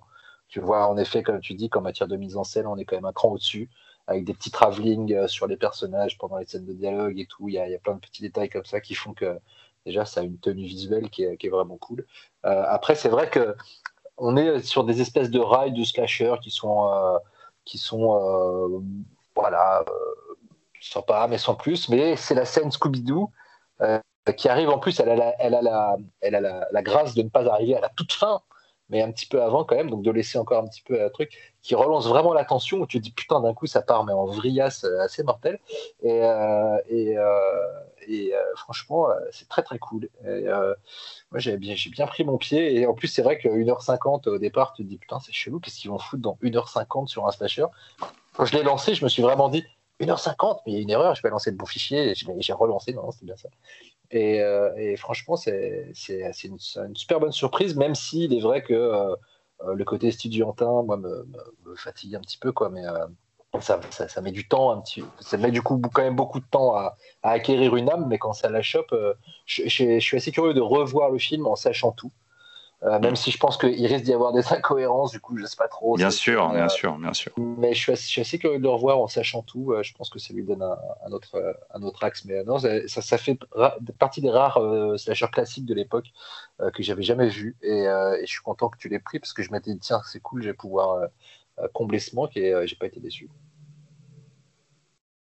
Mm. Moi, j'ai noté euh, film à combustion lente, en fait, parce que il, met, il y a quand même plein de moments pendant le film où euh, je, je me suis dit, mais où est-ce que ça va? Parce qu'il y a quand même plein de scènes euh, de vie des étudiants, ils vont à une soirée, machin.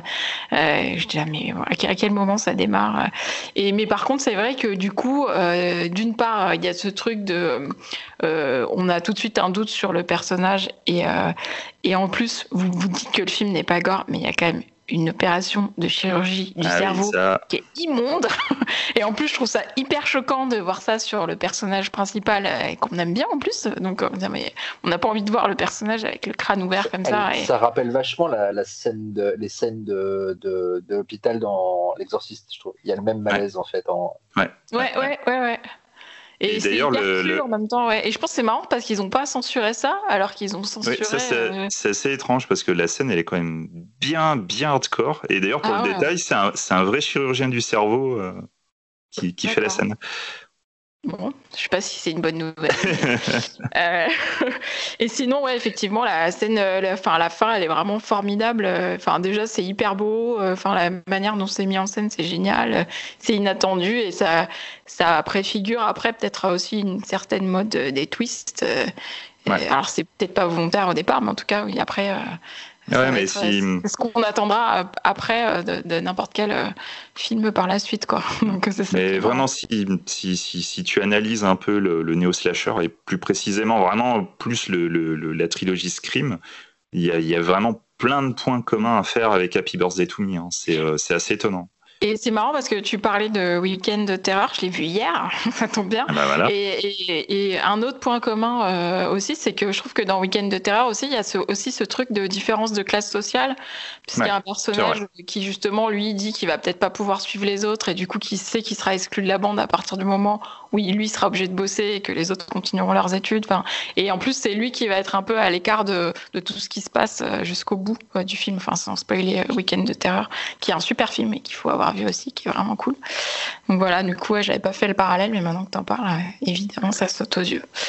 Euh, Talal, t'en as pensé quoi, toi? Euh, moi, j'en pense que ça m'apprendra de voir euh, tous les films la dernière semaine, en fait. Parce que j'ai un montage, en fait, dans ma tête où les personnages de- du film de Cyril se retrouvent dans le film de Xavier. que- bon, sauf, qu'ils sont pas dans un train, quoi, et tout se mélange. c'est vrai que c'est des contextes tellement proches, en fait, avec des personnages plus ou moins proches que, bon, après, ils sont pas dans la mine, mais bon, que du coup, j'ai l'impression que c'est un peu la même chose. Mais non, mais vraiment, je, je- heureusement, je me suis raccroché à ton, à ta chronique, euh, Xavier, pour avoir des réminiscences du film. Et en fait, euh, je me suis rendu compte que je l'avais pensé même en le regardant que des quatre, euh, en tout cas, c'est le, c'était le plus intéressant parce qu'effectivement, euh, euh, c'est, c'est mieux mis en scène et euh, ce que tu disais, Véro, que bah, où est-ce que ça va euh, parce que les personnages parlent beaucoup. Euh, en fait, c'est, une, une des qualités du film parce que bah, il essaye vraiment d'ancrer ces personnages dans dans une réalité, alors sans leur donner une psychologie euh, profonde euh, et, et intime, enfin si, quoique intime, si un peu, mais il y a quand même quelque chose de l'ordre de, euh, voilà, on a envie de, de faire un, film avec des personnages et pas juste un truc gratuit. Donc euh, pour ça, ça c'est un film qui m'a marqué et euh, avec euh, quelques scènes qui sont qui sont bien chouettes. Euh, c'est c'est marrant parce que j'ai- c'est un film dont, alors je vois l'affiche. Alors, pour l'anecdote à, à deux balles, euh, j'ai longtemps cru que c'était le premier film de Sam Raimi, que c'est Mort sur le grill. En fait, je vois l'affiche et en fait, je vois écrit Mort sur le grill. je vois Ted Raimi. C'est le En fait, grill qui t'a. Le grill, la brochette, euh, voilà. J'ai fait un truc euh, de- dans ma tête et puis quand j'ai vu le film, je, ah putain mais c'est la même affiche. Mais non, mais c'est ils ont utilisé la même affiche. En fait non pas du tout. Euh, j'ai regardé les films Mort sur le grill qui n'a rien à voir en fait euh, là-dessus. Donc voilà, faut que je vois Mort sur le grill au passage et euh, et, et ce film là est très chouette et je suis content de l'avoir vu. voilà, même si c'est un slasher, j'ai envie de dire, ce qui est pas réaliste, pas de fantastique proprement parlé. Voilà. On finit avec le film de Cyril. On va faire un petit bond dans le temps avec le mien. On va passer en 1993, enfin 92 pour les US et 93 pour nous, avec Docteur Ictus de Manicoto, euh, qui est euh, plutôt le versant boogeyman euh, des slashers. Pour moi, on a vu des, on en a vu un comme ça. On a vu celui de Laurent qui était avec un boogeyman. Un petit peu celui de Véro aussi. euh, enfin, on remarque en fait, il y en avait plusieurs en fait. Mais moi, l'intérêt, c'est que c'est le personnage principal du film, c'est le nom du film. Et c'est aussi lui qu'on va suivre. On va autant suivre lui que. Il n'y a, pas de- il y a pas de révélation dans le mien, Docteur Non, à, la- Ictus. à la différence que dans le tien, tu sens vraiment la volonté de mettre en place une licence. C'est un truc Ah, ah, je vais en parler. fin des années Mais- 80. C'est une Mais tu- book, donc je vais en parler.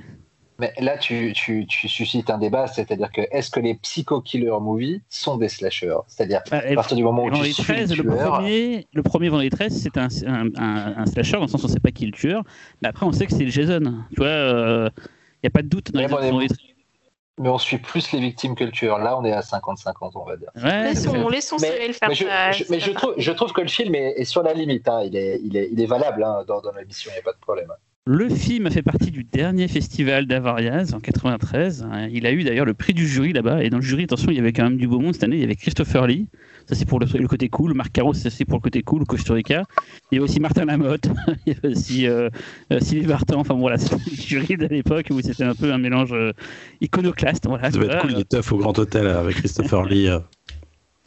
Sylvie Vartan. Sylvie Vartan. Il y avait, quand même en face, c'est Pitt qui avait gagné c'est Burnett qui avait gagné cette année-là en fait, et il y avait quand même en face de lui hein, euh, Action Mutante, Candyman, Evil Dead 3, euh, Fortress, euh, Hellraiser 3, Cimetière 2, Dust Devil, enfin il y avait quand même du beau monde en face, et c'est quand même mon bébé qui a pris, euh, enfin mon bébé, petit Dr Ictus qui a chopé le prix du jury. Donc voilà, je tiens à signaler ça quoi. Donc pourquoi euh, tu parlais de franchise, euh, c'était Laurent ou Talal, je sais plus d'ailleurs, euh, c'était le bon, on s'en fout, c'est un des deux quoi. C'est que donc faut savoir que Dr Ictus est une adaptation d'un comic book sorti chez Dark Horse un peu comme The Mask, et sûrement d'autres comics de Dark Horse que je ne connais pas. hein. Je n'ai pas prétention à connaître les comic books, donc je sais juste que ces deux-là sont chez Dark Horse, et qui, ont, qui est donc été adapté euh, pour le cinéma euh, donc par Manicoto. Alors Manicoto, il avait absolument euh, pas fait grand-chose, il avait fait deux films qui apparemment sont assez catastrophiques avant. Il a fait un peu plus de choses intéressantes après, il a fait beaucoup de- d'épisodes de 24, de Dexter, d'American Horror Story. En tout cas, il a le mérite d'avoir un nom cool. Ouais, Koto. Et Mani, c'est comme dans Scarface, quoi. C'est vrai, il y a un côté, ouais, c'est sympa, quoi. Ça sonne bien, Manikoto. le co-scénariste du film, et ça c'est pas ça c'est pas mal à signaler, c'est Graham Whiffler qui avait scénarisé Sonny Boy. Quand même, ça faut, c'est quand même euh, surprenant. Putain de film. Ouais, putain de film et, et qui voilà donc quand j'ai vu que c'était lui qui était associé à ça, j'ai fait putain. euh, voilà, dingo. Donc je vais vous raconter l'histoire euh, hyper compliquée, euh, plein de, dramaturgie, de, de rebondissement de Dr Ictus. Donc en gros, Dr Ictus, c'est un, fou qui se prend pour un, pour un, docteur en fait. Euh, il y a toute une backstory qui explique comment il est devenu fou, machin et tout, et par rapport à son père, machin et tout. Et c'est chef d'analyse psychiatrique dans une scène d'ailleurs qui pour moi est la meilleure de tout le film, qui démente tout le début du film. J'adore le début du film. C'était pour ça d'ailleurs que j'ai tendance à, beaucoup aimer le film, c'est que je me souviens surtout de la, la première scène de trois scènes gore. On va, on va y revenir là-dessus. Et euh, donc il s'échappe de, ce- de ce- de cet asile et il va retourner dans la ville euh, d'où il venait. Il va euh, bah, tuer plein de gens du coup dans la ville. Et la particularité de Dr Giggle, enfin Dr Ictus en français, c'est qu'il va tuer tout le monde avec des outils d'un docteur normal, mais qui va adapter. Genre il y aura comme un thermomètre, il sera très très long et pointu. Euh, il y aura un appareil pour faire des lavements, mais sauf que ça va carrément euh, faire plus que des lavements, ça va carrément récupérer la, la, à l'intérieur des personnes. Enfin, c'est vraiment plein plein d'idées comme ça de détournement d'un corps de métier, d'ailleurs plus tard a fait Brian Usna avec le dentiste par exemple. C'est, vrai que souvent le, côté médical, il y a, un côté un peu euh, intrigant, répulsion, à passion qui, qui, qui peut jouer. Euh, on pense d'ailleurs beaucoup à Faux Semblant de, de Cronenberg. Alors c'est pas le même délire, hein, Dr. Ictus, mais voilà, dans, dans l'esprit de mélanger les. Laurent, tu, tu allais dire un truc C'est juste que j'ai pas spécialement pensé à Faux semblant de Cronenberg en C'est voyant. c'est pour les, les, les, les outils, c'est les outils en métal et tout. Euh, moi, je pense, je pense toujours à faux semblant à cause de ça. C'est les. Moi, j'ai surtout pensé à la vue euh, dans, dans la bouche, c'est-à-dire au dentiste ou à la petite boutique des horreurs. Mais Oui, c'est vrai, il y a ça aussi. Donc, euh, c'est quoi la, grande force de Dr. Ictus Donc déjà, c'est, on en parlera un peu après, c'est beaucoup d'effets euh, gore. Le film, il va, il va, franchement, même si on en parlera aussi, je pense que le film a été pas mal coupé. On n'a pas eu la version la plus uncut possible euh, du film, mais déjà en l'état, c'est déjà pas mal. Et surtout, bah, c'est là, on est tous d'accord là-dessus. C'est le personnage interprété par Larry, Larry Drake, donc qui va jouer Dr. Ictus. Larry Drake, on l'avait vu peu de temps avant comme méchant chez Sam Raimi, donc encore un truc lié à, à Talal et et là, c'était pas dans Wave, c'était dans, dans Il jouait le rôle du méchant. Et Larry Drake, il a une tronche de cinoche. euh, il a un visage. euh, voilà, tu lui confies pas tes enfants, t'as un peu peur avant de le faire. Voilà, donc c'est c'est vraiment une gueule de cinéma comme on, comme on l'appelle. Euh, dans le film, on a une actrice euh, qui s'appelle Holly Marie Crumbs. qu'on- alors moi, je ne connais pas la série, peut-être que Véro, alors Véro opine du chef. Véro, tu Charmed voilà, elle, a un rôle important dans Charme ou pas en fait Ah bah oui, c'est une des Bah sœurs, oui. les sœurs C'est pas ça qui s'est fait remplacer par, euh, par la fille de, de Non pas du tout. J'ai jamais vu Charme, donc je sais pas du tout. Je sais qu'il y avait euh, Tiffany Amber Thornton, non, il y avait pas Tiffany. Non, il y avait, Il y avait Alissa Milano et Ouais. euh, comment elle s'appelle celle qui était dans Beverly Hills euh, Ouais, c'est ça, c'est la, la brune. euh, Oui, voilà.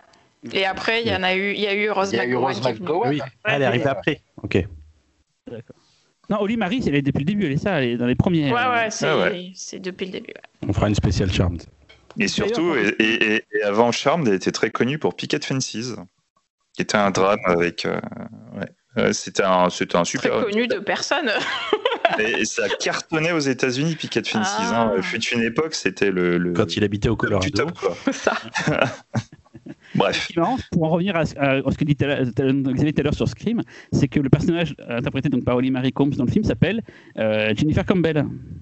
Ah, mais mais je croyais que t'allais Ah. dire- elle ressemble à Neve Campbell parce que moi je me voyais que ça pendant le film. Ah, complètement. c'était un, un clone de Neve Campbell. Ah, moi aussi, au départ, et quand je vois sur IMDb, je fais, en fait, c'est Jennifer Campbell. Et je fais, non, ah, c'est Jennifer Campbell, c'est le personnage. Ok, j'ai fait merde, euh, je me suis bien envoyé la tronche et tout. Donc, bon, continuons donc un peu sur les, spécificités du film. Euh, on retrouve euh, un habitué de la Hospitation de la musique, c'est Brian May, qui avait fait la musique de Mad Max, Patrick Harlequin. D'ailleurs, le thème de, de, de Dr. Dr. Actus censé être un grand, grand thème et est plutôt sympathique. Ça, il revient assez souvent et, je trouve agrémente, euh, euh, enfin, de façon très agréable, le, film. Donc beaucoup d'effets gore. Alors on doit les effets gore à une des meilleures boîtes sur le marché, KNB. Donc la boîte de Kurtzman, Nicotero et Berger, qui, qui ont fait les effets spéciaux d'Alien, Devil Dead 2, de énormément de films euh, américains qu'on adore. Euh, on retrouve Fantasy 2 pour les parties CGI. Donc l'introduction fait un peu mal aux yeux maintenant. On est dans une sorte de corps humain qui est le globule rouge et tout. Bon, euh, ça fait un peu le cobaye maintenant quand on, regarde à notre époque, ça fait un peu pitié. Mais, à l'époque, non, à l'époque, je trouvais ça déjà nul. En fait, je crois que c'était pas terrible déjà à l'époque, mais ça, ça l'est encore plus maintenant. Euh, et donc voilà, donc c'est un film qui est assez foufou parce que du coup on va voir euh, ce, ce, ce Dr. Ictus, euh, d'ailleurs en anglais c'est Dr. Giggle, qui est en gros le petit rire que fait à chaque fois euh, euh, Larry Drake, qui en fait je crois en anglais, euh, Giggle c'est vrai, euh, Véronique imite euh, quelqu'un qui ricane, je crois que c'est ça, c'est plus ou moins ricaner euh, et faire des petits cris comme ça et tout, donc il s'appelle Dr. Giggle. Euh, Il y a plein de trucs assez fous dans le film, euh, il y a une Il est doublé, hein. C'est pas lui qui rigole vraiment, non? Bon, j'en sais rien, euh, je- C'est ce qui m'a taraudé pendant tout le film. Je pensais qu'à ça. J'ai remarqué d'ailleurs dans la production du film, c'est que c'est euh, sorti, euh, ça a été produit par JVC, donc une boîte euh, japonaise, qui avait à l'époque fait pas mal de trucs pas mal. Genre ils avaient, ils produit euh, Le Vampire de, Cronenberg, de, Carpenter, ils avaient fait La créature du cimetière, enfin ils avaient fait pas mal de films d'horreur à l'époque et tout, et, et, ce Dr. Ictus en fait partie. Euh, donc voilà, il y a plein de trucs fous comme euh, bah, l'introduction que j'ai dit tout à l'heure, où ça se passe dans, dans l'Asie psychiatrique, qui je trouve assez dingo. Il y a une séquence où on comprend un peu mieux le trauma de l'enfant, et si vous voyez ce que je veux dire, ceux qui ont vu le film, euh, une séquence un peu à la, à la, à la, à la bad test euh, ma seconde naissance, qui est un peu, un peu marrante. Euh, il y a une séquence aussi assez folle où euh, le docteur Ictus s'auto-soigne. C'est assez, euh, assez, assez bizarre comme, comme idée, mais bon, elle est plutôt rigolote. Euh, il y a une particularité aussi, que d'ailleurs, le film vaut plus le coup, je trouve, en VO qu'en VF. Moi, j'avais découvert en VF, et là, en voyant en VO, j'ai trouvé ça mieux. C'est qu'à chaque mort, euh, le docteur va faire une petite blague sur la mort. Alors, très souvent, c'est pas très drôle, mais c'est un peu moins pas drôle en anglais qu'en en français. En français, je trouve que ça tombait souvent à plat. En anglais, c'est beaucoup des jeux de mots, quoi. Genre, quand elle se fait aspirer par le, le tuyau, la nana, il dit it suck. Donc voilà, ça, ça, ça, ça suce, ça aspire. Voilà. Donc il y a plein d'idées C'était Talal au dialogue, tu crois? t'imagines. Mais j'avoue, c'est moi. Donc voilà, il y a des trucs- il y a- c'est pas un film très très passionnant, c'est que en le revoyant là, je me suis dit ah en fait c'est un peu chiant quoi. Mais euh, j'aime bien ce film, surtout la partie à la fin où ça, ça surenchérit dans les dans les dans la connerie quoi, euh, et qui, qui rend le film En intéressant. gros, en gros, en le revoyant, tu t'es dit, j'aurais pas dû le choisir. c'est ça? Non, parce que en fait, j'ai- hésité pour des films plus récents, genre tu vois les les, euh, les cold près par exemple, les slashers norvégiens. Enfin, je sais pas si norvégien, mais tu sais, de, de, de, de- de- d'Europe du Nord là. euh, euh, donc j'ai pensé à ça au départ et tout, ou à d'autres trucs genre comme Final Girl ou euh, ou des, des, slashers plus modernes. Et je me suis dit tiens, euh, Ictus, euh, c'est un peu l'oublié. C'est pas pas un grand film comme beaucoup de slashers, mais il est assez généreux. Il y a Larry Drake, il y a un univers qu'ils ont créé qui est plutôt pas mal, je trouve.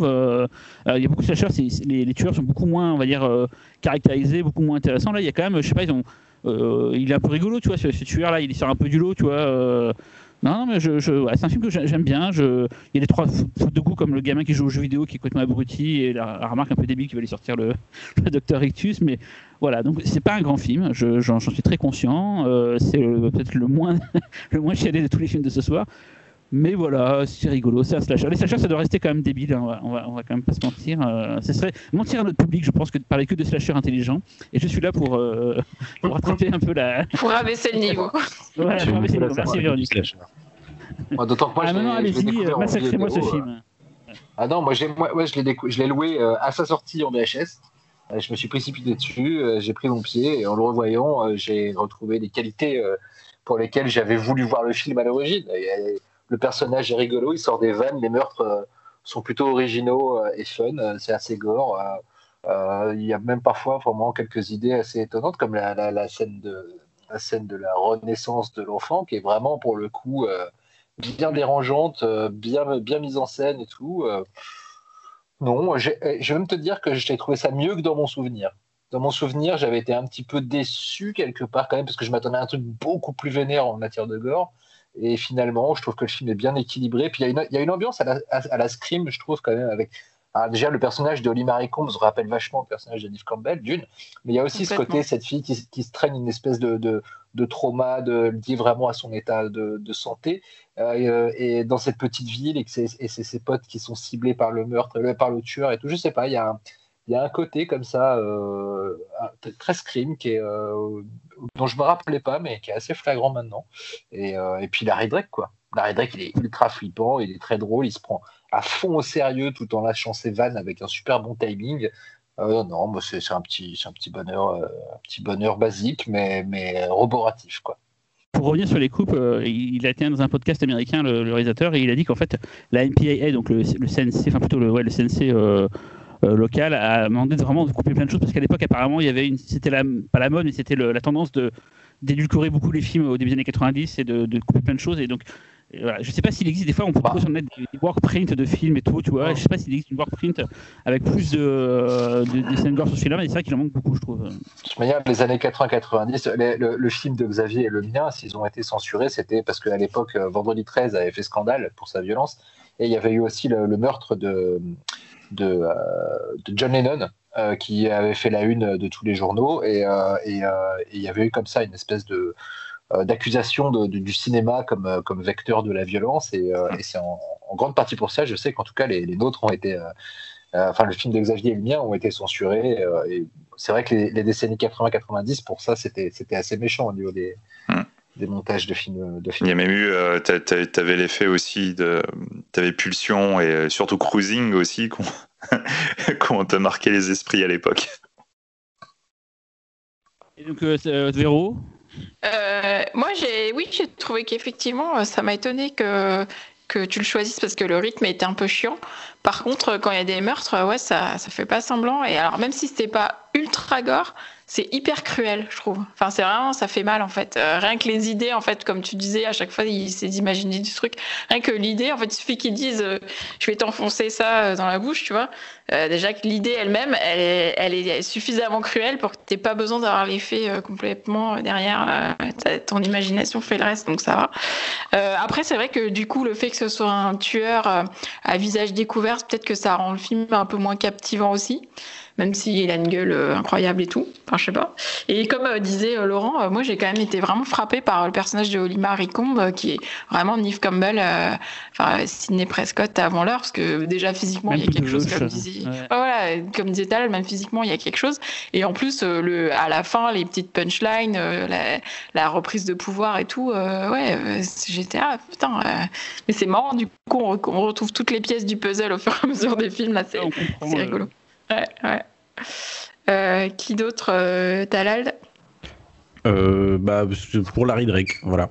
Vraiment, c'est lui, c'est lui qui bouffe l'écran littéralement. Et après le reste, en fait, c'est peut-être la période du slasher la moins intéressante, les, les débuts des années 90 jusqu'à Scream. Peut-être après, puis après le petit revival. Mais encore, il y a plein de films des années 90 que j'aimerais bien revoir par curiosité, curiosité un peu malsaine, on va dire parce que c'était pas des, forcément des films euh, forcément exceptionnels. Je pense à au, I Know What You Did Last Summer, les Valentine ou, euh, ou euh, Urban Legends, qui sont des films qui ont leur réputation, hein, tous les uns les autres.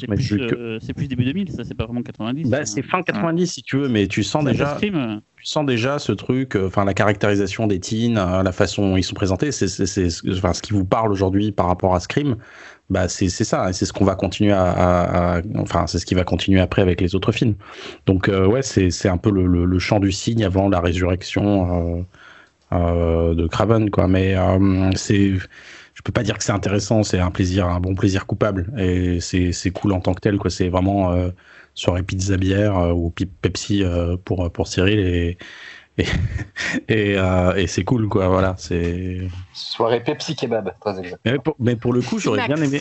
Pour le coup, j'aurais adoré voir la suite. dès que j'ai fini le film, la première chose que j'ai fait, c'est euh, à Dr. Giggle 2, euh, et puis j'ai vu qu'il Il y a prévu, je crois, Manicoto, de faire des, des, des- d'écrire des scénarios pour des, pour des BD, je crois, il me semble. C'est ça le- l'idée. Mais je crois que ça fait des années qu'il en parle et qu'il a. Mais c'est pour ça, moi, je pensais que le comics était, euh, était postérieur au film, mais j'ai j'ai peut-être mal lu. Alors, t'as peut-être raison, c'est- ça s'est fait avant le film.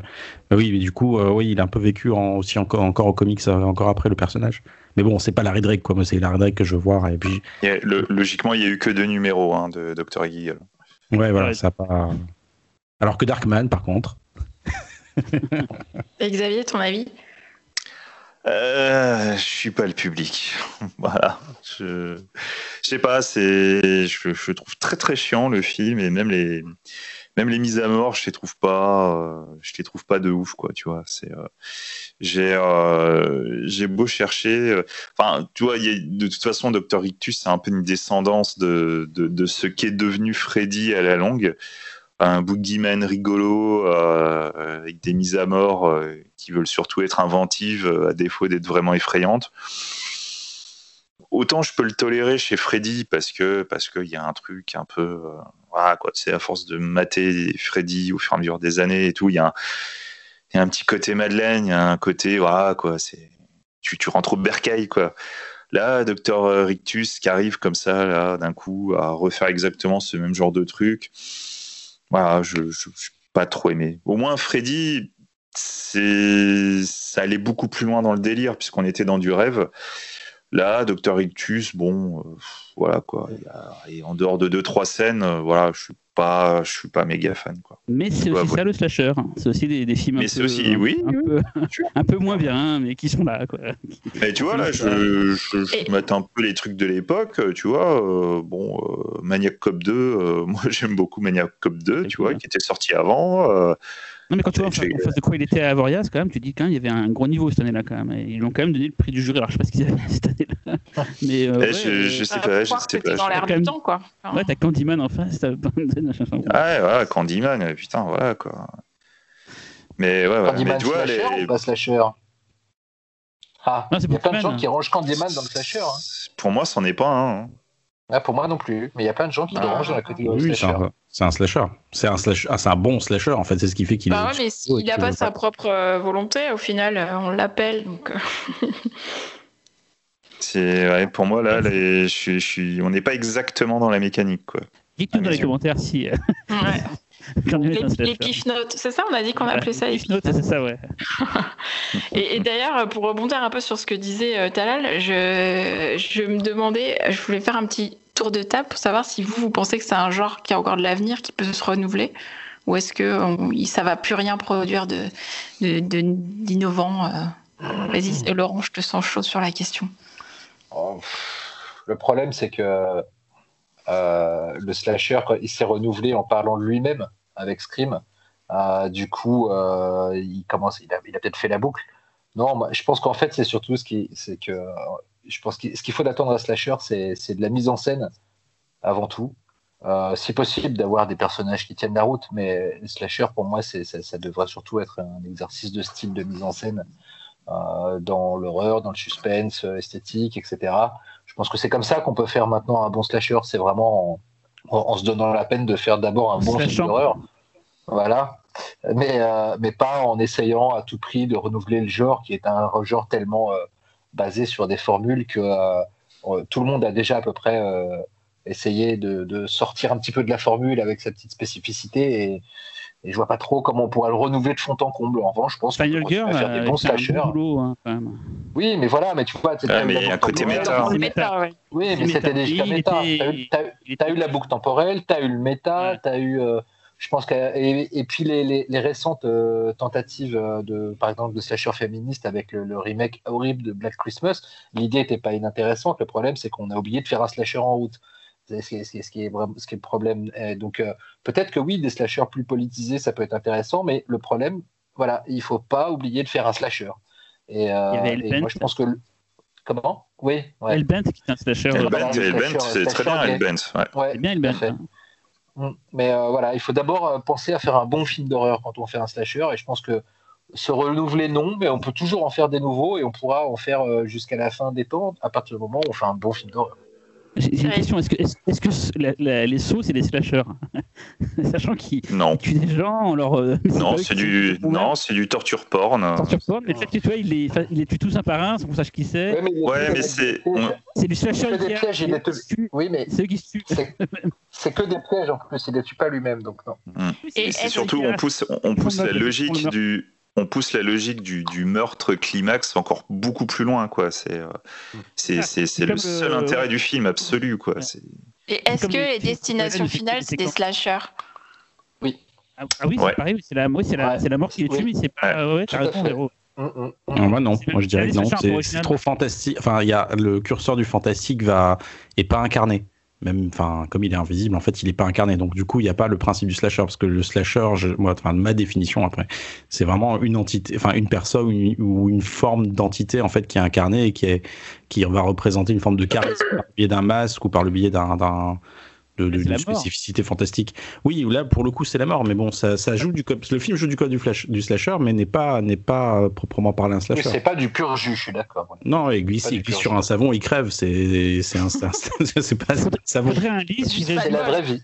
non, mais Laurent, il faudrait un livre qui résume tout le slasher. Faudrait ça ah, existe. Ouais, c'est vrai. c'est vrai. Alors c'est dommage, on n'a pas la caméra. Hein. Voilà, il y a le hors série Mad Movies, hein, n'est-ce pas? Voilà, L'année dernière. L'année dernière, on a sorti d'ailleurs une réactualisation de ce hors-série qui avait déjà une bonne dizaine d'années, euh, auquel on a rajouté, euh, je ne sais plus, 36 euh, ou 32 pages. Et c'est devenu un, beau bébé de 148 pages euh, que vous pouvez peut-être toujours trouver dans sa couverture, magnifique couverture cartonnée sur le site de Mad Movies. voilà. Et c'est un des rares. sur la couverture, c'est un des visuels de American Horror Story 1984. Ah bah oui, ok. Qui, a complètement inspiré euh, de, qui est complètement inspiré du film dont on, dont on a parlé euh, putain avec la Carnage. Oui, Carnage, ouais. Carnage. Ouais. Qui, qui, Il y avait un film d'ailleurs euh, qui s'appelait Cry Wolf, qui était apparemment assez, assez intéressant. Euh, je me souviens plus trop. Ouais, ouais. Assez intéressant. C'est un... par. putain, le mec qui a fait récemment Nightmare Island et qui avait fait Kick Ass 2, son nom m'échappe. Mais ah. Cry Wolf, c'est pas inintéressant, mais ouais. On est, c'est du slasher et c'en est pas en même temps. Hein. C'est un entre-deux, encore une fois. Mais l'école presse, c'était intéressant, je trouve aussi. C'était des slashers avec un, décor un peu différent. Mais, et... ah, mais les... tu vois, là, je, je, je, regrette qu'on ait pas. premiers sont mortels. Qu'on soit resté sur une période. C'est vrai que no, no, notre sélection, à part le tien, hein, Cyril, on est, on est vraiment dans une. Bah, c'est vrai que j'ai pris plus tard, mais en fait, je voulais, je voulais un peu. Non, une deuxième partie, si vous voulez. Bah, mais, non, mais, sans déconner, il y a des choses aussi très intéressantes qui mmh. sont faites. Alors, il y a beaucoup de copies conformes ou, ou non conformes, si tu veux, mais il y a plein de trucs aussi intéressants dans les années 80-90 qu'on a, dont on est passé à côté, et, et même à l'étranger, parce que c'est vrai qu'encore une fois, on est resté très, très américano-centré. Et euh, bah, on a, on avait, dans, dans l'émission, on a déjà parlé de Dream Home, par exemple. Oui, ouais, c'est vrai. Un des meilleurs assassins récents et asiatiques, du coup, quoi, hongkongais. Mais y a, de toute manière, il y aura matière à faire une deuxième émission slasher une émission dans, dans slasher. un an ou deux ans. Hein. Ouais, en, France, en France qu'est-ce qu'on a par euh, Promenons-nous dans les bois euh... Et haute tension. Euh, et ouais, oui, haute tension, oui, effectivement, oui, bien sûr. Ouais. Bah, Brocéliande. Bah, euh... Ouais. Et, oh, plus un... bah. Non, mais actuellement, c'est un slasher, hein, c'est pas. Euh... Et euh, sinon... Et après, le truc le manoir, c'est pas un slasher? Euh... Ah, dans les c'est un plaisir. C'est un plaisir parce que c'est des youtubeurs qui se font tuer. Euh... Oui, c'est un slasher. Ouais, plus ou moins, ouais. ouais. On n'a rien fait dans les années 80-90, non? On a attendu Promenons dans les bois pour faire du slasher. Si, t'as bah, un petit peu, euh, dont on a parlé, Meurtre, euh, meurtre, euh, euh, mort, mort, un dimanche de pluie, hein, qui, qui, ressemble un petit ouais. peu à un slasher pendant toute une partie du film. Si, il y, a une, il, y a une, il y a une tenue, il y a, il y a un pêcheur, on voit pas le visage et ouais. tout, il y a un peu de ça. Et il y a un côté très euh, souviens-toi l'été dernier, hein, je suis désolé. Oui, c'est ouais, ouais. ouais. Euh, un père et tout. Ouais. Un crochet surtout. Euh. eh ouais, mais, eh ouais, on n'y pense pas, mais il y a un lien. Eh ouais. Ok. euh, juste, Talal, tu nous rappelles les supports sur lesquels on peut retrouver tous ces films?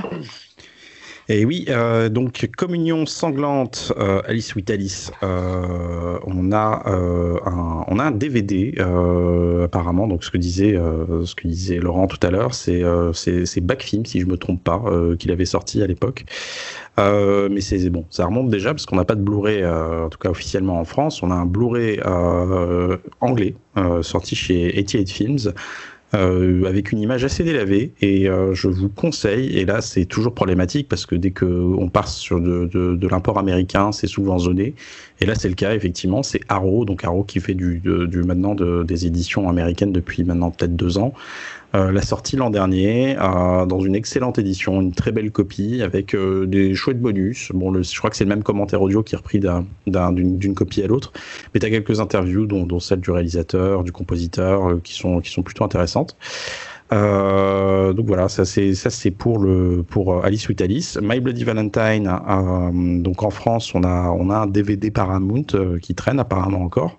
qu'on peut retrouver, excusez-moi, mais, euh, mais c'est encore une fois du côté des États-Unis euh, qu'on va trouver son compte avec une copie euh, Shout.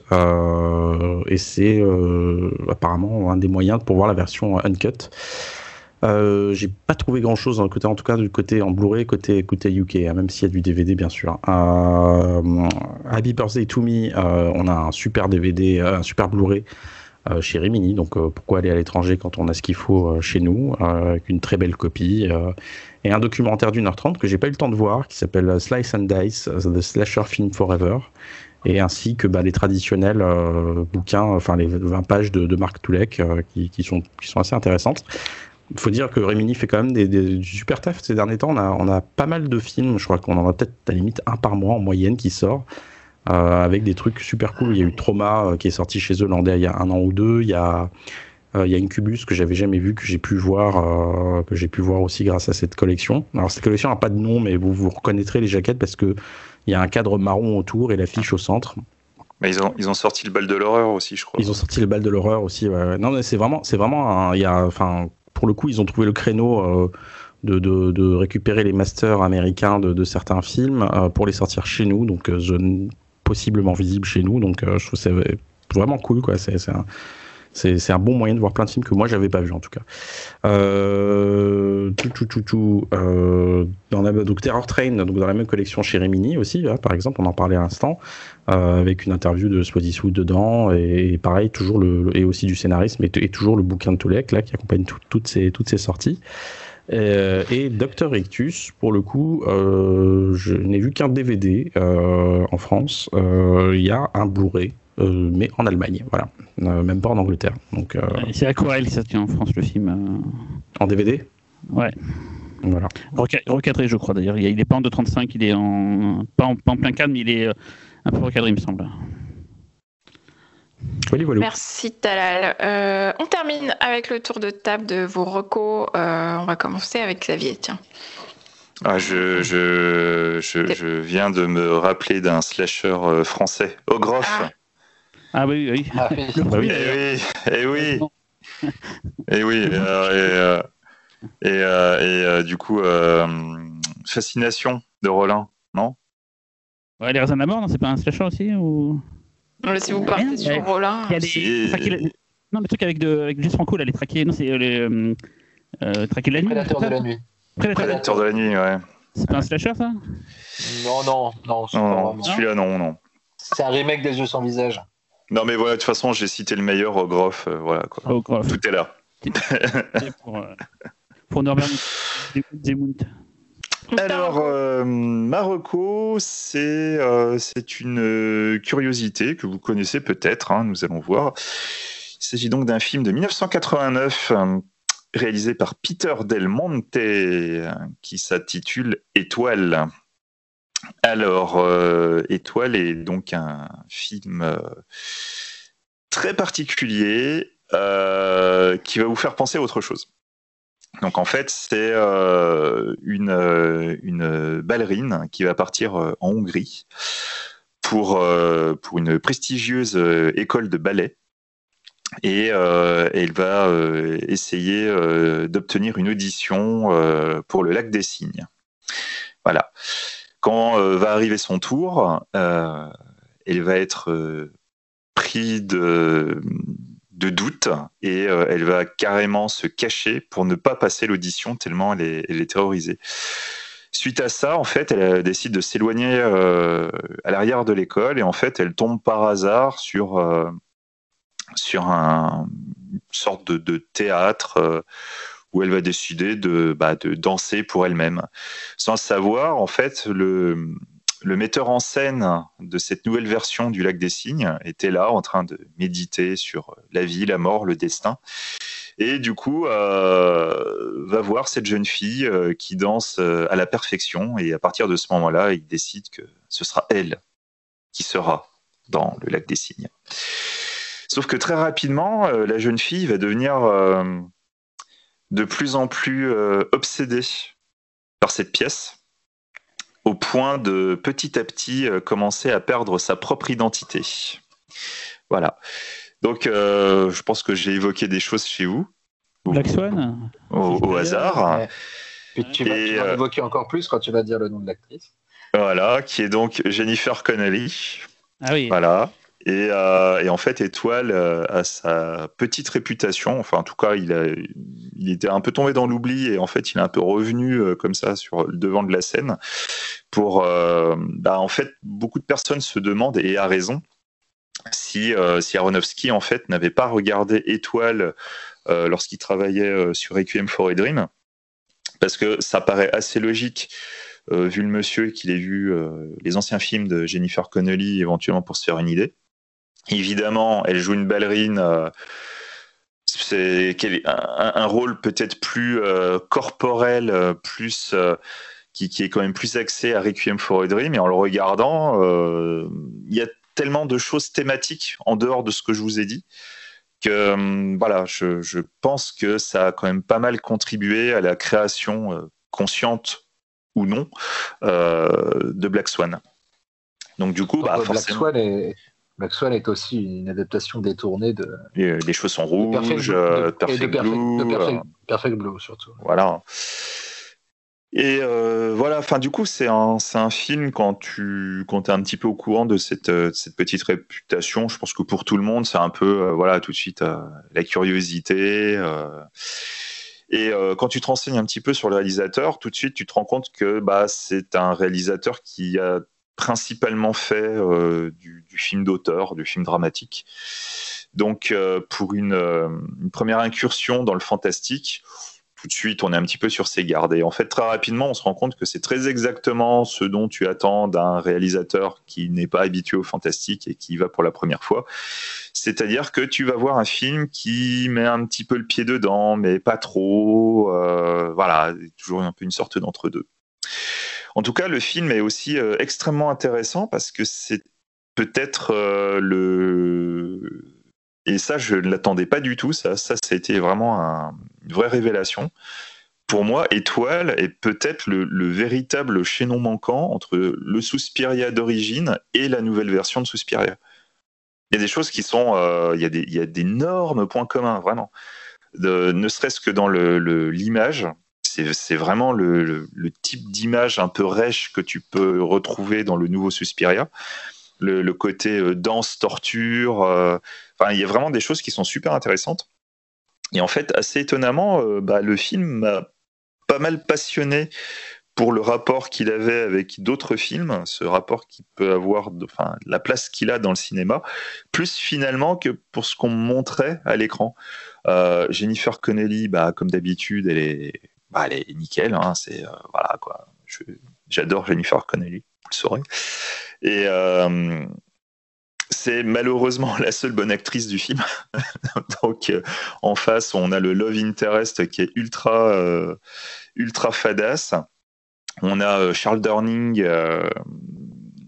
le nom vous dit peut-être rien, mais si vous voyez sa tête, vous allez faire putain, mais je l'ai vu un million de fois, qui lui est très bien, mais le problème c'est qu'il a un rôle très très anecdotique. Et en fait, euh, bah, le film, je vous cache pas, est quand même assez lent. C'est quand même plus un film d'ambiance.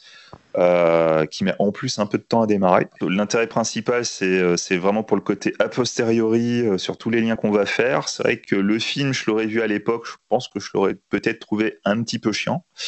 Euh, parce que euh, voilà quoi, il dure quand même 1h40 et c'est vraiment la dernière demi-heure où il y a des choses intéressantes et où en plus ça va partir dans un délire euh, kitschouille, nawak que finalement va véritablement te, te réveiller. Mais voilà quoi, enfin petite petite particularité du cinéma, petite étrangeté. On le voit comment, Et ben alors c'est le problème, c'est que ça, comme je le disais, c'est un film qui était difficile à voir et il est toujours difficile à voir parce que tu avais un Blu-ray euh, qui n'avait pas la piste anglaise, donc c'était assez compliqué. Et tu as euh, chez Scorpion, il y avait une édition Blu-ray où du coup tu avais la piste anglaise. Euh, et ben du coup, par contre, je crois que le truc n'est plus édité, mais tu peux encore trouver quelques exemplaires en occasion. C'est un peu compliqué. Euh, j'ai pas trouvé du tout de version française. Je pense pas que la version française existe. Euh, j'ai cherché un peu, j'ai même pas trouvé euh, de, de, version euh, fan, fan sebé ou autre. Enfin, voilà quoi. Franchement, le plus simple, c'est vraiment de se le taper en anglais pur. Voilà, c'est pas très très compliqué, hein, donc n'ayez pas peur hein, si, si, ça vous intimide un peu. Mais voilà quoi, c'est, je me sens plus voilà, j'ai l'impression plus d'avoir euh, voilà, appris un petit truc en plus euh, sur le cinéma pour faire des liens. Après, le film en lui-même euh, est sympathique, un peu chiant, joli, il y a quand même de, une bonne ambiance. Mais voilà, quoi, ça va pas vous exploser le crâne. Mais voilà, je conseille quand même pour la curiosité. Cyril, Taroko. Alors, je crois qu'on va la faire à plusieurs, parce que je sais que Laurent et peut-être Xavier l'a vu. Euh, je ne sais pas l'avis des autres, mais j'ai vu Justice League, la version euh, interminable de 4 heures, la version de Zack Snyder euh, qui est sortie là il y a peu de temps sur HBO Max et chez nous en VOD. alors pour information, je n'avais pas vu la version d'origine parce que j'avais déjà flairé le, traquenard à l'époque. mais celui-là, ça devait être le film de la maturité, le film qui, pardonne tout, le film le film Somme. Et en fait ça a été euh, ça a été très laborieux à regarder. J'ai beaucoup trouvé ça euh, comme disaient les jeunes cringe cringe je sais pas comment on dit mais en gros euh, gênant par moment en fait voir ces grands acteurs débiter des bêtises avec un air absent ça m'a fait vraiment beaucoup de peine en fait en voyant le film. Tout n'est pas acheté. Il y a une séquence dans le passé qui une sorte de grande bataille à la Lord of the Ring qui est vraiment mortelle.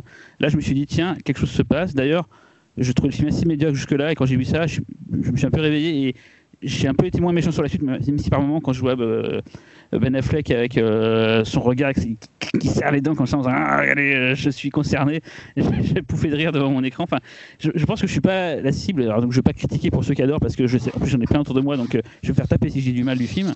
Mais je pense que j'aime plutôt la, veine sérieuse des, films de super-héros, plutôt que le, côté un peu fantasy là qu'on retrouve euh, dans certains Marvel et tout euh, ou là-dedans. D'ailleurs, je me suis dit tout le long, je me suis dit mais en fait, je comprends Marvel, ils ont positionné directement leurs films pour les gamins en fait. Ils se sont dit bon, les adultes globalement euh, à part quand c'est des geeks, ils vont pas regarder nos films donc on va faire directement viser les ados.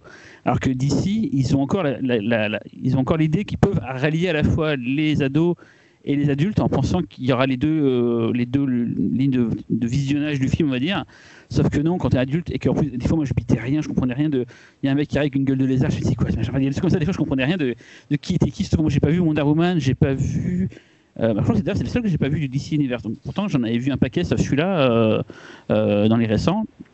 Et non, mais vraiment. Pas le pire pourtant. C'est pas le pire, apparemment. Ça veut dire que t'as vu Aquaman. le, mec, le mec dont tu parles, il a pas eu de film à lui encore. Il est pas apparu dans les autres. Ouais, mais je me suis dit. Je, il parle de qui, qui Ouais, c'est ça. T'as compris. Euh, compris euh, Martian Manhunter. Ah, moi, je comprenais rien. À la fin, il dit son nom. Je fais, ok, là, c'est toi. Ok, c'est bon. Non, mais même, je me suis dit, ça, c'est marrant. je vois trop les pontes de Warner qui font, bon, alors, Iron Man, ça cartonne, il faut qu'on ait notre Iron Man. Parce que je pense que dans le Justice League, c'est vraiment cela dans la BD où il y en a plein d'autres. Ils ont pris cela particulièrement pour débuter et ils en ont oublié plein sur le côté. Euh, non, c'est vraiment cela. C'est le c'est les pères fondateurs. Après, Cyborg, il arrive. D'accord, d'accord. Je, vois ce que je dis. Cyborg, je me suis dit, tiens, c'est vraiment le. Ils ont dit Iron Man, c'est carton, il faut un Iron Man. Euh... À chaque fois, je sentais vraiment le, le, méchant, c'est euh, merde, c'est euh, Thanos. Darkseid. Voilà, il a la gueule de Thanos et tout. Je me dis, je me c'est pas possible, bordel. Il, il, vraiment, il essaie de rattraper le, le, truc. Donc, je, je ne spoilerai rien parce que j'ai réussi à, tenir jusque-là. ouais, mais c'est pourtant Darkseid en premier, tu vois. Euh, Darkseid. Euh... Je veux dire, il a été créé, il a été ah créé avant Thanos dans la BD. Je, dis pas que tu. Ah oui, d'accord, d'accord, ok. Du coup, mais oui, mais quand, es un... quand tu connais pas tout ça, euh, tu te fais la remarque. Et oui, forcément, tu as tort de faire la remarque parce qu'il euh, il, est, il est antérieur.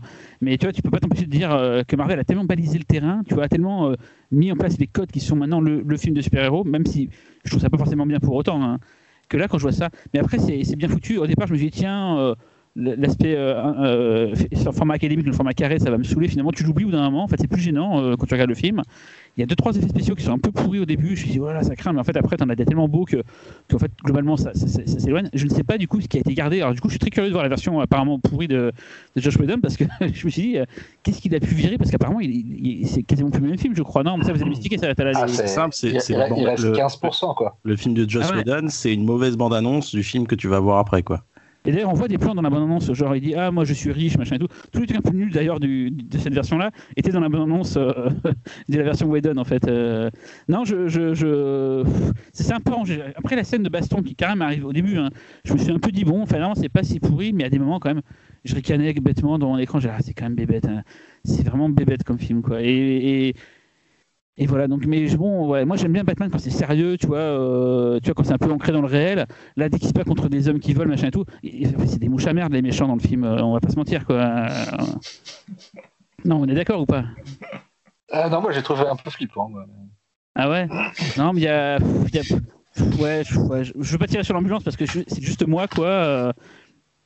Euh, Mais vraiment, j'ai Non, trouvé. non, ça- mais après, t'es pas, le- t'es pas, le- t'es pas le seul à pas aimer le film. Hein. Tu te mires, t'es. Moi, j'aime déjà, pas le film par c'est le fait que, que j'aurais pu avoir, Laurent, dans le sens où les mecs Mmh. sont déçus en disant Ah, ils ont pas fait ça comme ça, comme ça. Moi, je connaissais pas, donc tu vois, je, vraiment, je l'ai regardé que, tu vois. euh, Non, mais ça se trouve, tu vas préférer la version Whedon, donc euh, c'est tout jamais. ouais, j'ai- j'ai tu peux en avoir. Tu l'as vu, moi, j'ai- Alors moi, je l'ai, je l'ai pas encore vu. Euh, voilà, je compte le voir, mais je t'avoue que je me le ferai pas d'une traite. J'avoue, 4 heures, euh, 4 heures pour Snyder. Bon, voilà, je- moi, je suis pas ultra fan Euh, de bah, Snyder, donc. Par euh, contre, gens ont fait des blagues Ah, en voilà. disant que c'était au ralenti, que tu mettais le film à l'accéléré, ça serait, il serait plus court. Il n'y a pas tant de ralenti que ça. Alors, Il y a les ralentis de flash, mais tu vas me dire c'est normal, c'est son rôle d'aller vite et d'être en ralenti. Mais j'ai pas trouvé le film autant en mode ralenti que ce que tout le monde a dit. En fait, Euh, limite c'était un peu moins Snyderien que d'habitude j'ai trouvé. C'était, il y, a des- il y a des trucs, hein, les, les douilles qui éjectent au Ah, ralenti, machin, il y a des trucs comme ça, mais Snyder quand même, même dans l'iconisation, euh, puis l'étalonnage, euh, le look du film est ultra Snyder. ouais, mais moins que d'habitude je trouve.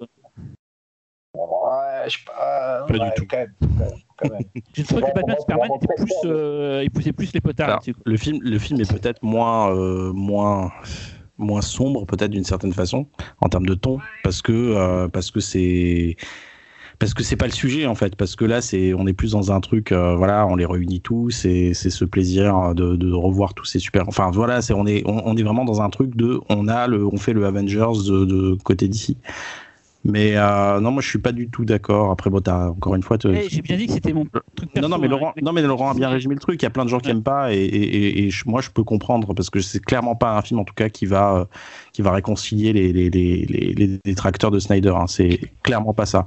Moi, je suis allé en mode marathon. euh, je me suis fait, euh, je me suis refait Man of Steel. J'ai revu. Batman vs Superman version justement la version longue la version director's cut et donc du coup j'ai vu ce film là à, la suite Enfin, pas le même jour, hein, je vous rassure, hein, j'ai une vie. Euh, et, je trouve. euh, après, c'est forcément fatalement le moins bon, des, le moins intéressant des trois, parce que moins centré sur la dramaturgie, parce que euh, parce qu'il y a plein de personnages à, introduire, à, compléter, à, aller jusqu'au bout d'un arc. Donc forcément, il y a des trucs qui, qui, sont sacrifiés, même avec 4 heures de film. hein. Euh, mais euh, il y a quand même un effort, et je trouve qu'il y a un effort beaucoup plus euh, beaucoup plus euh, poussé que chez que chez la concurrence, par exemple. Et tu vois, typiquement par rapport aux versions, euh, au montage original, le montage euh, précédent, là, euh, t'as des personnages qui ont vraiment un, arc et, et un sens. Je pense à Flash, je pense à Aquaman, je pense même au méchant Steppenwolf qui est complètement ridicule dans, dans, le, dans la version de Joss Whedon. Et là, il y a un truc très cohérent et, loin. Comment? Il est simplement ridicule. Il n'est pas complètement, il est simplement ridicule. Non, moi je le trouve, je le trouve bien. Bah, vois la version, non, ou ne vois pas peut-être la version, parce que l'autre version, parce que c'est vraiment une catastrophe. Et là, en fait, ce qui est intéressant, c'est que tu as vraiment un arc qui se complète. Tu sens vraiment que c'est une trilogie, c'est pensé vraiment avec une logique. Tu vois que c'est un auteur, le même auteur qui est derrière, les mêmes scénaristes. Et tu vois vraiment qu'il y, a une- qu'il y a une logique, on va dire, dans la dans l'arc de, de- surtout de Superman, parce que c'est un peu lui le personnage principal finalement euh, de cette histoire. Il est mortel. C'est le seul truc que j'ai à Il est, il est. Il est- il est est génial.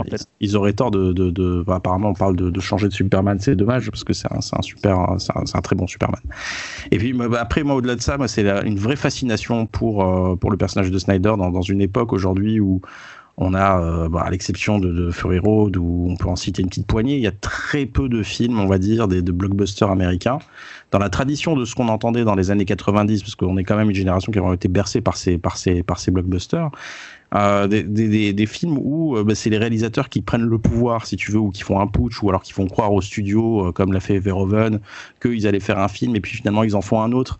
Et ce mec-là, là où il me fascine, malgré tout, tout ce qu'on peut dire sur lui, parce que c'est, enfin, il n'a pas de prise de position politique, même si on les ressent, parce que c'est un mec intelligent, il veut continuer à faire du cinéma, donc il va pas le faire ouvertement.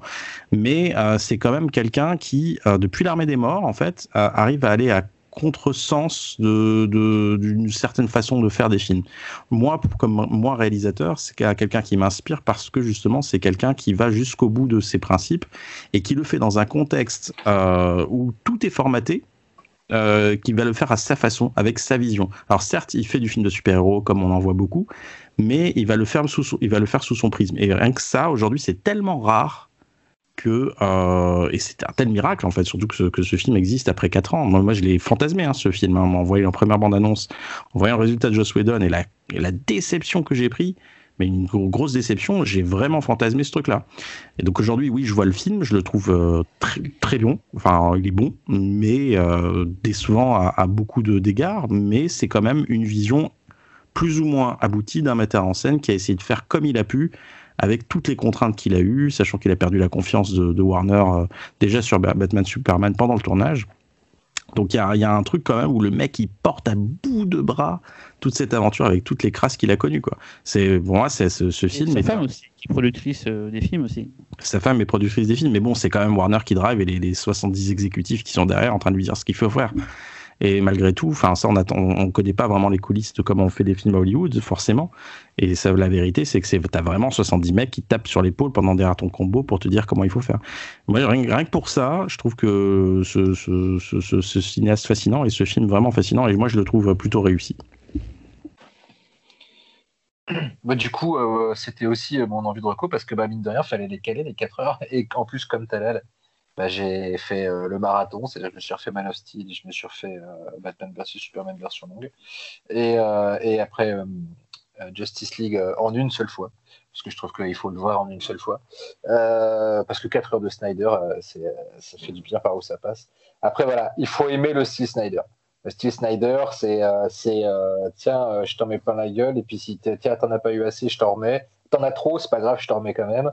Et, euh, et, si tu kiffes pas dès le début, c'est sûr que c'est une espèce d'overdose de, surstylisation, de surlignage, mais c'est fait avec tellement de foi dans le pouvoir de l'image euh, et, euh, et d'intelligence dans la mise en scène, parce que, attention, on, on, dit que Snyder est un bourrin, la lisibilité de ces scènes d'action, notamment par exemple, alors qu'il euh, y a 12, euh, enfin, 15 personnages qui se battent, 3000, 3000 explosions à la minute, etc. Et tu comprends toujours tout et c'est toujours ultra beau, ultra esthétique. tout le monde n'est pas capable de le faire, d'autant que la plupart du temps, les scènes d'action aujourd'hui dans le blockbuster sont faites par des, de, les, les artistes de prévisualisation et euh, je pense pas que sur Zack Snyder, un artiste de prévisualisation, euh, soit le réalisateur des scènes d'action, ça m'étonnerait très fort. Euh, et donc pour ça, le film est, te, te, balance 4-5 orgasmes assez énormes. Alors il y a la scène dont tu parlais, Cyril, de Steppenwolf versus les Amazones au début, qui est vraiment mais dingue. Et, non, je parle de cette il y a tout le monde en mode Royal Rumble. Hein, qui est juste ah, d'accord. Non, moi je parle. Moi, c'est celle juste avant où euh, Steppenwolf se frite contre les Amazones pour récupérer la boîte avec, les chevaux. Moi, je la trouve dingue. Elle est bourrée d'idées visuelles absolument mortelles. Et puis, il y a une scène à la fin aussi euh, d'attaque globale de la base de Steppenwolf avec la Batmobile et tout, qui, qui est bourrée de super idées visuelles. Enfin, après, euh, je suis comme Talal. Euh, J'adore Man of Steel et Batman vs Superman parce que ce sont des films qui arrivent à avoir un enjeu humain alors qu'à la base, c'est pas gagné avec des personnages aussi iconiques, aussi, euh, aussi euh, bardés de, des, des, clichés qu'on véhicule, nous-mêmes sur eux par rapport à toutes les versions qu'on a pu voir avant. Et moi, Man of Steel, c'est vraiment un film que je trouve profondément humain, super intelligent dans sa façon de réfléchir à, ce que serait vraiment dans notre vie l'apparition d'un extraterrestre slash super-héros. Batman versus Superman, c'est vraiment la, la, continuité de cette réflexion. Euh, mm. Qu'est-ce que ça peut créer comme, euh, comme paranoïa, comme, euh, etc.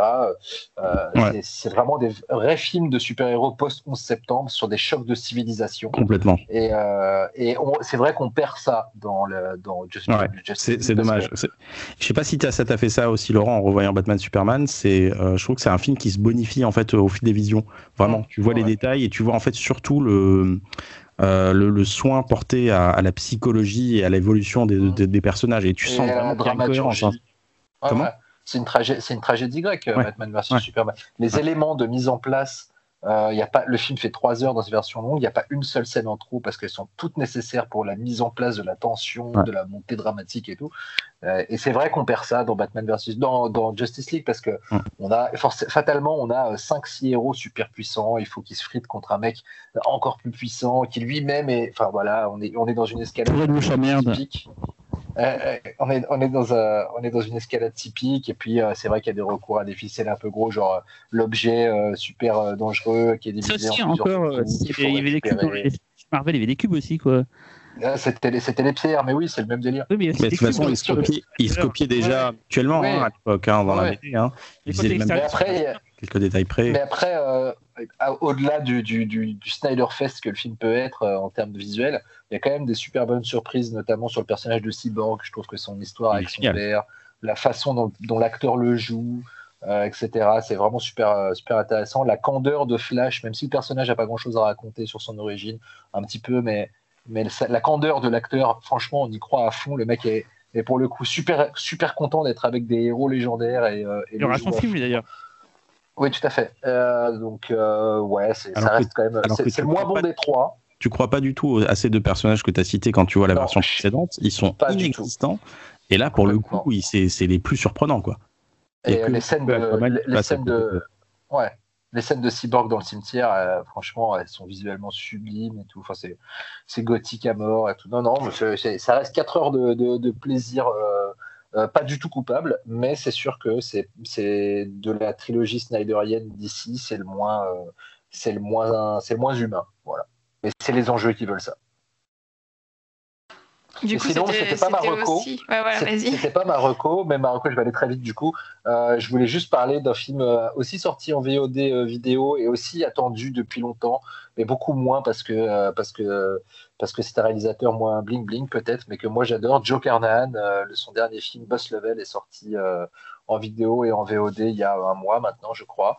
Euh, moi, j'adore ce réalisateur. Je trouve que c'est vraiment un des rares, un peu comme Snyder d'ailleurs. Euh, je trouve que c'est un peu de la même, euh, c'est un peu de la même engeance des mecs qui, qui, essayent d'imposer quoi qu'il arrive leur vision humaine du cinéma, tout en évoluant quand même dans des genres ultra commerciaux et qui arrivent toujours un petit peu à, mélanger ces deux aspects. Sauf que tu en as un qui, qui arrive pas à ce point en fait. Carnan, tu vois, il se retrouve à faire du film moins, moins gros, forcément, là où il aurait pu avoir une carrière explosive. moins gros, moins gros, mais. Euh, tu veux pas dire qu'il n'est pas talentueux, hein, mais. Ouais, ouais, ouais. Mais euh, tu vois, j'ai revu justement.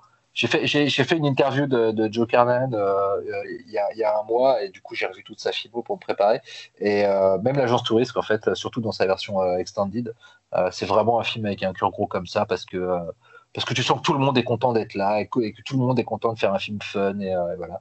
Ne parlons pas du Territoire des loups, son chef-d'œuvre qui est absolument un film magnifique, magnifique. Mais bon, bref, Boss, Boss, Level pour le coup, c'est une, une, petite déception, mais c'est pas complètement de la faute de Carnahan parce que c'est un film de boucle temporelle, c'est un peu GTA en mode boucle temporelle avec un avec un mec surentraîné euh, de l'armée qui se retrouve pris dans une boucle temporelle où chaque jour il y a une armée d'assassins qui viennent euh, essayer de le buter. Il faut qu'ils comprennent pourquoi, il faut qu'ils survivent. Et donc il y a comme ça 200, 300 morts où à chaque fois il se fait buter par, euh, il se fait décapiter par euh, une meuf avec un sabre, il se fait exploser par un, nain qui lui pose une bombe, etc. Et, donc c'est fun dans le concept, mais après le problème c'est que c'est que c'est un film de boucle temporelle. Or il faut savoir qu'en fait c'est un projet que Snyder essaie de monter depuis 2012 c'est-à-dire avant, euh, avant euh, Edge of euh, avant Edge of oui, pardon. c'est un projet que Carnan essaie de monter depuis 2012, avant Edge of Tomorrow, avant Happy Birthday, etc. C'est-à-dire avant les nouveaux films de boucle temporelle. Mais que comme Carnan, c'est un mec qui est fidèle à ses partenaires. Il voulait absolument. Il avait écrit le film pour Frank Grillo.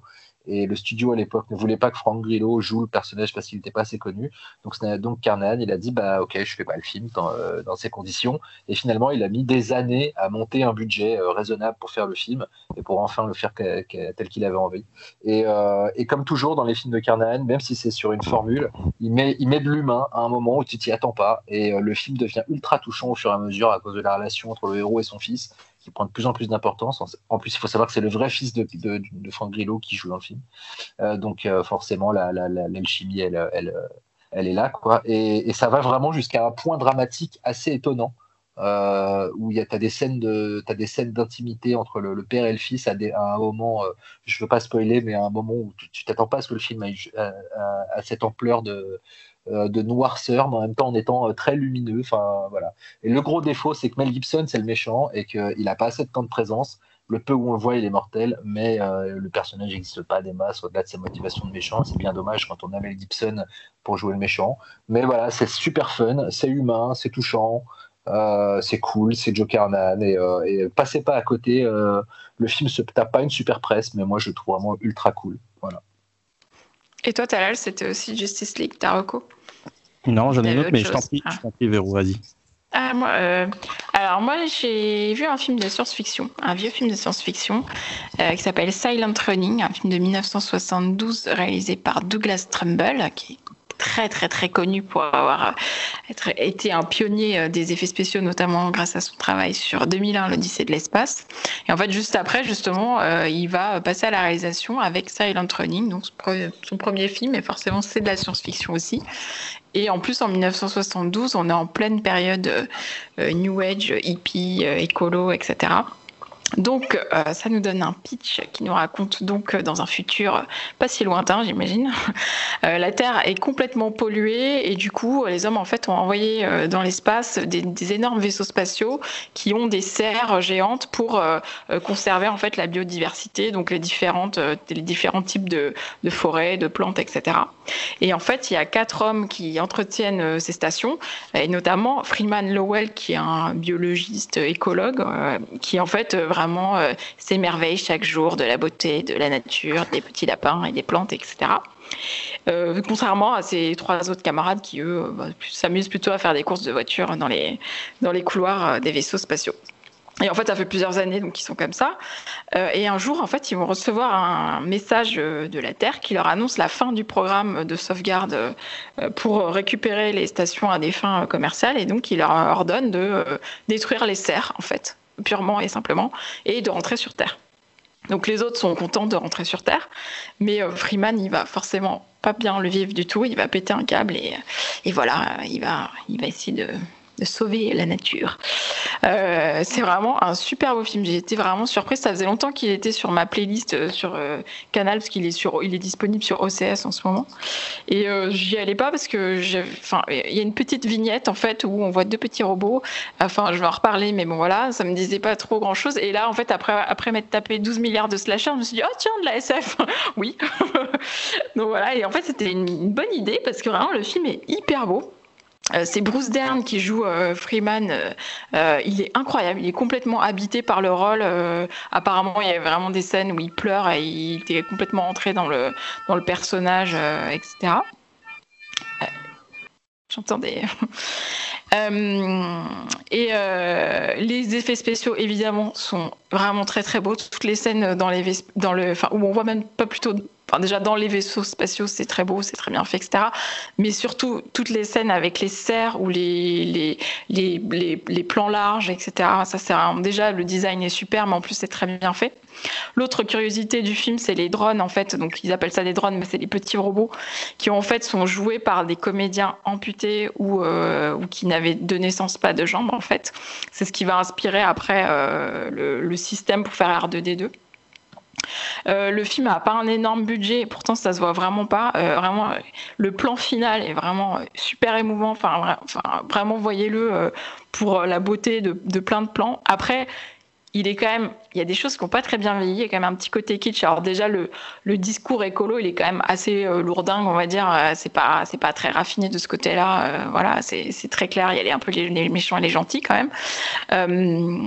Et euh, il y a des séquences euh, chantées, en fait, avec des chansons, euh, avec Joan Baez, qui était très connue à l'époque aux États-Unis en tout cas, qui chante avec les paroles La terre est belle, le soleil se lève, etc.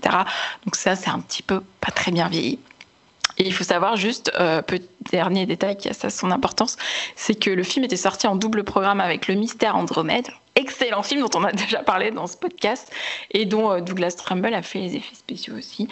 Donc voilà, donc vraiment une très bonne surprise. Je suis vraiment contente de mon choix parce que c'était exactement ce que j'avais besoin de voir. Et en plus, petit bonus, ce film est très court. donc il fait genre 1h25 ou un truc comme ça. Et merci, merci. C'est pas comme les 4 heures de votre truc là. Et les robots étaient cool alors? T'étais content de les voir? De quoi? Les robots, t'avais peur à cause d'eux au départ de regarder les séries Oui, alors en fait, euh, les robots, c'est marrant parce que je me suis fait la remarque que dans le film, euh, finalement, Freeman Lowell euh, est, est vraiment à- il est amoureux de la nature, etc. Et au final, à, partir- à un moment donné, il va se retrouver seul et il va vraiment. il y a toute une partie du film qui est concentrée sur la, la liaison, enfin la relation qu'il va nouer avec les droïdes, ce qui est quand même le comble, alors qu'il y a quand même des lapins, des écureuils dans les serres. Enfin, moi, il y a des lapins, je vais pas parler à des robots, je vais avec les lapins, quoi. Mais bref, mais non, oui, c'est plutôt touchant et euh, euh, c'est plutôt bien fait. Et justement, en fait, il, voulait absolument que ce soit des des personnes qui habitent les robots et pas des robots euh, voilà. Parce que ça leur ça va ça leur donne une espèce de démarche assez naturelle. En fait c'est c'est assez curieux à voir. En fait c'est les gens marchent sur leurs mains en fait. Donc les, les pieds des robots sont les bras des gens des, des personnes en fait. Donc du coup euh, du coup voilà. C'est à voir euh, à voir vraiment enfin je pense À que vous voir, l'avez euh, vu à voir dans une très belle édition euh, Blu-ray chez Whiteside. ah Il est sorti Bon, bah, je crois, il y a trois ans. C'est une édition. C'est un mediabook avec un petit bouquin intégré dedans. Ah ouais, une super belle édition. Comme Ah on bah, a franchement, souvent chez Whiteside, n'est-ce pas, Cyril? Moi les, moi, les robots m'ont toujours dérangé dans ce film parce que, parce que je vois des gens sur leurs mains, en fait. Voilà, ça me... en fait, il y a un truc dans le cinéma, c'est-à-dire que tu sais que c'est impossible de faire marcher un robot de façon aussi souple, techniquement, euh, si c'est pas, si c'est pas des images de synthèse. Donc, fatalement, du coup, dans ta tête, tu, tu vois que c'est des gens dans des boîtes qui marchent. Et en fait, ça me sort du film. C'est- je- Mm. Ça me fait chier hein, de me faire sortir Bah, d'un d'un fi- Oui, Mais Dark Crystal, mais non, Dark Crystal, c'est des, marionnettes. Ouais, mais non, il y a des parties aussi, c'est des je crois acteurs. qu'elle bouge toute seule Oui, mais c'est des plans larges. C'est des, plans larges. Ah, mais voyais film. marcher, je me dis, ah, un peu. Ouais, ouais, Et, et en fait, ça me fait chier de le faire sortir du film par un détail aussi trivial. Mais putain, à chaque fois que je le vois, ça me sort du film. Voilà, c'est- ah mince c'est- euh, et donc toi C'était très intéressant. Moi, je l'ai vu il y a pas longtemps, justement. Je l'ai vu pour à l'occasion du- de la sortie du Blu-ray. Et euh, c'est c'est cool, je suis content de l'avoir vu. Je crois que je l'ai vu trop tard, hein, parce que c'est effectivement pour tous les points que tu as soulevés euh, qui font que le film a pris un coup de vieux. Après, il y a plein de trucs euh, et qui sont esthétiquement magnifiques. Bah, Douglas Trumbull oblige. Euh, et tous les plans de maquette euh, qui sont effectivement très old school, mais que, que j'aime beaucoup. euh, et Ah, justement, ça marche moi je trouve. Ouais, ouais, ouais, il y a, il y a- il y a plein de belles idées. euh, Il y a plein de belles idées. euh, vraiment, vraiment, vraiment. C'est voilà, c'est- c'est c'est un film à voir. Je pense que c'est vraiment un film même nécessaire à voir si, si on a envie de peaufiner sa culture SF. Et encore une fois, Douglas Trumbull, quoi. C'est et ta reco du coup? Euh, Marocco, bah écoutez, c'est euh, c'est mon gros coup de cœur euh, du moment. Euh, je dis du moment parce que j'ai encore quatre saisons à voir. Je viens de voir seulement une saison. Ça va peut-être vous faire rire. Euh, c'est une série jeunesse que je regarde avec ma fille euh, qui s'appelle Shira et les princesses du pouvoir sur Netflix. Et c'est vraiment mortel quoi. Je m'attendais pas du tout à ça. Donc bah, comme comme voilà les, les mecs euh, qui ont à peu près 40 ans, euh, sans doute, euh, mecs ou nanas qui, qui, qui ont vu ça, se, se doutent du, du lien de parenté, bah c'est c'est un reboot donc de déjà de, du spin-off de des maîtres de l'univers. Euh, sauf que bah ils font ils font un contre-pied total et absolu et ils le mettent à goût du jour. C'est très girly, c'est c'est très quelque part il y a un côté euh, bien pensant dans le sens où la série est très progressiste, euh, à la fois euh, très féministe et très LGBT, mais c'est jamais appuyé en fait. Tout est tout est complètement digéré, tout est fait avec une superbe subtilité, vraiment. Euh, et, et de, quoi ça parle rapido Parce que bon, pour ceux qui connaissent, quoi que ça a été un peu remanié par rapport à, la série originale. Donc c'est Adora, donc euh, c'est une orpheline qui a été élevée par la Horde, euh, qui découvre euh, dans la forêt un jour, euh, alors que- qu'elle fait une qu'elle, euh, qu'elle s'échappe de, justement de, de, sa, de sa troupe, elle découvre une épée magique donc euh, dans la forêt et euh, cette épée-là lui permet de se transformer en Shira. Et à partir de ça, elle va avoir une prise de conscience, elle va rejoindre la rébellion pour sauver euh, pour sauver Eteria, donc euh, le, le monde où évoluent les personnages et pour affronter donc la Horde d'où elle vient et donc le grand méchant de, de l'histoire qui s'appelle Hordak. Euh, C'était l'autre après Skeletor, donc l'autre méchant de, de Musclor.